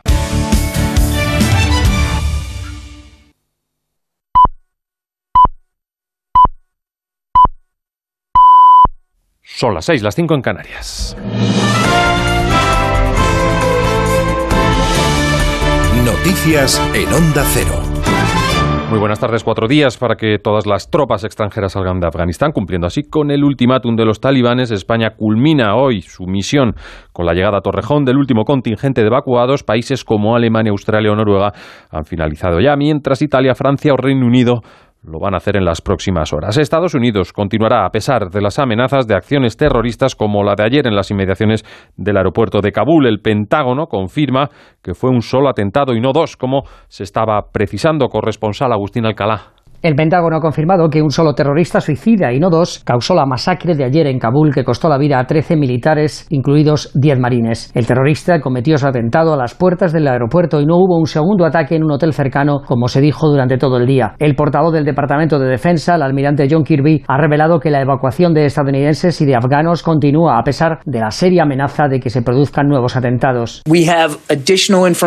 Tenemos más información y creemos que todavía hay amenazas creíbles y específicas y queremos estar seguros de que estamos preparados para enfrentarnos a ellas. Esa preparación incluye el aumento de los puestos de control por parte de los talibanes y el cierre de varias carreteras cercanas al aeropuerto para limitar el número de personas que tienen contacto directo con los soldados norteamericanos. Aquí el gobierno prepara una segunda fase de evacuación de afganos en peligro. Es el caso de la familia política de Silvia, que junto con su marido se encuentra ya en Tudela, Navarra, y que relataba en Onda Cero la desesperación en el aeropuerto de Kabul para escapar. Llevaban cuatro horas en la puerta gritando España, España, España y había soldados estadounidenses, no les hicieron ni caso durante cuatro horas hasta que se produjo el atentado. Estaban ahí a pocos metros y una avalancha de gente, pues los niños muy asustados y ahora están en casa, están en casa descansando. Estamos a la espera de que Sanidad actualice datos que vengan a confirmar cómo la quinta ola toca techo, a pesar de que la incidencia acumulada en 276 siga siendo alta, así como el número de fallecidos que se estabiliza en las residencias de mayores. El presidente de la Junta de Andalucía, Juanma Moreno, pide a la justicia medios para el control del personal de residencias no vacunado. Le hemos pedido a Aval, en este caso al Tribunal Superior de Justicia de Andalucía, para que nos dé la posibilidad de, de alguna manera, de condicionar a esos trabajadores, ya que no se quieren poner la vacuna y no podemos obligar a ponerle la vacuna, que al menos sí podamos obligarle a que se hagan un test de carácter permanente. Bueno, pues vamos ahora con el cierre de mercados en Europa, con el anticipo de la Fed eh, de retirada de sus compras para este año, retocando así resultados, y el IBEX recuperando los 8.900 puntos. Caridad García. Todos los inversores estaban muy pendientes de sus palabras y parece que el presidente de la Reserva Federal ha tranquilizado sus ánimos. A finales de año empezará la retirada de compra de deuda, pero no hay prisa por subir los tipos pese al repunte en la inflación. Discurso moderado que deja paso a las compras en los mercados muy indecisos durante todo el día. El IBEX 35 logra cerrar en positivo, sube tres décimas y roza la cota de los 9.000, liderando las ganancias la inmobiliaria Colonial, ArcelorMittal y Repsol. En la parte baja de la tabla, el mayor recorte es para Farmamar seguida de Solaria y el BBVA. En el mercado de materias primas, el petróleo continúa al alza, el barril de Brent se encarece hoy un 1% y se vende ya por encima de los 71 dólares. Del exterior, una información, la Asamblea Nacional de Nicaragua ha desmantelado 15 organizaciones no gubernamentales más, son ya un total de 49 las ONG que Daniel Ortega ha ilegalizado por incumplir con sus obligaciones, dice, legales y estatutarias al no reportar su situación financiera entre los años 2006 y 2020. Además, el Gobierno denuncia que durante años han desempeñado su labor al margen de la ley corresponsal en Latinoamérica. Pablo Sánchez Olmos. El régimen sandinista ha dado un paso más en su ola represiva contra la oposición y todo aquel organismo que trate de disputarles su hegemónico poder.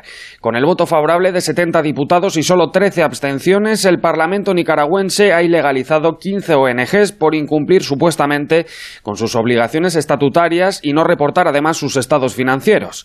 Entre ellas hay algunas como Acción Médica Cristiana, que según explican los expertos es la única que ofrece servicios de salud a los indígenas en el norte del país.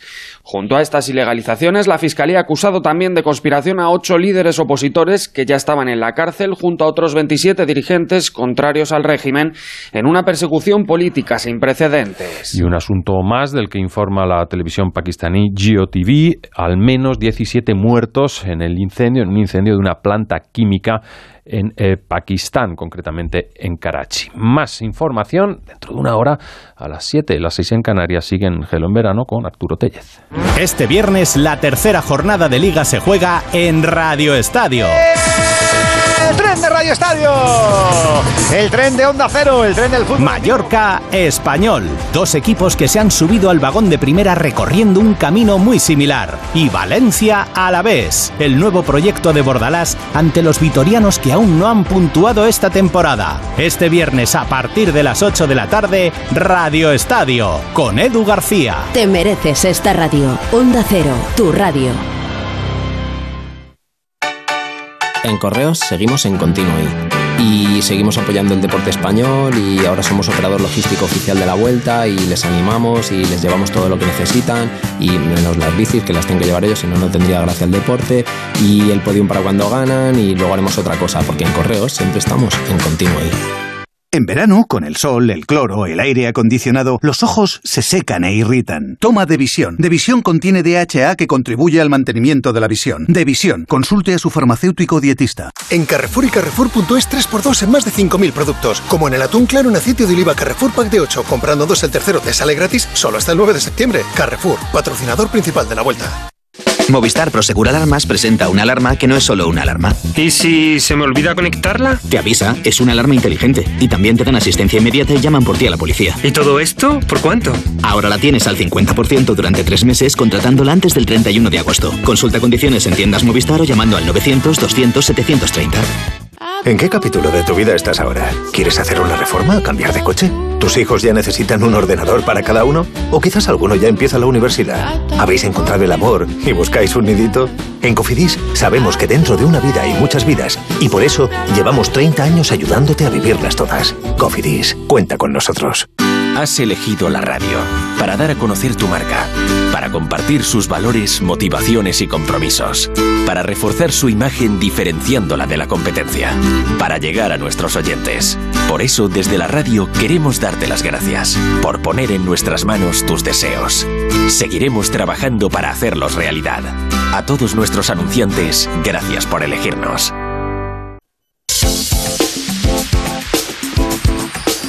Gelo en verano con Arturo Tellez en Onda Cero.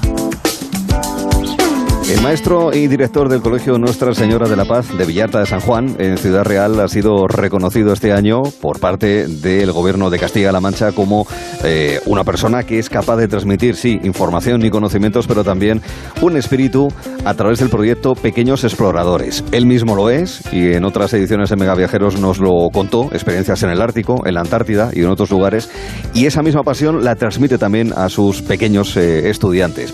Gran explorador es el hombre de muchos senderos con quien también hablaremos en Megaviajeros. Es el momento en el que nos marchemos hasta el extremo sur del planeta y hasta nuestras antípodas con Daniel López Velasco.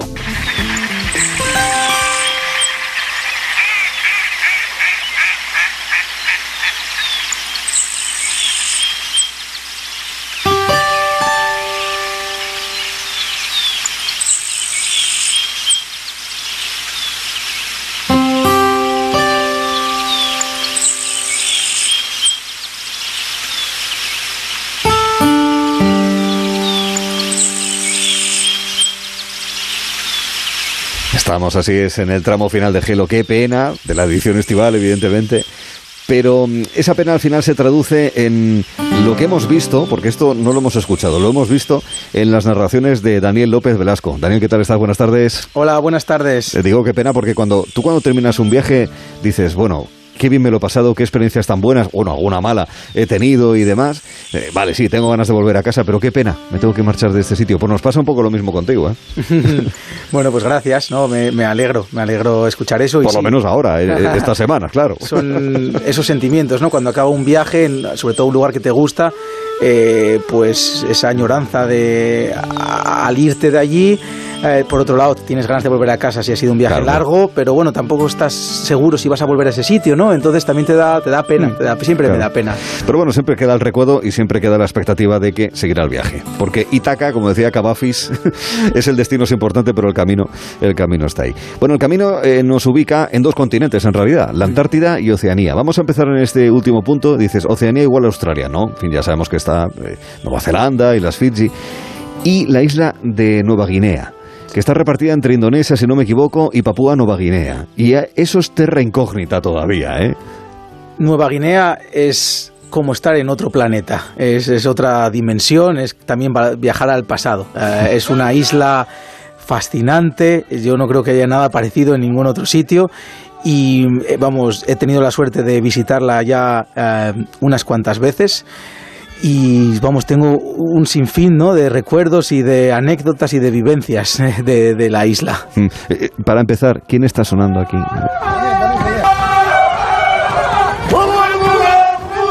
canto y baile tradicional, eso lo entendemos, pero ¿qué es esto? Contexto. Estos son los, sí, los, los sing sings, ¿no?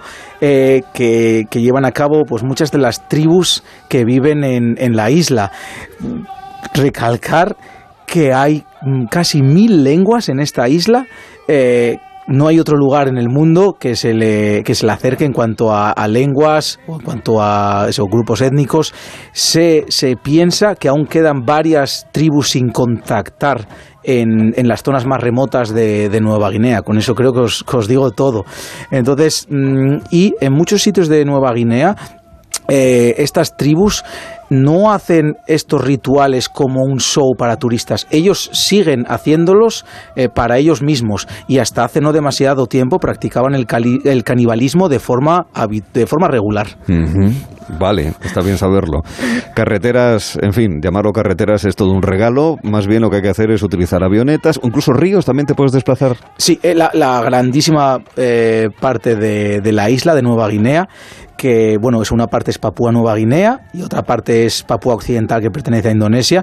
Eh, no hay ningún tipo de carreteras, no existen las carreteras. Hay solo unas poquitas, no puedes. Allí es lo que se usa para para desplazarse son las avionetas. Avionetas. Avionetas. Eh, a, algunos ríos también son navegables, puedes eh, hacer, llegar a algunas zonas también remotas por río, pero sobre todo lo que usamos ahí son, son avionetas. Lo cual, pues yo he tenido también allí bastantes sustos, situaciones un poco desagradables.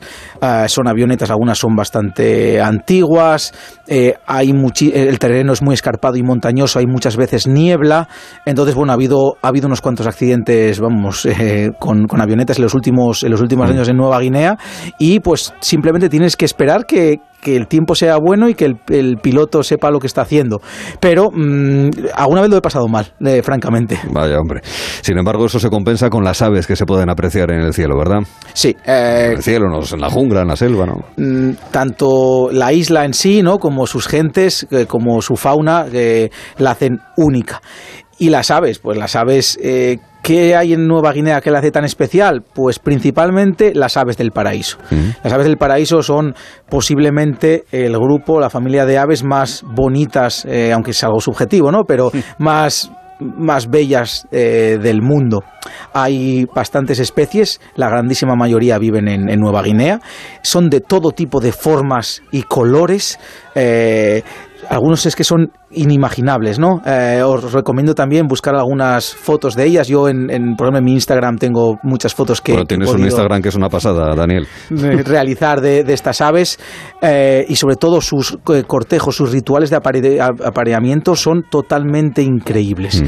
Eh, claro, tienes que, pues eso, eh, tienes que llegar a las zonas donde están y a veces es muy complicado llegar, pero merece la pena el esfuerzo. Eh, también hay otras aves únicas como el casuario, uh, que es casi igual de alto que, que una persona.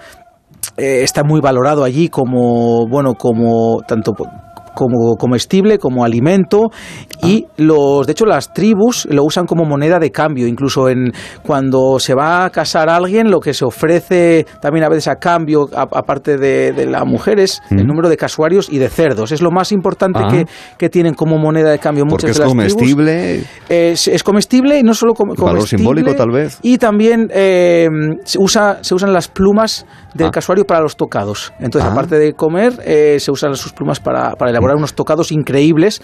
Entonces, en, en, relación con estos sing sings, estos rituales que son también muy coloridos, ¿no? Porque están con tocados llenos de, de plumas de aves del paraíso. Muchos de ellos eh, se pasan de generación en generación entre los familiares y es algo también alucinante, mm. alucinante de ver. Con el casuario que, mira, cuidado que viene uno por aquí, cuidado, ¿eh?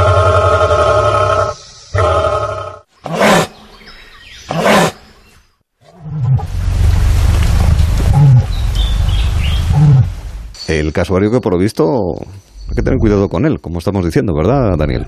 Sí, pueden ser bastante agresivos. Eh, hay, hay, casos de ataques a, a humanos, sobre todo cuando los atrapan, ¿no? La gente local pone, pone lazos, ¿no? Para, para cogerlos y en ese momento es cuando pueden ser extraordinariamente peligrosos, ¿no? Tienen unas patas poderosísimas uh -huh. eh, con un espolón que, vamos, te puede atravesar un, un, brazo fácilmente, tienen muchísima fuerza. Los casuarios son eh, como de nuestra altura. Entonces yo he tenido la oportunidad de encontrarme cara a cara con un casuario eh, que ha venido hacia nosotros y impone muchísimo, te lo aseguro, impone muchísimo. Me hago cargo, me hago cargo. Bueno, hay otros, eh, hay canguros arborícolas también en la isla de Nueva Guinea, palomas coronadas, en fin, que hay una diversidad tremenda, ¿verdad? Hay como, como en ningún otro lugar de, del mundo. Eh, sé que me repito, pero es que cuando estás allí ves, ves, todos esos animales, de verdad, es que, es que quedas maravillado y fascinado, ¿no? Mm. Una paloma que es del tamaño de un pavo, con una cresta gigante más grande que nuestra cabeza, casi su cresta, eh, es unos canguros que van por los árboles, eh, no, todo tipo de, unos, unas aves que ponen los huevos en, en, unos montículos que hacen ellos en la tierra para que se vayan calentando como en un horno. Eh, vamos, hay, hay, una cantidad de animales únicos en Nueva Guinea que, que la hace, pues eso, tan especial. Como para ir. luego, no, en fin, las grandes islas. En fin, obviamente la isla continente, que es Australia, y luego ya Nueva Zelanda con sus albatros, con los kiwis y demás, ¿no? ¿Kiwis o kiwis? ¿Cómo lo digo? Se dice kiwi. Kiwi. Son kiwis. Sí, sí, sí. Kiwi la fruta y en principio kiwi el, el, ave, ¿no? Que son aves no voladoras. Hay varias especies de kiwi. Son aves no voladoras. Eh, están muy ciegas. De hecho, ellos tienen un Ah, pico sí. muy largo y Sí. usan sobre todo el olfato. Eh, también no he oído, pero y, y van con ese pico tan largo eh, y también son súper prehistóricos, ¿no? No, no parecen no parecen aves, ¿no? Cuando las ves y, y, y hay un lugar en, en la isla sur de Nueva Zelanda, una isla pequeñita, eh, la isla de Stewart, que es un lugar donde tú vas por la noche a una playa eh, en un barquito y vienen los kiwis por la noche a la playa a alimentarse, ¿no? Entonces estás a- al lado del mar y, y- y ellos casi correteando a tu lado. Es, es otra experiencia única. Pues sí, no, es que es una sensación, una aventura bien curiosa. Si no te importa, vamos a ir un poquito más al sur. Hemos estado en el Ártico, en las Islas Svalbard, pertenece a Noruega, pero hombre, queremos entrar ahora en la Antártida, que en principio pertenece a todos. En, en la Antártida, donde también, claro, nos encontramos con eh, eh, colonias de pingüinos. Digo colonias porque tenemos en la imagen, pues eso, una gran acumulación de pingüinos, pero bueno, no necesariamente. ¿Qué, pingüinos se pueden ver en los lugares de la Antártida donde has estado tú? Pues la, la Antártida es otro lugar que hemos que conocemos todos, ¿no? Por, por los documentales y también, ¿no? Esa la sensación de, soledad, de pues eso, de una zona vasta, ¿no? Eh, sin nada ni nadie.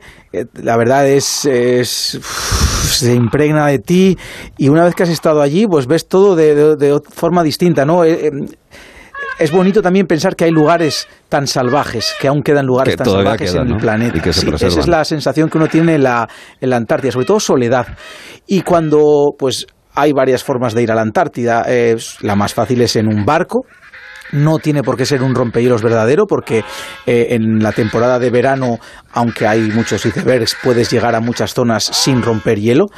Eh, entonces, bueno, pues yo he ido a la Antártida desde Sudamérica, desde, desde la parte sur de Argentina, eh, cruzando el estrecho de Hornos, ¿no? El, el paso Olas de 15 Drake. metros, vamos, lo que Eh, habitualmente te ese encuentras tú. pues ese es uno de los problemas, ¿no? Tanto yendo desde allí como yendo desde Nueva Zelanda, en los 50 grados sur y los 60 grados sur, pues hace muchísimo viento y hay olas, puedes tener pues eh, tem- gran- auténticas tempestades, ¿no? Mm. Eh, yo las he vivido y bueno, es otra experiencia también eh, digna de, pues de, de experimentar una vez, pero es complicada. Hablo de, yo he tenido las de 15 metros, un- el barco moviéndose a los lados casi, pues eso, 45 grados y eh, usar eh, cinturones de seguridad por la noche en la cama para no salir volando de la cama. Eh, entonces, bueno, pues eh, es increíble, ¿no? Vivir también una tempestad en, en un barco, eh, sobre todo si subes a- arriba a la parte de mandos donde está el capitán, es una pasada, la Ya, ya. verdad. Una experiencia para, para atesorar. Sí. Y luego también, obviamente, el conocer a animales de manera cercana, como la foca de Weddell. Sí, claro, los animales en, en esas regiones, en muchas de las islas subantárticas, las Georgias del Sur, las Malvinas, la isla de Macquarie, eh, pues muchos no están, no conocen casi al ser humano, no están acostumbrados a él. Eh, es verdad que hace, pues, hace 200 años, 300 años hubo unas, vamos, unas verdaderas carnicerías con los Con focas, ¿no? con focas, ballenas y pingüinos, ¿no? Se Ya. masacraron a miles. Eh, ahora poco a poco eh, han ido recuperándose los, nu- lo- las poblaciones y tú estás allí y ellos no te tienen ningún miedo. La experiencia de desembarcar en una isla mm, deshabitada y que vengan a verte ellos, ¿no? Ven vengan a, a- a ver quién eres, ¿no? Los pingüinos sí? rey, ellos vienen, son muy curiosos, vienen a verte, te pican, no saben muy bien, no te ubican, ¿no? Eh, eso es eh, increíble. Estás rodeado de elefantes marinos, leones marinos, elefantes marinos de hasta 6 metros, ¿no? Auténticas moles eh, que te miran y, bueno, siguen, siguen a su aire. ah, eso es algo también, pues, pues digno de, de vivir alguna vez. Y aunque sea de lejos, ¿a las ballenas jorobadas se las puede ver o no? Pues sí, eh, en los últimos años los, los- los números de cetáceos y sobre todo de ballenas jorobadas han, han aumentado mucho y, y puedes disfrutar de, pues sí, de incluso verlas saltando. Eh, es también una cosa súper bonita. Eh, y los sonidos, bueno, los sonidos que en ocasiones en nuestros viajes a veces ponemos unos, unos audífonos que, que podemos introducir ¿no? en, el, en el agua Ah. y después eso se reproduce en directo y puedes escuchar los cantos de, de las ballenas a la vez que, que lo hace ¿no? en el barco. Pues si te parece con ese sonido, te vamos a decir hasta luego, no adiós. Hasta luego, que siempre cuando uno hace un viaje es lo que hay que decirle a las personas que hemos eh, conocido. Contigo hemos eh, pisado aquellos lugares en los que tú sí has estado en estas narraciones. Esperemos que no sean las últimas que nos hagas. Dani López Velasco, de verdad un placer conocerte y un verdadero placer haberte escuchado con esas vivencias de las con una selección de la selección.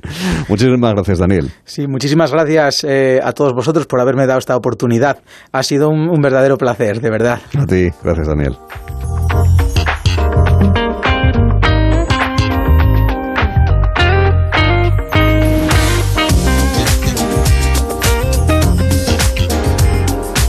Grandes exploradores han sido reflejados en el cine precisamente por su papel para conocer mejor la Antártida, para atravesar ese territorio prácticamente sin sombra por ese desierto helado. Vamos a empezar, eso sí, con una eh, película coreana, atención, Antarctic Journal, el diario sobre la Antártida, que lo que hacía era en realidad recrear una historia de supervivencia. Hay mucho de supervivencia en toda esta serie de películas, en este caso reflejando una expedición coreana intentando alcanzar el denominado punto de inaccesibilidad.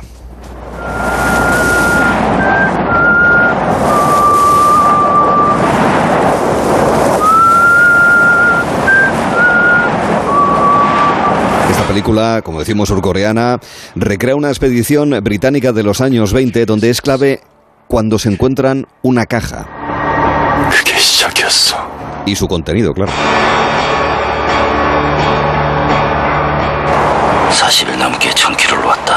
El diario de la Antártida. Luego nos encontramos con historias de supervivencia donde son protagonistas los exploradores y sobre todo los perros. Este es el tráiler. En la Antártida, la región más aislada de la Tierra, el experto en supervivencia Jerry Shepard y el equipo de su base de investigación están a punto de emprender la última misión de la temporada. El doctor McLaren necesita ir al Monte Melbourne. Ese trayecto solo se puede realizar con los perros. ¿Los perros? Delante tenemos a Maya. Este es Bobo, ese es Max, el viejo Jack, aquí los gemelos, Dewey y Truman. El gris es Sombra y el pelirrojo Buck. ¿A dónde vamos? ¿A los Porque en Bajo Cero los protagonistas en realidad son los perros, estos huskies que quedaron durante meses aislados hasta que su amo volvió a la Antártida para poder recuperarlos. Sobrevivieron los perros. Es una película inspirada en hechos reales, en una expedición japonesa del año 57. Espacio Maya, llévasela. ¡Tirad! El doctor McLaren necesita atención médica inmediata. Volveré, lo prometo. En un lugar inhóspito como es la Antártida, sin embargo, te puedes encontrar con lo que no buscas. Quieres acabarlo en un par de días. ¿Sí? ¿Por qué? Lo último que querrás es encerrarte con una docena de tíos noruegos. Estimamos que lleva aquí aproximadamente 100.000 años. ¿Qué será? ¿Qué es esto?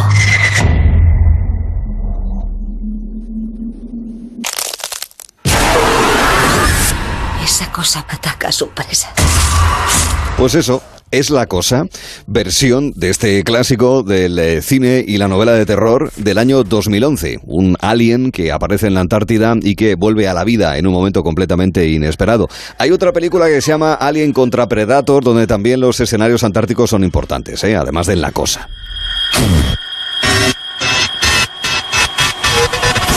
La Antártida da juego mucho para historias de terror, como es el caso de Whiteout. Es la masa de tierra más aislada del planeta. Terror en la Antártida.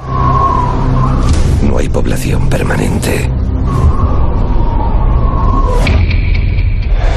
No hay horizonte. No hay sombras. Todo es blanco. Terror en la Antártida, película del año 2009 donde la clave es un asesinato y una enorme tormenta. No es lo único que te producirá terror. Para que luego que digan que las películas de terror siempre tiene que haber eh, oscuridad, tiene que haber eh, eh, tinieblas, eh, tiene que estar todo oscuro. Pues no, aquí está todo blanco, pero está en realidad y de manera paradójica casi igual de oscuro. Decíamos que la Antártida significa muchas historias, como ven, terror, historias de supervivencia, pero también los nombres de los grandes exploradores. I believe it is in our nature to explore. The longest Antarctic or Arctic journey ever attempted. To reach out into the unknown. Alcanzar lo desconocido está en nuestro espíritu, el explorar. Se trata de una expedición en la Antártida. Esta es una parte interpretada por Kenneth Branagh de El Gran Shackleton, ese explorador británico que fue el que eh, intentó llevar una primera expedición imperial hasta la Antártida. Bueno, esto es una película para televisión del año 2002 donde se cuenta la historia de Shackleton y su tripulación y básicamente la del Endurance, que en 1915, recordamos, se vio completamente atrapado por el hielo, lo que era un velero completamente rodeado por el hielo. Sin embargo, la tripulación y el propio Shackleton pudieron escapar y regresar hasta islas en las que ya pudieron ser completamente rescatados. You feel fear when you estamos hablando de la época de las exploraciones de los británicos cuando todavía tenían el imperio, pero de vez en cuando le salía alguien más pequeño que mm, competía con ellos. El prometedor joven explorador noruego Roald Amundsen. Los británicos tienen planeado incorporar la Antártida a su imperio. Robert Scott está en camino con 65 hombres. Al parecer, lo único que olvidó tener en cuenta fue a nosotros. Amundsen, explorador ártico y antártico. Él alcanzó el Polo Sur en 1911. Mire, Amundsen, lo más importante para la investigación del Ártico no es llegar primero. Vamos a ir. Significa que hay que mentirles a todos. Pensemos en lo que pasará si nos sale bien. Si tenemos éxito. Esto ya no es una expedición, es una carrera. Roald Amundsen, en aquella época, hace aproximadamente 100 años, en los primeros pasos, primeras huellas sobre el hielo, sobre la nieve de la Antártida y también no olvidemos su trabajo y su labor exploradora en el Ártico. Hay otro gran explorador, este no habla, este sobre todo que hace es bucear y nadar y de vez en cuando ponerse de pie sobre la pista de hielo antártica.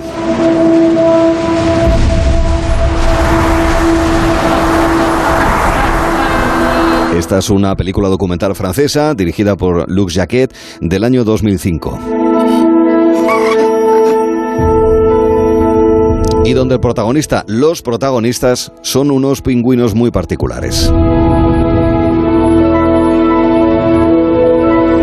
Hay múltiples especies de pingüinos, todas ellas habitantes naturales del hemisferio sur, pero solamente uno de ellos nos llama a todos la atención, el pingüino emperador.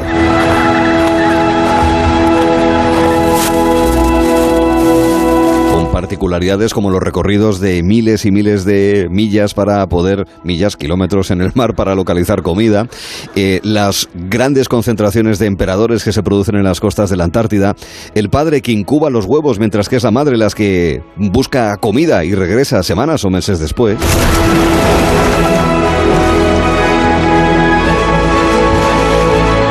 Película preciosa, como decimos en plan y modo documental, El viaje del emperador. Y luego nos encontramos con ella.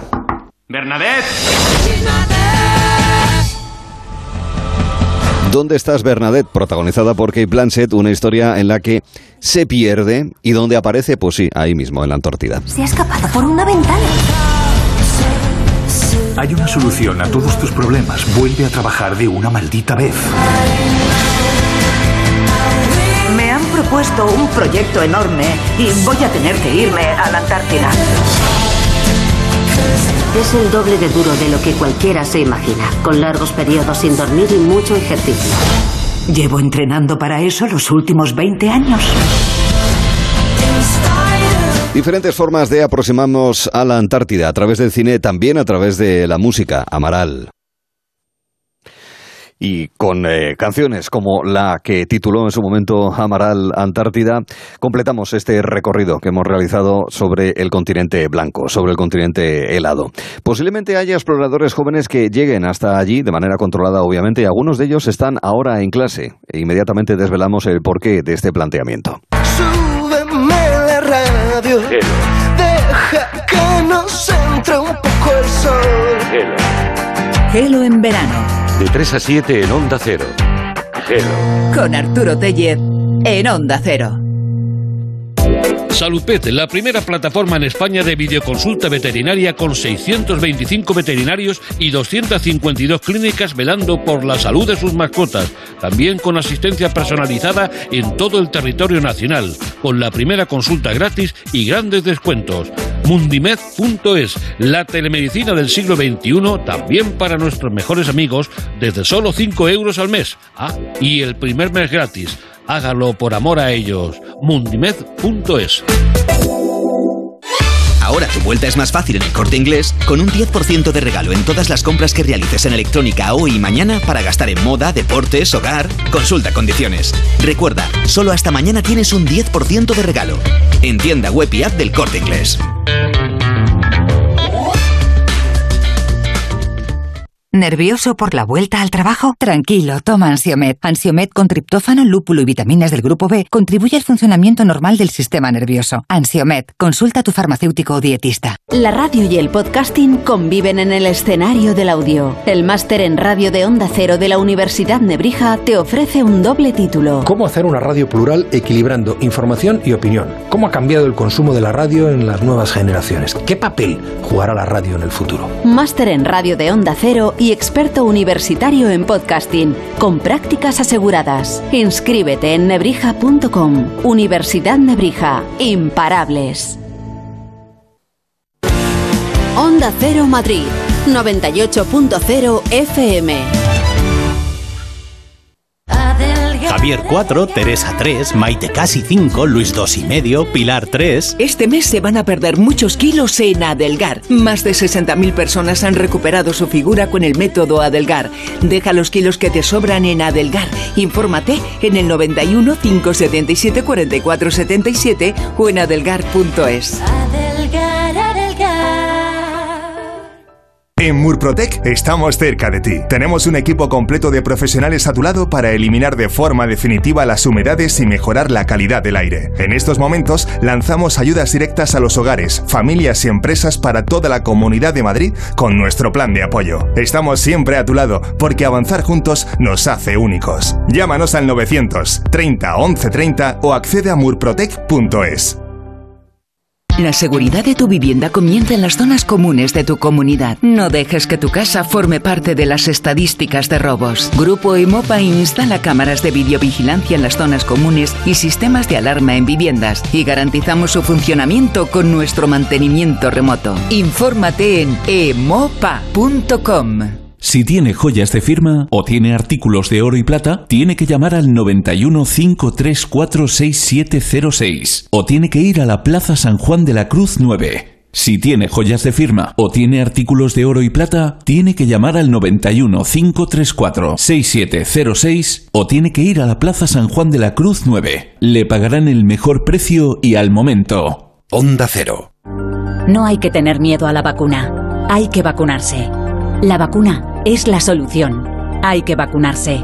Vacunarse es seguro y es imprescindible. Comunidad de Madrid.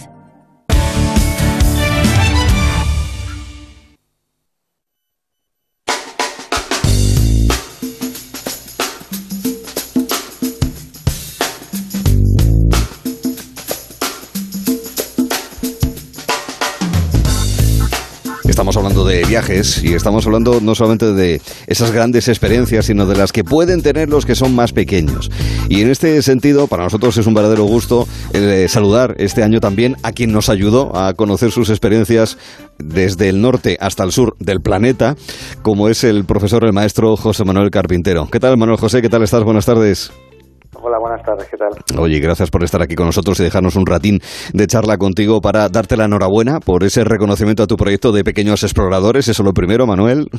Gracias, gracias. gracias. La verdad es que cuando dicen, no, te dan un premio, ah, no, no sé qué, no, estoy encantado porque es una manera también de, de valorar tantos años de trabajo que llevamos en, educación, ¿no? Sí, sí, sí, señor. Y en definitiva, de, sí, dar clase, lo que dice el temario, el currículum, pero bueno, hacer cosas distintas que los eh, chavales también eh, lo, lo, recuerden cuando sean mayores, muy posiblemente, porque es el momento en el que se les enseña, pero también lo que recuerden cuando tengan ya cierta edad, y de ahí ese premio de educación de mejor docente de Castilla-La Mancha de este 2021, con lo cual, insisto, felicidades, Manuel.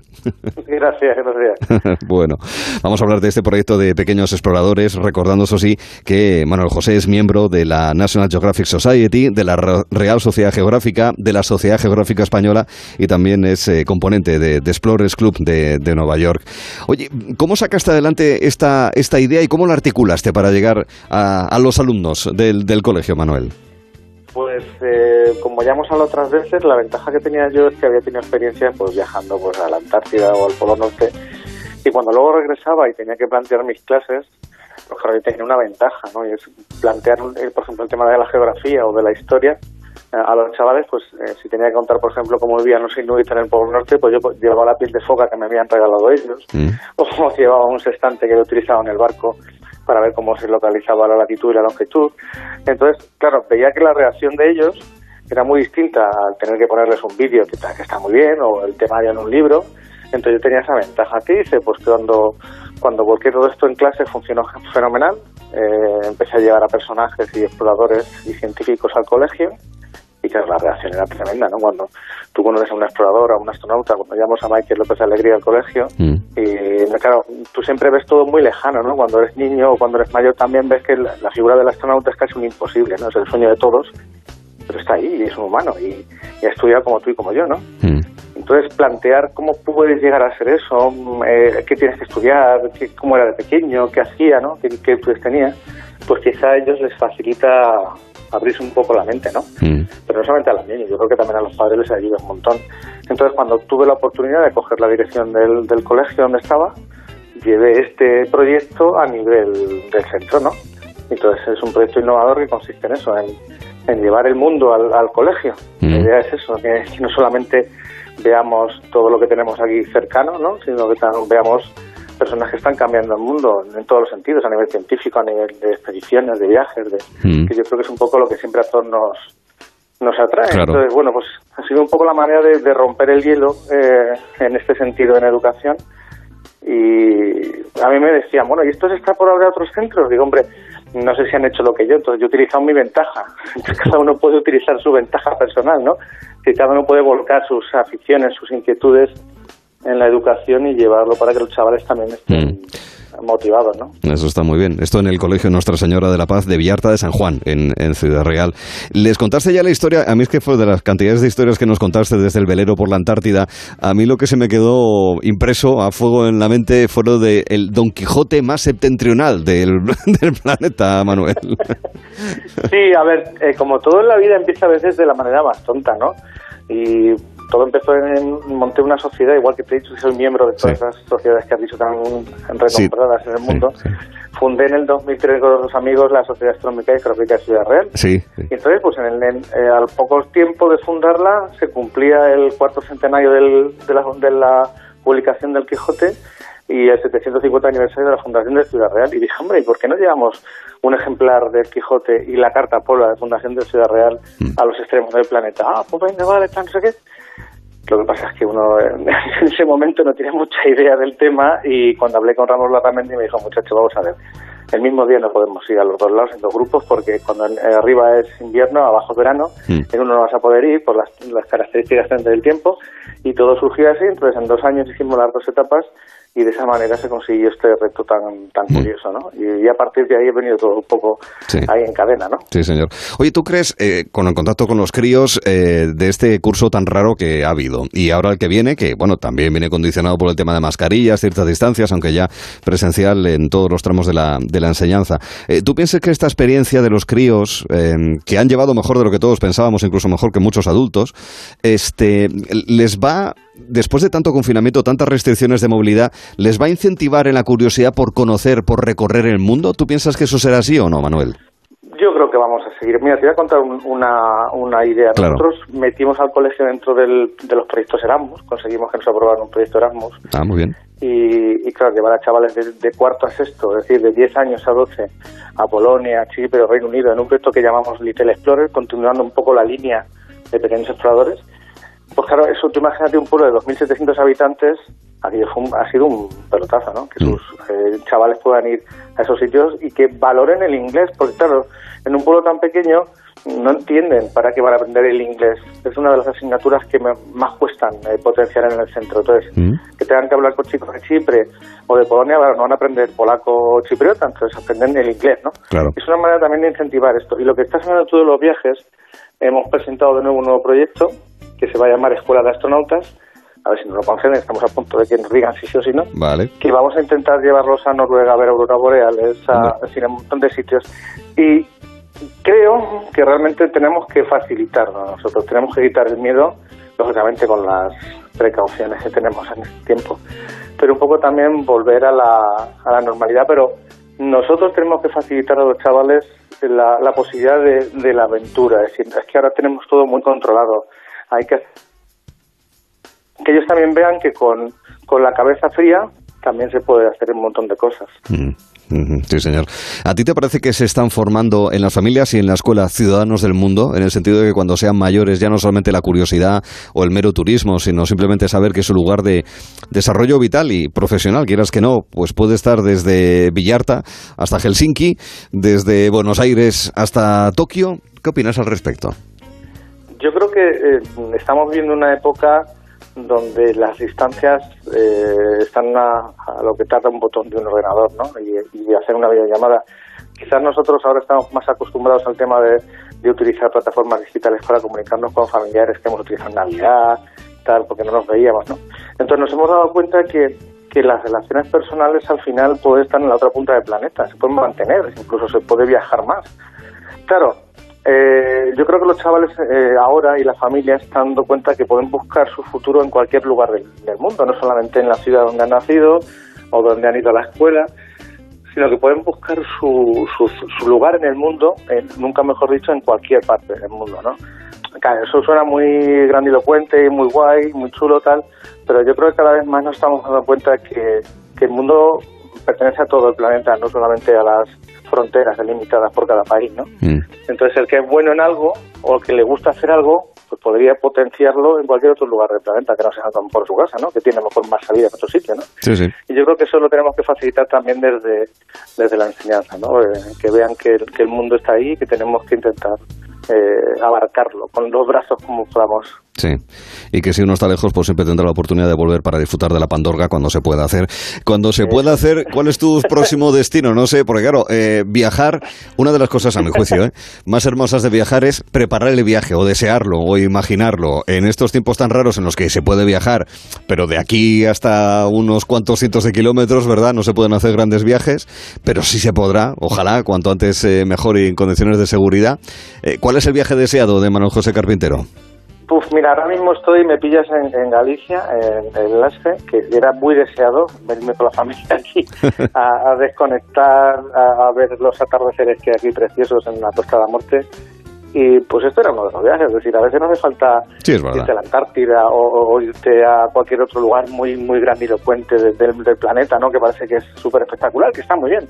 Pero al final, al salir de casa y poder hacer este tipo de viajes, eh, también te merece la pena, ¿no? Eh, Para desconectar y sobre todo para volver tú a tu, a tu ser, ¿no? Pero sí es cierto que, claro, en este tiempo de pandemia, eh, que da tiempo a plantear muchas historias, pues tú que me conoces bien, eh, pues hemos planteado bastantes historias para poder hacer de, de expediciones y tenemos alguna entre manos que, como los buenos actores, no queremos desvelar Ah, de que sabes que, que te fastidie, pero sí te voy a comentar que tú pues sabes que, que conoces a Javier Cacho, ¿no? Sí, sí, bueno. Científico español de la Antártida. Sí, sí, sí. No sé si, si también recuerdas a Miguel Gutiérrez Garitano, que, que ha descubierto hace poco las- la, Sí. la tumba de, de Alejandro, y bueno, del caballo de, de Alejandro Magno, o Carlos Micó, que es un submarinista eh, importantísimo a nivel español en el Mundial, pues con esos tres tenemos algo muy bonito que dentro de poco te podemos contar. Vale, vale, pues vaya cuatro. vaya cuatro, lo que puede salir de ahí con la experiencia y sobre todo con las ganas de viajar y curiosidad eh, intelectual que también tenéis, que eso eh, obviamente es importante a la hora de viajar. Bueno, pues maestro, maestro de exploradores, de pequeños exploradores y maestro que lo es, bueno, José Carpintero, como siempre es un gusto hablar sobre cuestiones de viajes y viendo también, pues eso, que los pequeños viajeros dentro de unos años serán grandes y lo podrán hacer en las mejores condiciones posibles. Manuel José, oye, buen curso, ¿eh? Y muchas gracias por estar aquí en Gel, hombre, cuídate. Gracias, Arturo.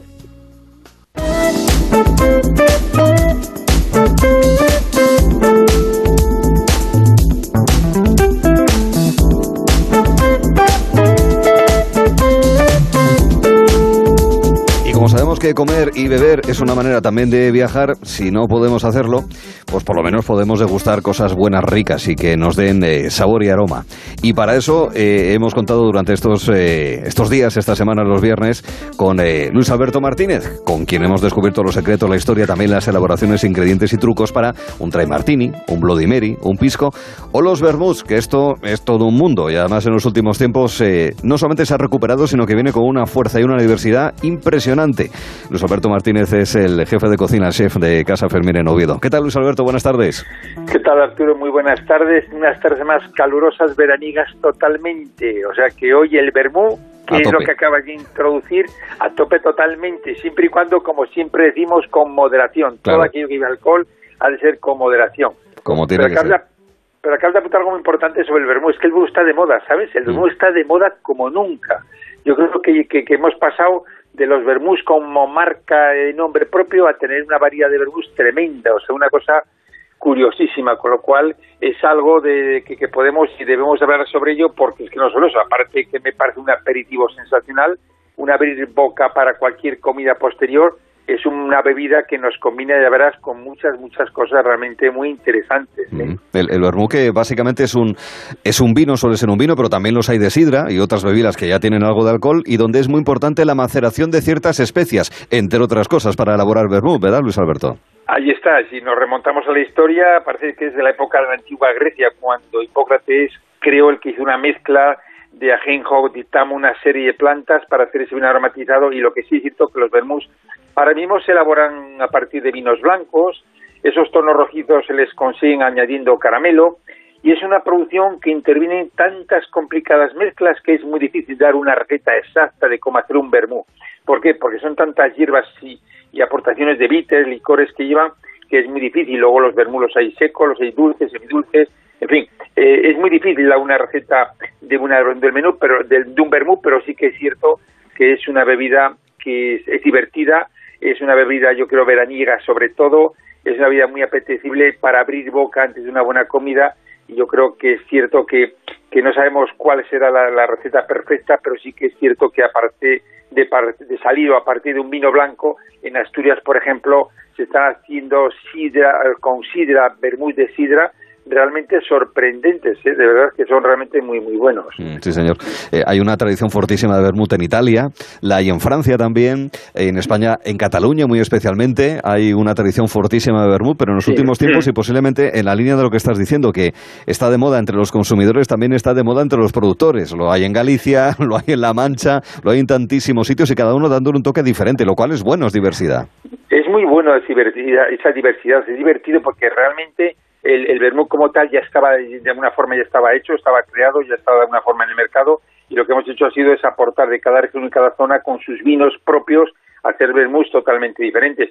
Otra de las grandes cosas que tiene el vermut que es una bebida que no tiene excesivamente alcohol, digamos que es casi un poquito más que un vino entre 16 y 19 grados, es ese aperitivo que estimula mucho eh, al no tener mucha gración, eh, al no tener mucha gración, sumamente básico en el gran número de cócteles. Hay muchos cócteles como el americano, la, famosa compuesta, el Negroni, en fin, hay eh, el famoso Dry Martínez que hablamos en la primera, en nuestro primer día. El Bermú es el, gran protagonista de, muchos, muchos cócteles, muchas combinaciones y sobre todo aquí yo también apuntaría que es una, es una bebida que va muy bien con boquerones. Mira, una cosa curiosa, yo hemos puesto muy mucho en práctica con la época de la alcachofa, que la alcachofa es pues una verdura es amarga, es una bebida, una, una comida que se dice que es un alimento que es muy difícil de maridar con ninguna bebida. Pues mira, yo hemos maridado la alcachofa, salteada con mucho de con un buen vermut, te puedo garantizar que es una combinación perfecta, alcachofa y vermut. Vale. ¿Eh? Eh, ahí, ahí están de moda rellenar las famosas aceitunas, esta gordal rellena con una gelatina de vermú. ¿Qué te voy a decir de unas gildas, esa anchoa, esa piparra y esa aceituna con el vermú va muy bien?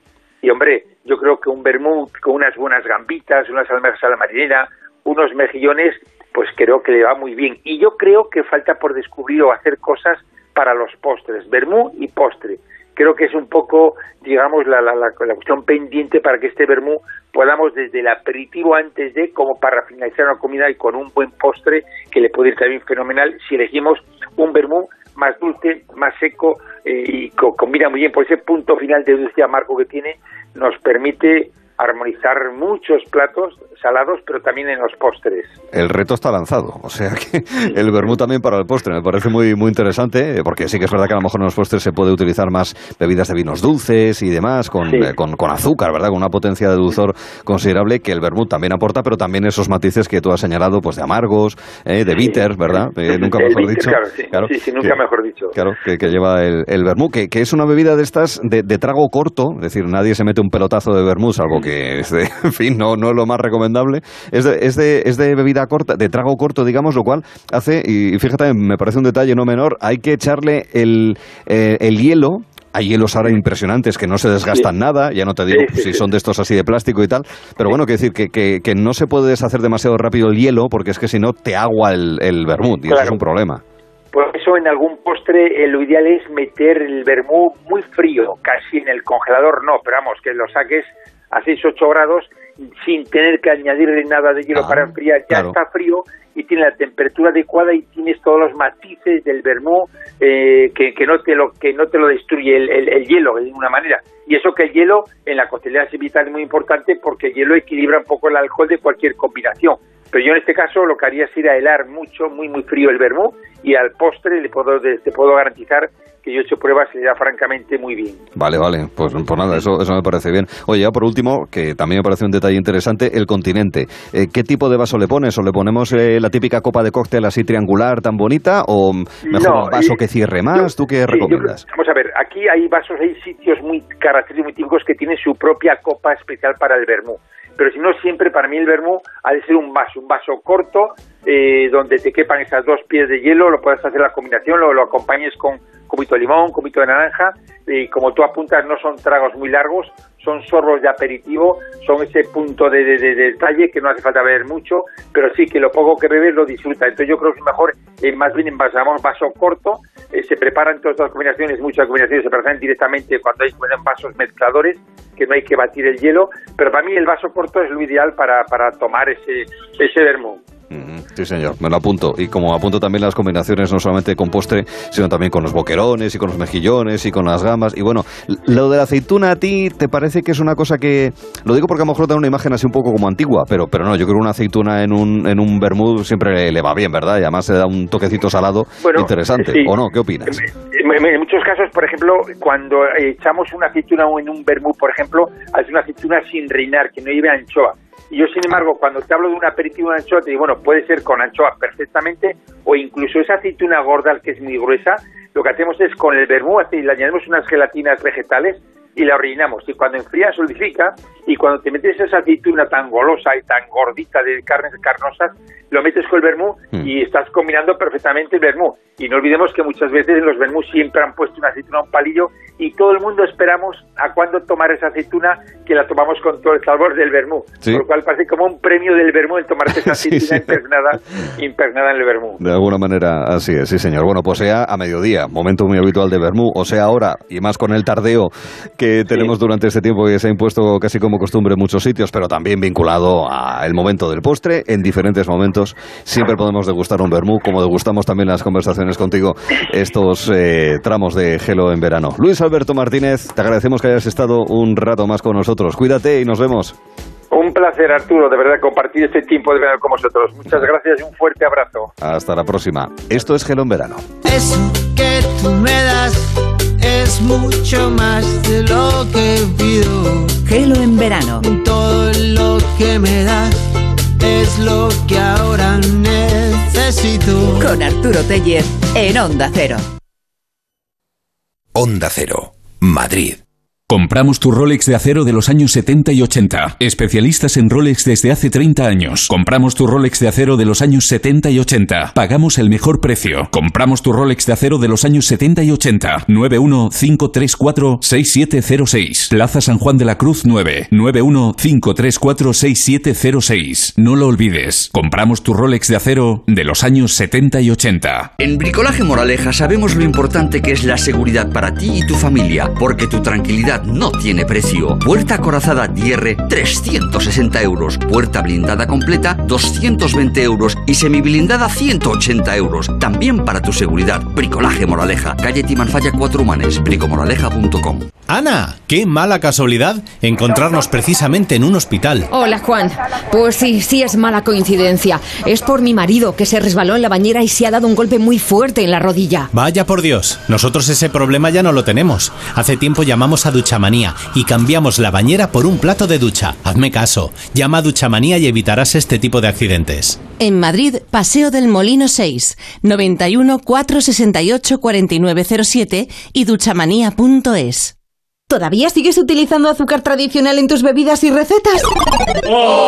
Es hora de dar paso a la panela de Gourmet Latino, el verdadero azúcar 100% natural de cultivos sostenibles que mantiene todas sus propiedades al no estar refinado. Además, aportará a tus platos y bebidas un sabor delicioso. Gourmet Latino, porque comer sano es vivir mejor. Búscalo en tu supermercado habitual. Menuda pintaza tienen esas hamburguesas. Anda, súbete a redes la auténtica hamburguesa de Boy de Valles del Esla. Les va a encantar. Hashtag sabrosa, hashtag jugosa, hashtag... Hashtag sostenible, hashtag bienestar animal, que no solo cuidan el producto, que también... Hamburguesa Valles del Esla. Auténtica carne de buey.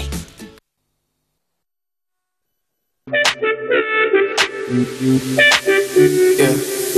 I was lost, I was trying to find the answer in the world around me. Yeah, I was going crazy all day, all night. You were the only one who understood me and all that I was going through. Yeah, I just gotta tell you, oh baby. Qué fuerte, de verdad. El choque de generaciones. Otra vez. Seis puntos de diferencia. Y eso que arrancábamos con tres, pensábamos que íbamos a poder remontar, pero al final es que las nuevas generaciones, la gente joven viene con un poderío y sobre todo con una serie de conocimientos al que no accedemos eh, los que tenemos ya una cierta edad y estamos en una edad casi clásica. 30-24 quedó el choque de generaciones, este Jero del 21. Y si me permiten, siempre nos vamos dándole las gracias y hoy queremos especificarlo de alguna manera. Al equipo que ha trabajado en Gelo en verano durante este año 21, a todas aquellas voces eh, que han participado, han colaborado en este programa, a mis compañeros en Onda Cero Asturias, en Gijón y en Oviedo especialmente, para hacer posible que un programa de emisión nacional de cuatro horas se pueda hacer desde estas eh, emisoras. Gracias a los realizadores técnicos en Madrid, gracias a mi realizador técnico en Oviedo, Juanjo Menéndez, siempre presente. Muchas gracias a Onda Cero por su confianza para poder estar en cadena y seguir acompañándoles un verano más. Siempre gracias, Juan. Juan Adrián Sens, siempre agradecidos y siempre con nosotros. Gracias a Carmen Juan, gracias a Julia Otero, Julia cuídate, ánimo y a por ello, y sobre todo gracias a ustedes, que al final es eh, la mejor compañía, más que la que nosotros les podemos ofrecer cada tarde.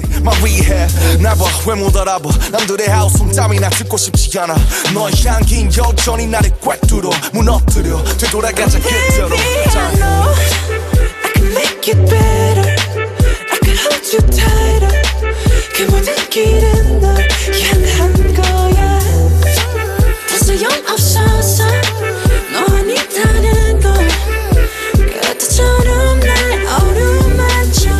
Les recuerdo que a partir del próximo lunes 30 de agosto a las 3 de la tarde ya estará equipo titular de las tardes de Julia La Onda en los tramos vespertinos de Onda Cero.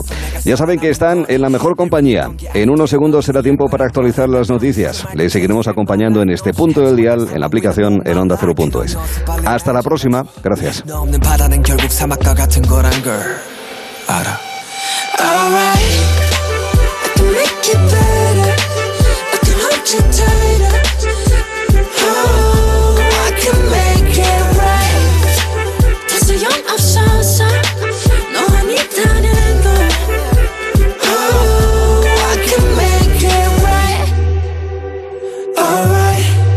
Gelo en verano con Arturo Tellez en Onda Cero.